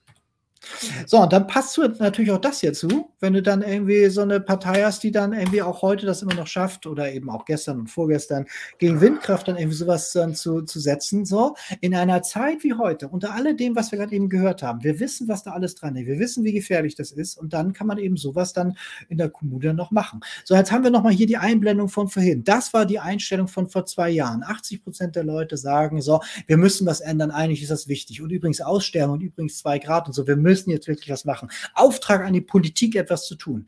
Die macht aber nichts, sondern erzählt solche Sachen und dann steht jetzt sowas. Neue Befragung kommt dann hier dieses. Hat sie das verunsichert? Die meisten sagen nämlich 49 Prozent, nö, also starkes Nö. Dann auch dieses so, Hälfte der Deutschen findet Klimaschutzpolitik eher unwichtig. Hm. Und dann hast du sowas wie dann Leute niederget, also die auf dem Boden sich festgeklebt haben, zusammengetreten werden. Und als Täter, wenn du dann die Berichterstattung liest, als Täter ist da nicht der Mensch, der dem anderen Gewalt angetan hat, sondern die letzte Generation, die für unsere Sachen eingetreten ist, weil die Politik keine Klimapolitik macht. Und das ja. ist das, wo wir gerade sind. Und deswegen bleibt es nicht aus. Wir, wir können uns nicht darauf verlassen, dass irgendeiner uns hier rettet oder es von allein geht oder dass die Finanzpolitik oder die, die Finanzwirtschaft, Realwirtschaft oder sonst irgendwie das tut. Wir werden das einfordern müssen, lauter einfallen müssen, jetzt einfordern müssen, damit sich was tut. Das bleibt nicht ja. aus. Und der entscheidende Punkt an der Stelle war ja, du hast es ja gezeigt, diese, ähm, ich sag mal, Artikel von vor zwei Jahren oder was war das? Ähm, wo sozusagen es noch einen großen Rückhalt in der Bevölkerung bei diesen Umfragen gab, die gesagt haben, ich lasse mich auch auf eine Umstellung meines Lebens ein. und das jetzt hinführen zu dem krassen Gegenbild. Ähm, also noch nicht mal, ich lasse mich äh, auf was Neues ein, sondern es ist mir eigentlich scheißegal. So. Und ich glaube, das lag aber auch mit daran, dass der moralische Druck damals sehr viel höher war. Also man hatte sozusagen eine gespürte, einen gespürten Druck zu sagen, okay, auch in, in Sachen sozusagen Gruppendynamik, dass man jetzt, dass es wichtig ist, da jetzt zumindest zu sagen, dass Klimaschutz wichtig ist und es zumindest so zu tun, als ob und diese Bereitschaft zu suggerieren. Übrigens ähnlich, wie gesagt, beim Ukraine-Krieg, wo jeder schon in Kampfmontur vor Twitter sitzt und sozusagen für Frieden und Freiheit kämpft. Aber wenn es dann um einschneidende äh, äh, Energiesparmaßnahmen geht, dann ist man sofort raus, dann geht es auf die Barrikade und ich brauche einen Rabatt für Tanken und Pipapo. Ähm, also da ist es dann, da, da, ist so eine ähnliche Diskrepanz einfach da drin.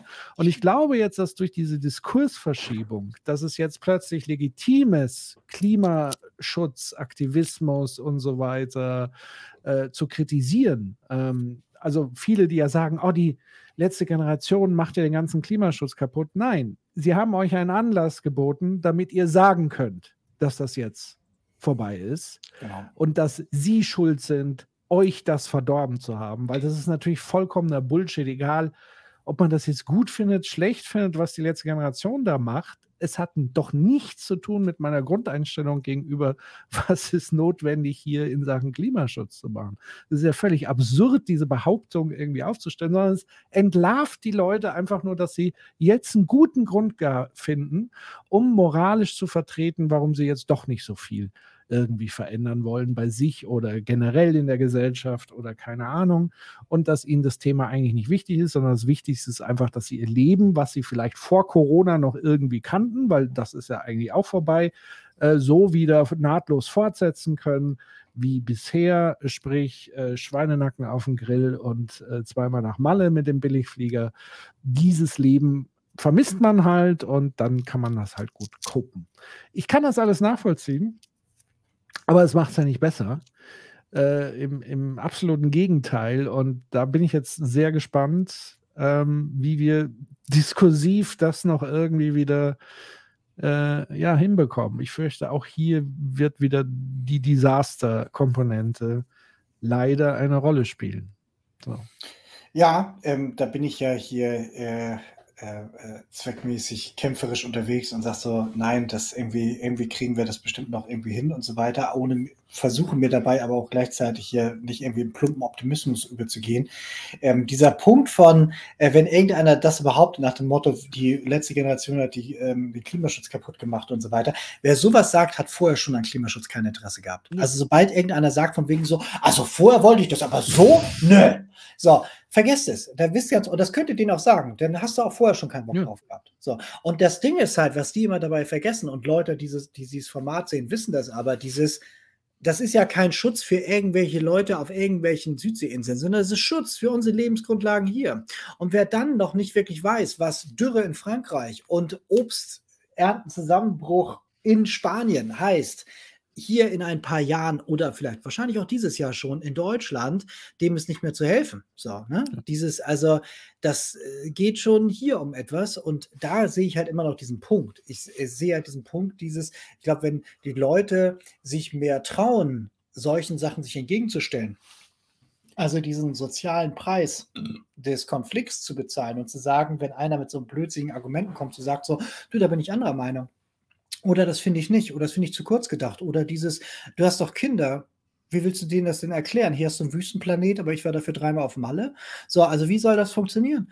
Na, oder halt wenn Journalisten sich irgendwie vernünftig bewaffnen, wenn sie in ein Gespräch reingehen mit irgendwelchen von diesen Lautsprechern oder so. Ne? Also dieses, ich glaube, wir sind in einer Phase, wo unheimlich viel in Bewegung ist und jetzt kommt es darauf an, dass die richtigen Leute an der richtigen Stelle Mut haben, damit was weitergeht. Deswegen finde ich ja dieses von Claudia Kämpfer, dass sie so mutig war, die Wahrheit auszusprechen, so wichtig. Wenn sich noch mehr Leute trauen, wenn noch mehr Leute sagen, das hinterfrage ich oder stelle ich in Frage oder lass mal drüber reden, dann entsteht ja was daraus. Aber dieses nach dem Motto so von wegen so, ja, ist halt scheiße, mal gucken, das ist halt, ja, das führt nur ins Elend. Ja. Und hier Drickbart schreibt, sowas kommt halt auch noch zum Teil aus der linken Ecke. Ich glaube, dieses Thema hat mit links und rechts gar nichts zu tun. So, das Thema ist äh, völlig unabhängig von diesen äh, politischen Strömungen her gesehen. Vielleicht könnte man tendenziell noch sagen, okay, äh, links hat grundsätzlich ein anderes Menschenbild, nämlich zu versuchen, möglichst demokratisch sozusagen das Elend in der Welt für alle irgendwie zu lösen und nicht nur für einzelne Eliten.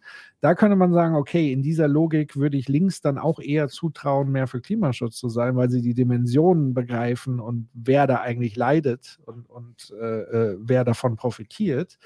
Aber unabhängig davon, äh, natürlich gibt es das auch im, im linken Spektrum. Dieses ist mir doch egal oder habe ich keinen Bock drauf oder keine Ahnung was.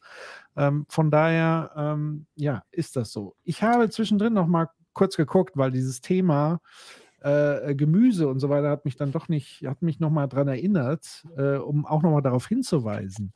Auch hier muss man viel stärker journalistisch nochmal einen anderen Zusammenhang herstellen, nämlich die Inflation, die wir gerade sowieso haben. Jeder schreibt diese ja rein der Ukraine-Konfliktsituation, äh, der Kriegssituation zu.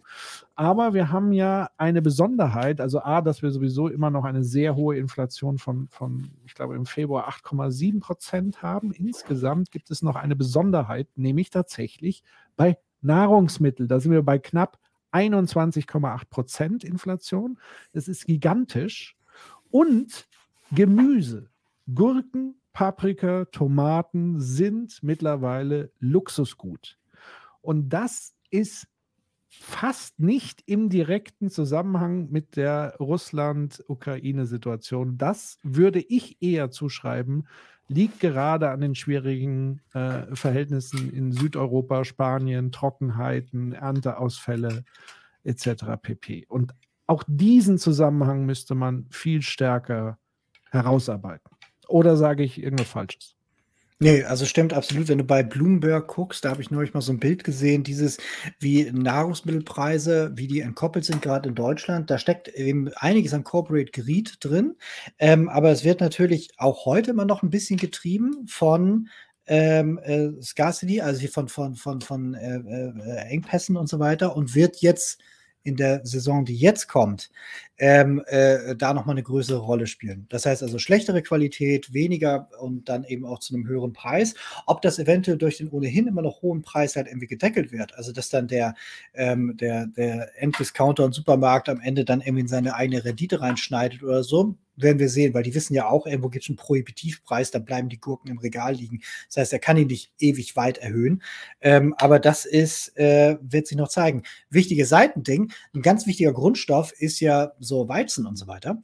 Ähm, und Russland hat unheimlich viel landwirtschaftliche Nutzfläche vermint so, also da, wo die ähm, äh, Besatzungszone haben, haben sie Minenfelder ausgelegt und so weiter. So, das macht man eben für Streckenabschnitte und damit Gelände, äh, egal. So, und ähm, aber eben darunter auch äh, Landwirtschaftsfläche.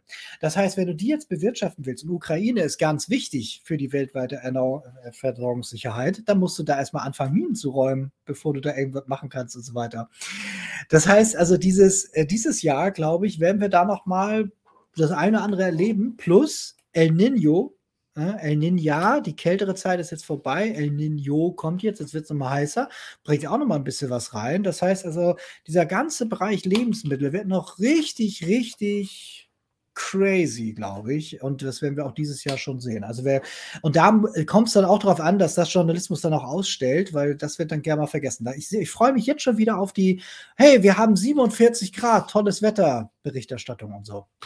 Mhm.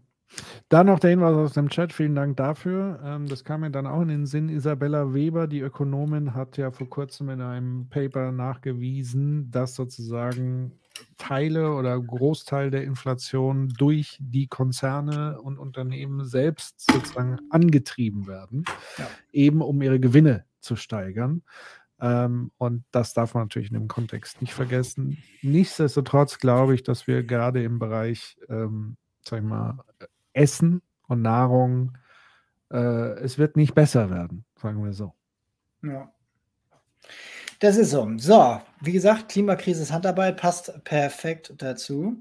Ähm, äh, jetzt hier Anfang ähm, April, alle nach Berlin. Ähm, dort findet die sogenannte Frühlingsrevolution Rebellion statt. Also Extinction Rebellion hat da viele interessante Sachen vor. Wer Lust hat, schaut einfach bei dir auf der Website vorbei. Die machen auch so Trainings und Vorbereitungen und so weiter. Das heißt nicht, dass man sich irgendwo jetzt äh, ankleben muss. Es gibt auch viele andere Mobilisierungsarten und so weiter. Aber alles, was wir erzählt haben, alles, was wir hier äh, äh, vorbereiten und dann irgendwie auch irgendwie klar machen, es geht nicht weiter, also es geht nur weiter, wenn die Zivilgesellschaft laut ist und so weiter. Und hier ist eine Gelegenheit, weil da wird tatsächlich, glaube ich, das eine andere äh, deutlicher werden äh, äh, und äh, schwer übersehbar werden. Und wer auch was tun will, es gibt das sogenannte Moorbündnis. Das ist so süß, weil das irgendwie so, das ist wirklich Grassroot, haha. So, ne, also Moore sind in Deutschland total wichtig als Kohlenstoffsenken. Also Moore, in denen sammelt sich halt eine ganze Menge CO2 und so weiter, sind potenter als normale Böden und noch potenter als Wälder. Das heißt, Moore sind unheimlich wichtig.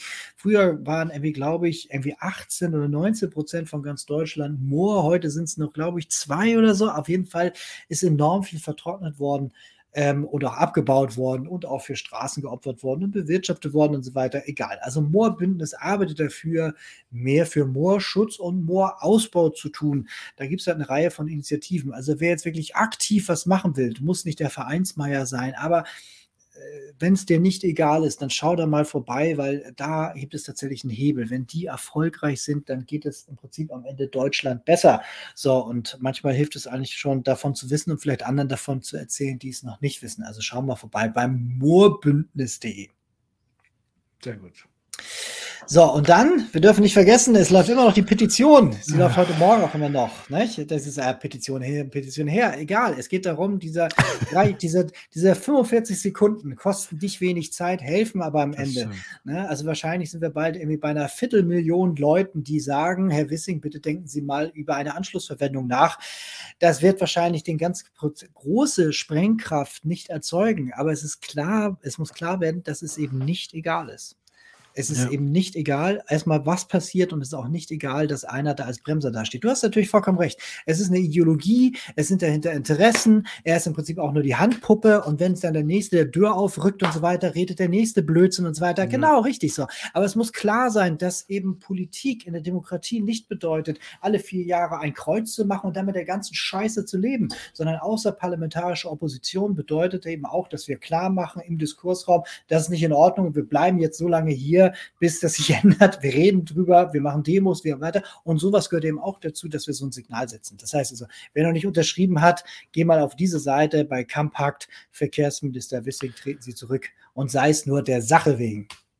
Und auch da wieder der Blick Richtung Journalismus. Das war früher mal eine ganz wichtige korrigierende Rolle in einer Gesellschaft. Man hat ja tatsächlich auch von der vierten Gewalt gesprochen, Hüter der Demokratie und so weiter. Und wir erinnern uns, in der Vergangenheit gab es äh, für Null- und Nichtigkeiten zum Teil schon Rücktritte. Äh, und wie du sagst, also so ein Anlass, was Christian Lindner da gebracht hat mit den Holocaust-Überlebenden, da äh, äh, äh das Sparschwein irgendwie äh, weiß ich nicht, hier noch daran zu, zu sparen an Entschädigungen und so weiter, das wäre damals einfach nicht durchgegangen. Der, der wäre von den Medien zerfleischt worden ja. und so lange zu Recht bearbeitet worden dafür, dass es einen Rücktritt gegeben hätte. Und das ist alles gefühlt irgendwie obsolet. Es, aus verschiedensten Gründen, die wir auch schon thematisiert hatten, sei es diese selbst aufgelegte, ich muss ausgewogen Berichterstattung, um Gottes Willen, wenn ich die Wahrheit benenne oder die Fakten benenne, dann bin ich ja nicht mehr ausgewogen, dann könnte ich ja vielleicht sogar politische Interessen entsprechen, wobei das eine mit dem anderen überhaupt nichts zu tun hat, sondern wenn Journalismus sozusagen Skandale aufdeckt, dann mag das vielleicht die eine oder andere Partei beschädigen und der anderen nützen, aber das heißt noch lange nicht, dass das aus diesem Motiv heraus ist. Das ist übrigens die Logik, in der diese Menschen hier arbeiten, also immer interessensgetrieben. Für die ist das natürlich so. Und das schreiben sie natürlich dann auch allen anderen äh, zu. Auch das ist ja eine interessante psychologische Selbstentblößung. Ähm, aber auch hier wirklich ähm, mal gucken und, und nicht alles so einfach sang- und klanglos durchgehen lassen. Und wie du ganz sagst, Gegenteil, ganz Gegenteil. Ja, Ja, und es ist tatsächlich so, also wenn, der, wenn er zurücktritt, kommt der nächste, äh, der die gleichen Positionen vertritt, aber zumindest hat man das Zeichen, okay, ich kann jetzt nicht nochmal die rote Linie weiterschieben ich muss schon ein bisschen gucken. Ich habe schon Interesse, ein bisschen länger im Amt zu bleiben und so weiter.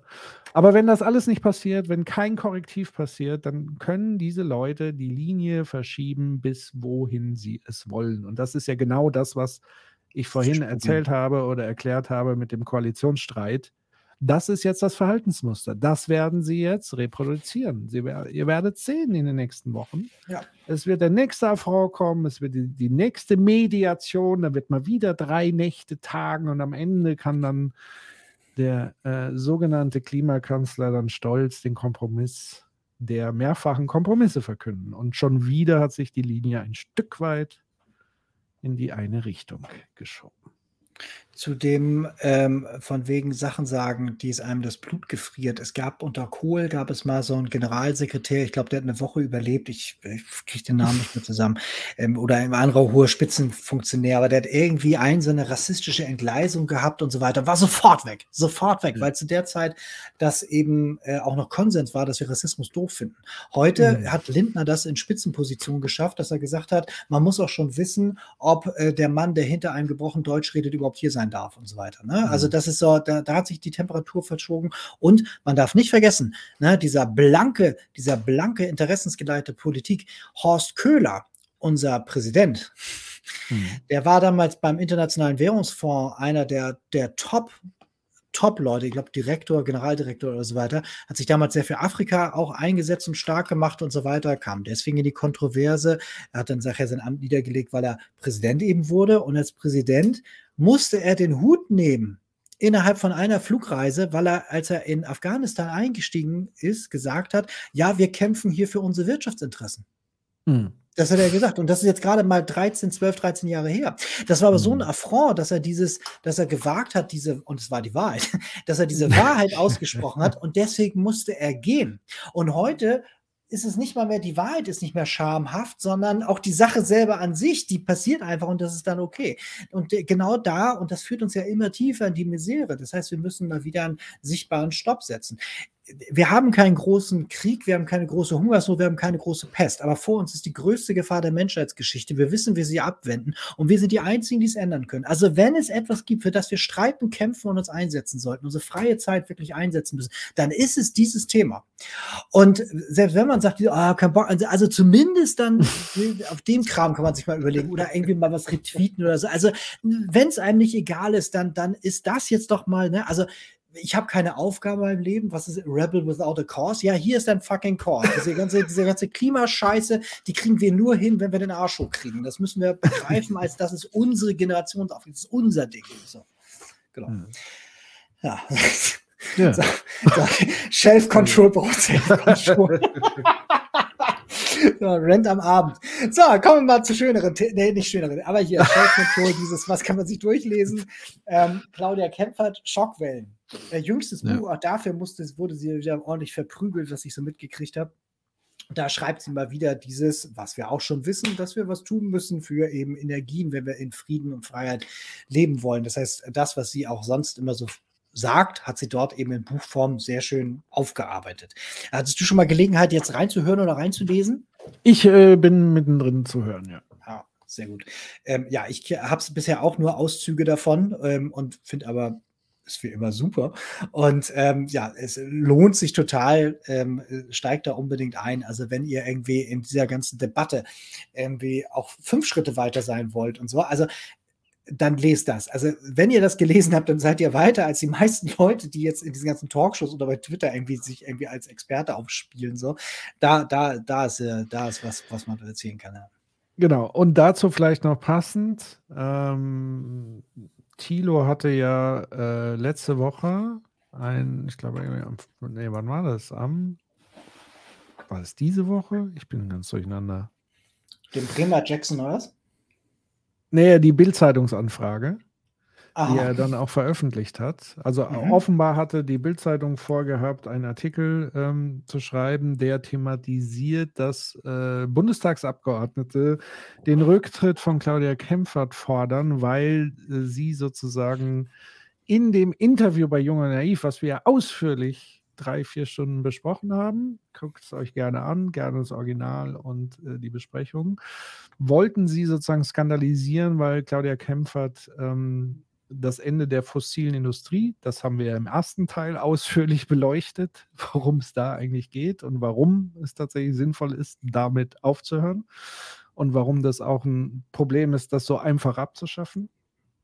Ähm, da äh, war scheinbar im Hintergrund irgendwas geplant, was aber scheinbar auch noch nicht irgendwie in die Öffentlichkeit gegangen ist. Aber auf jeden Fall ähm, da die Bitte und der Hinweis, sollte da irgendwie noch was kommen oder auch der Druck gegen Claudia Kempfert irgendwie zunehmen, bitten wir euch auch um entsprechende Solidarität, weil sie natürlich eine Figur ist, die nochmal eine, eine gewisse Besonderheit hat, weil sie zum einen dieses symbolische Kapital hat, also eine, einfach eine hochrangige Wissenschaftlerin, eine Ökonomin ist ähm, und auch eine, eine gewisse Position entsprechend hat. Und ich finde ja auch noch eine interessante Vorgeschichte, also auch als ähm, ehemalige CDU. Äh, ich glaube, Mitglied war sie zumindest, oder zumindest weiß gar nicht, ob Sympathisantin oder tatsächlich Mitglied. Ähm, das heißt, sie vertritt da schon einige Welten, die ich da interessant finde und dann mit einer Werf und einer Klarheit und einer wissenschaftlichen äh, Fundiertheit und Substanz, dass es einfach sehr wichtig ist, das auch äh, im Diskurs zu schützen vor diesen äh, Angriffen, die ja ein gewisses Interesse letztendlich wieder verfolgen. Weil denen geht es ja nicht darum, eine moralisch bessere Welt zu machen, weil die Wortwahl da so doof war oder so. Ähm, weil dann müssten sie an allen Ecken und Enden rumschreien. Nein, hier wurde sozusagen zumindest der Anlauf unternommen, hier wieder ein bisschen Diskreditierendes über sie zu verbreiten, was ja auch schon in anderen Artikeln der Fall war. Genau. Ja, ist ein Hitpiece, ne? Also, und dieses Hitpiece, und da sieht man dann immer sowas, das kommt natürlich von, nicht von ungefähr. Äh, wenn du ein Interesse hast, dabei was zu erreichen, dann musst du ja eben schauen, okay, wer ist denn Diskursteilnehmer, wer ist renommierter Diskursteilnehmer? Und da musst du den nicht immer komplett abschießen, da reicht es schon, die Glaubwürdigkeit mhm. ein bisschen anzukreiden, ein bisschen anzuecken, irgendwas zu skandalisieren, was vielleicht an der Seite war und so weiter, um damit dann zu, zu tun, als ob seine Position das Gesagte nicht stimmt. Und ähm, deswegen ist das äh, halt immer Ad hominem und so weiter. Und das kennt sie ja auch, das beschreibt sie auch. Es kommt ja auch in ihren Büchern vor und so weiter. Questioning ja geht es genauso und so. Das ist ja, also. umgekehrt passiert das aber tatsächlich eben nicht und so weiter. Das ist halt eben dann auch immer so ein Punkt dabei. Und dass ähm, Leute trauen sich dann nicht an die Öffentlichkeit. Wir sprechen mit vielen Leuten und es gibt viele Leute, die gerne äh, das machen würden, was auch wir hier machen oder was sie zum Beispiel hier macht und so weiter. Sie hat ja noch viel mehr Strahlkraft und so. Ähm, äh, aber sich das einfach nicht trauen. Sich nicht trauen, weil sie Angst haben vor dem Kampf da draußen. Sie nicht trauen, weil sie dann glauben, dass dann irgendjemand bei ihrem Arbeitgeber anruft oder irgendwie bei dem Institut, wo sie arbeiten und sie dann Probleme bekommen. Aber das ist jetzt die Zeit, wo wir mutig sein müssen. Und das bedeutet auch, dass wir, denen uns das allen nicht egal ist, in solchen Momenten uns solidarisieren und uns klar machen, dass wir, wenn sie Scheiße erzählt, wenn sie Scheiße baut, dann hat sie auch genau das verdient. Aber wenn das einer nicht macht, dann ist es nur darum, geht nur darum, den Diskurs zu zerstören und dafür zu sorgen, dass eben nichts positiv vorangeht. Und dem müssen wir uns entgegenstellen. Ja, definitiv. Schröck 3 zu der Frage kann ich tatsächlich nicht sagen. Ähm, dadurch, dass ja auch nichts irgendwie öffentlich passiert ist, werden wir es nicht wissen. Wir hoffen natürlich, dass das der Fall ist.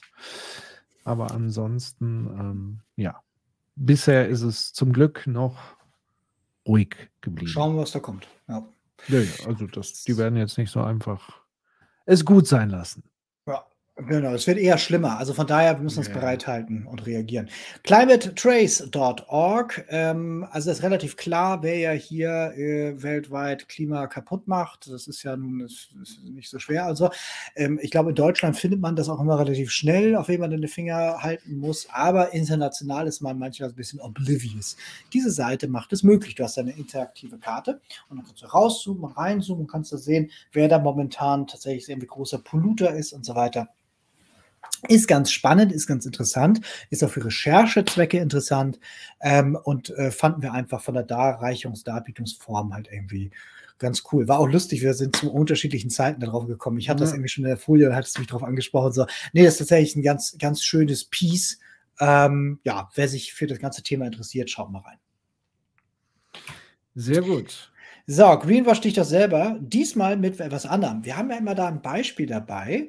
Ähm, und ich habe auch noch eins, der, ich habe sogar noch zwei, drei in der Hinterhand. Aber diesmal habe ich gedacht, wir machen mal was anderes. Und zwar, anstatt jetzt ein Beispiel zu geben, ähm, wollte ich mal ein Modell mitbringen, wie man Greenwashing erkennt. Mhm. Beziehungsweise klassifizieren kann. Da gibt es verschiedene Modelle. Die sind verschieden kompliziert und groß und so weiter. Es kommt auch bald von der EU äh, eine Gesetzgebung, die das unter Strafe stellt, was sehr spannend ist. Es gibt das auch mit lustigen Figuren, es gibt das in alt, in neu und so weiter. Das ist etwas, was jetzt nicht, also ist jetzt nicht top-notch, aber das ist etwas, was sehr eingängig ist. Deswegen habe ich das mitgenommen. Die sieben Sünden von Greenwashing. Und das ist relativ einfach, nämlich dieses, es gibt keinen Beweis für das Gesagte, es ist vage, es ist egal, weil es irrelevant ist, es ist einfach gelogen, es hat einen äh, geheimen Preis, so. Äh, ähm, es ist halt irgendwie tut so, als ob es irgendein Label hätte und so weiter, was aber dann gar nicht stimmt oder gar nicht die Bedeutung hat. Oder aber es ist das kleinere von zwei Übeln. Das alles ist Greenwashing, wenn man irgendwo da reinfällt und dann merkt man, das ist ganz schnell dabei. No Proof hast du ganz häufig. Und da wird einfach irgendwas behauptet. Oder dass es vage ist. Da werden dann irgendwie, ja, da werden wir dann vielleicht irgendwann mal und so. Oder dann irgendwie, wir haben zwar fünf Milliarden Tonnen Emissionen, aber wir haben jetzt fünf Tonnen gespart, dann ist es irrelevant. So, ne? Ähm, gelogen wird natürlich auch enorm viel so. Das ist halt irgendwie das Einfachste eigentlich so. Dieses Hidden Trade-off ist natürlich auch so, ja, wir machen es jetzt da einfacher, dafür sterben jetzt aber diese fünf Tierarten aus oder diese Menschen verlieren regelmäßig Gliedmaßen bei der Arbeit. Arbeit. Das mit den False Labels ist etwas, das kennen wir. Sobald wir von diesem Kontinent weg sind, hast du sofort das False Labels Problem immer. Also, dass dann auch teilweise große Labels dann unterlaufen werden durch Korruption oder gar keine Bedeutung haben oder selbst erfunden sind. So, also immer wenn solche Sachen kommen, dann lohnt sich immer zweimal hinzugucken. Hatten wir auch schon viele Beispiele. Und es lässt Was ist eigentlich mit diesem Climate Partner Ding? Ja, ähm, äh, äh, würde jetzt darunter nicht wirklich fallen. Also Climate Partner okay. ist äh, eine Organisation, die betreibt halt eben Kompensationsprojekte im Ausland, sowas wie zum Beispiel Regenwaldschutz oder Regenwaldaufforstung und so weiter. Also etwas, wo tatsächlich eine CO2-Reduktionswirkung entsteht. Und das ist quasi eine Art freiwilliges CO2-Zertifikat, was dadurch entsteht. Und Unternehmen können das kaufen. Also ich habe jetzt, mhm. sage ich mal, das Äquivalent von 10 CO2-Einheiten emittiert.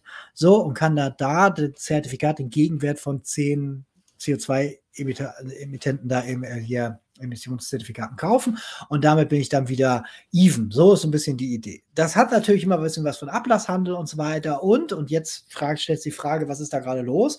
Jetzt ist dann die Frage, was ist denn mit diesen Projekten? Haben sie denn tatsächlich diese, diese Wirkung? Und da gab es eine Reihe von Skandalen. Es gibt international so ein paar Standards, die da tatsächlich diese Zurechenbarkeit sicherstellen. Ähm, die meist, oder soweit ich weiß, hatten die auch alle diese Standards, aber es gab da so ein paar Projekte, die dann so ein bisschen äh, ins Wanken gekommen sind oder nicht so richtig funktioniert haben oder dann doch nicht so richtig gestimmt haben und deswegen war das eine Kontroverse entstanden. Und dieses ganze Thema Klimaneutralität geht jetzt auch in eine neue Phase über, wo nämlich Unternehmen sagen, ich möchte nicht mehr Kompensation machen, ich möchte jetzt wirklich das Klimaziel erreichen. Und das bedeutet, anstatt jetzt irgendwo indigenen Völkern ihre Lebensräume wegzukaufen, damit wir weiter polluten können, wollen wir doch das Polluten aufhören. Das heißt, wir haben gerade einerseits dieses, dass äh, ein paar Akteure deklassiert sind, weil sie so an einigen Stellen war das dann, hat das nicht so gut funktioniert. So, und auf der anderen Seite gleichzeitig Unternehmen, die die sagen, wir haben noch eine gewisse Nachfrage, aber eigentlich wollen wir es selber besser machen. So, da steht wir gerade so drin. So, und deswegen ist da gerade viel los, ne? also mit viel Umschichtung und so. Hm. Ja. ja, weil ich gerade sehe, also man kann ja sozusagen dieses Label auch auf einzelne Produkte dann packen. Wie zum Beispiel klimaneutrale Handschuh. Genau. Das hat man dann, dieses, und da lohnt sich dann immer genau drauf zu gucken, was ist denn gemeint? Ist das Unternehmen gemeint, was es hergestellt ist? Ist dieses einzelne Produkt gemeint? Ist nur die Verpackung gemeint? Ja. So. Also, wenn ich äh, relativ gut feststellen kann, und das kann ich, dieses, okay, dieses Produkt hat jetzt Y CO2, dann kann ich im Prinzip mit dieser Logik, die ich gerade eben erklärt habe, das im Prinzip offsetten. Das ist jetzt von der Sache her nicht falsch. Ne? Also, dieses, mhm. wenn ich jetzt Moor kaufe, das die ganze Zeit. Das ist also nichts, sagen wir so. Ne, wenn ich dann, dann, dann habe ich halt immer noch, da habe ich etwas, was tatsächlich de facto CO2 halt aufnimmt. So, ne? Ähm, jetzt ist der Eigentumstitel natürlich jetzt erstmal dem Klima egal. Das heißt, ich müsste eigentlich ein neues Moor anlegen, nicht? So, ne? Aber dieses, dann, dann ist das ja erstmal jetzt kompensiert. Das ist jetzt, also, beziehungsweise halt das, was ich an anderer Stelle emitiere, wird im Prinzip in der Gesamtrechnung dann irgendwie dort aufgefangen. Das ist jetzt ja von, vom Gedanken her nicht falsch. Es hat nur ein paar schwierige Applikationen, wenn es zum Beispiel darum geht, mir brennt das Moor ab.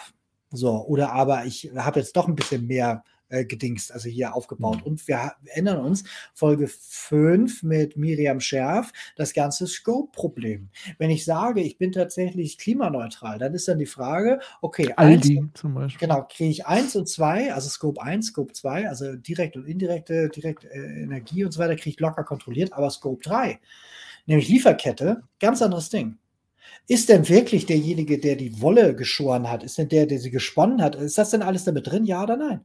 So, ne, das heißt also, diese Art von Zurechenbarkeit, die muss man dann immer mit ein bisschen Geschmäckle sehen. Ich finde das schön, wenn Unternehmen sich damit ähm, äh, auseinandersetzen und daran auch versuchen, was zu machen. Aber das, es darf dann halt eben nicht in ein Missverständnis übergeben und es darf vor allen Dingen auch kein falsches äh, Marktanreizsignal geben. Wenn ich jetzt sage, ich Jensi, kaufe jetzt nur noch so äh, Quatsch, wo dieses Symbol drauf ist, weil ich glaube, dass ich deswegen jetzt komplett mein Footprint reduziert habe, laufe natürlich in die Falle hinein, äh, gedanklich vollkommen irre irgendwo rauszukommen, weil es so natürlich dann doch nicht ist. Hm. So, das heißt, also hier noch, hier noch mal ganz kurz drauf, wenn ihr draußen irgendwas seht und euch denkt so, okay, da wird jetzt halt irgendwie ein Claim gemacht, da wird jetzt irgendwas behauptet und so weiter, dann könnt ihr mal schauen, ob irgendwie eins von diesen Dingern hier irgendwie da zutrifft und dann seht ihr ganz schnell so, ist es Greenwashing, ist es nicht Greenwashing, manchmal ist sogar ganz viel davon erfüllt. Es ist einfach gruselig und das wird uns noch lange und viel beschäftigen, bis wir klare Regeln haben und dann sieht das auch schon wieder anders aus. Es ist immer dasselbe. Wenn wir halt irgendwie andere Spielregeln haben, dann läuft das auch anders.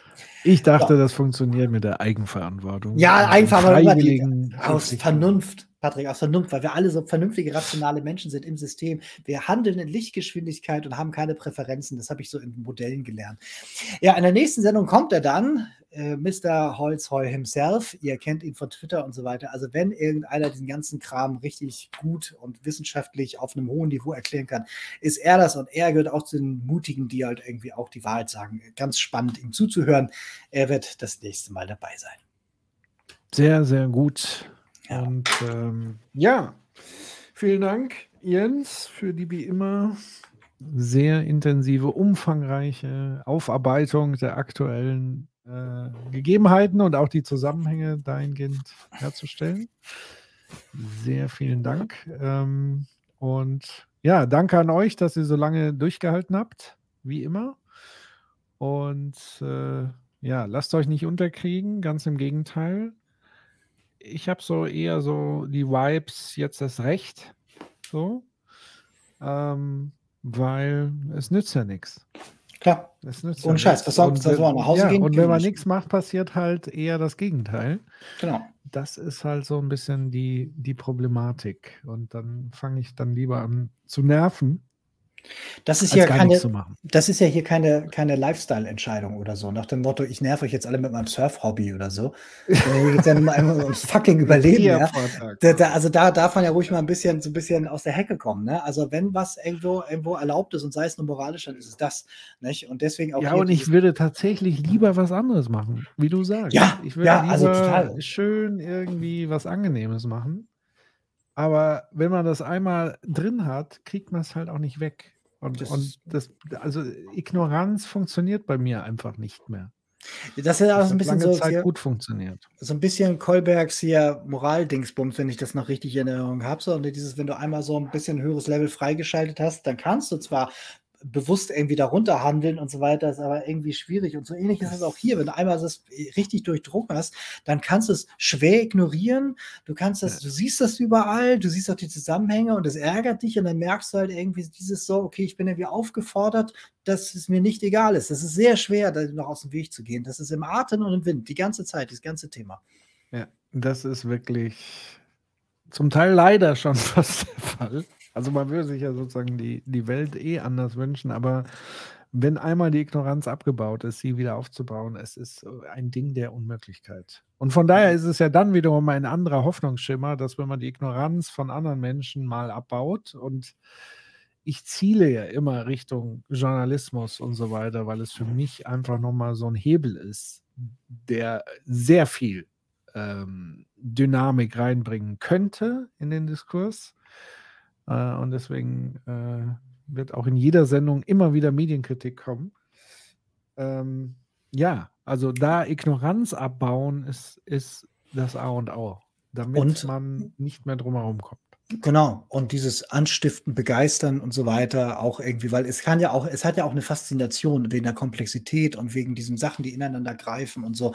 Das ist ja auch irgendwie, es ist ja auch, auch spannend, vor allen Dingen, weil, wenn man die Utopie begriffen hat, man ja auch sieht, dass da was richtig Tolles auch irgendwie draus werden kann aus dieser transformativen Kraft, wenn man es jetzt irgendwie aufs richtige, richtige Dings bringt. Deswegen ist das ja auch was Schönes. Und neben diesem, du hast vollkommen recht, klar, ähm, die vierte Gewalt muss sich ihrer Verantwortung wieder gerecht werden und ihr nachkommen. Und gleichzeitig müssen wir uns hier auch irgendwie unsere eigenen Möglichkeiten immer wieder vergewissern, die einsetzen und uns auch vernetzen. Na, es gibt eine ganze Reihe von Gruppen da draußen. Also mir würden jetzt in den ganzen aktivistischen Bereich bestimmt 14 einfallen. Die sind teilweise ja auch Personal, also teilweise sind einige Leute in verschiedenen Gruppen hier gleichzeitig tätig. Aber diese Vernetzung, Koordination und so weiter, so, die könnte teilweise noch ein bisschen besser sein. Und dann gibt es ja auch diese Verbindung zu, hier sind Akteure der Zivilgesellschaft, die sagen, wir wollen da irgendwie was Aktiveres machen. Und da gibt es andere Leute, die sind da ein bisschen entfernt davon, aber sind dann trotzdem auch damit solidarisch, werden dann auch bereit, was zu tun. Ich glaube, wenn wir es mal schaffen, die Anschlussstellen zu finden, die auch sagen, ja, jetzt lass mal was machen und jetzt lass uns mal dafür einsetzen und dafür streiten. Ähm, äh, wenn wir das hinkriegen, so dann kommt da irgendwie auch Leben in die Bude. Absolut. Und uns beiden und noch ein paar andere Leute könnt ihr übrigens morgen Abend direkt wiedererleben. In wahrscheinlich auch vier Stunden Rand. ja, äh, und oh, zwar ja. gibt es morgen einen Critical Livestream. Ähm, und zwar sind dabei wieder Human Nagafi. Ähm, Freue ich mich sehr, ihn auch mal wieder im Stream äh, zu sprechen, auch wenn ich ihn auf der Arbeit ab und zu auch äh, sehe und spreche. Und äh, Jens ist dabei, Dave ist dabei, Morph wird auch wieder dabei sein. Also eine große Runde und wir werden uns ein junge Naiv-Interview anschauen. Und zwar mit Daniel Bayas, dem Finanzminister in Baden-Württemberg von der Partei Die Grünen. Und ähm, ja, ich glaube, da gibt es einiges an Herzinfarktpotenzial, habe ich gehört. Und das werden wir morgen mal dezidiert so. besprechen. In diesem Sinne, schaut euch, schaltet uns morgen ein. Genau. 20 Uhr auf diesem Channel. Ähm, lasst ein Abo da, empfehlt es weiter genau. und so weiter. Genau, stellt das Bier kalt. Morgen wird es nochmal richtig aufregend in eine andere Richtung, aber auch viel mit den Themen, die wir heute schon ausführlich erzählt haben. So, jetzt wünsche ich euch eine gute Nacht und ja, kommt gut in den morgigen Tag, der in sieben Minuten anbricht. Bis dann. Macht's gut, ihr Lieben. ciao. ciao. ciao.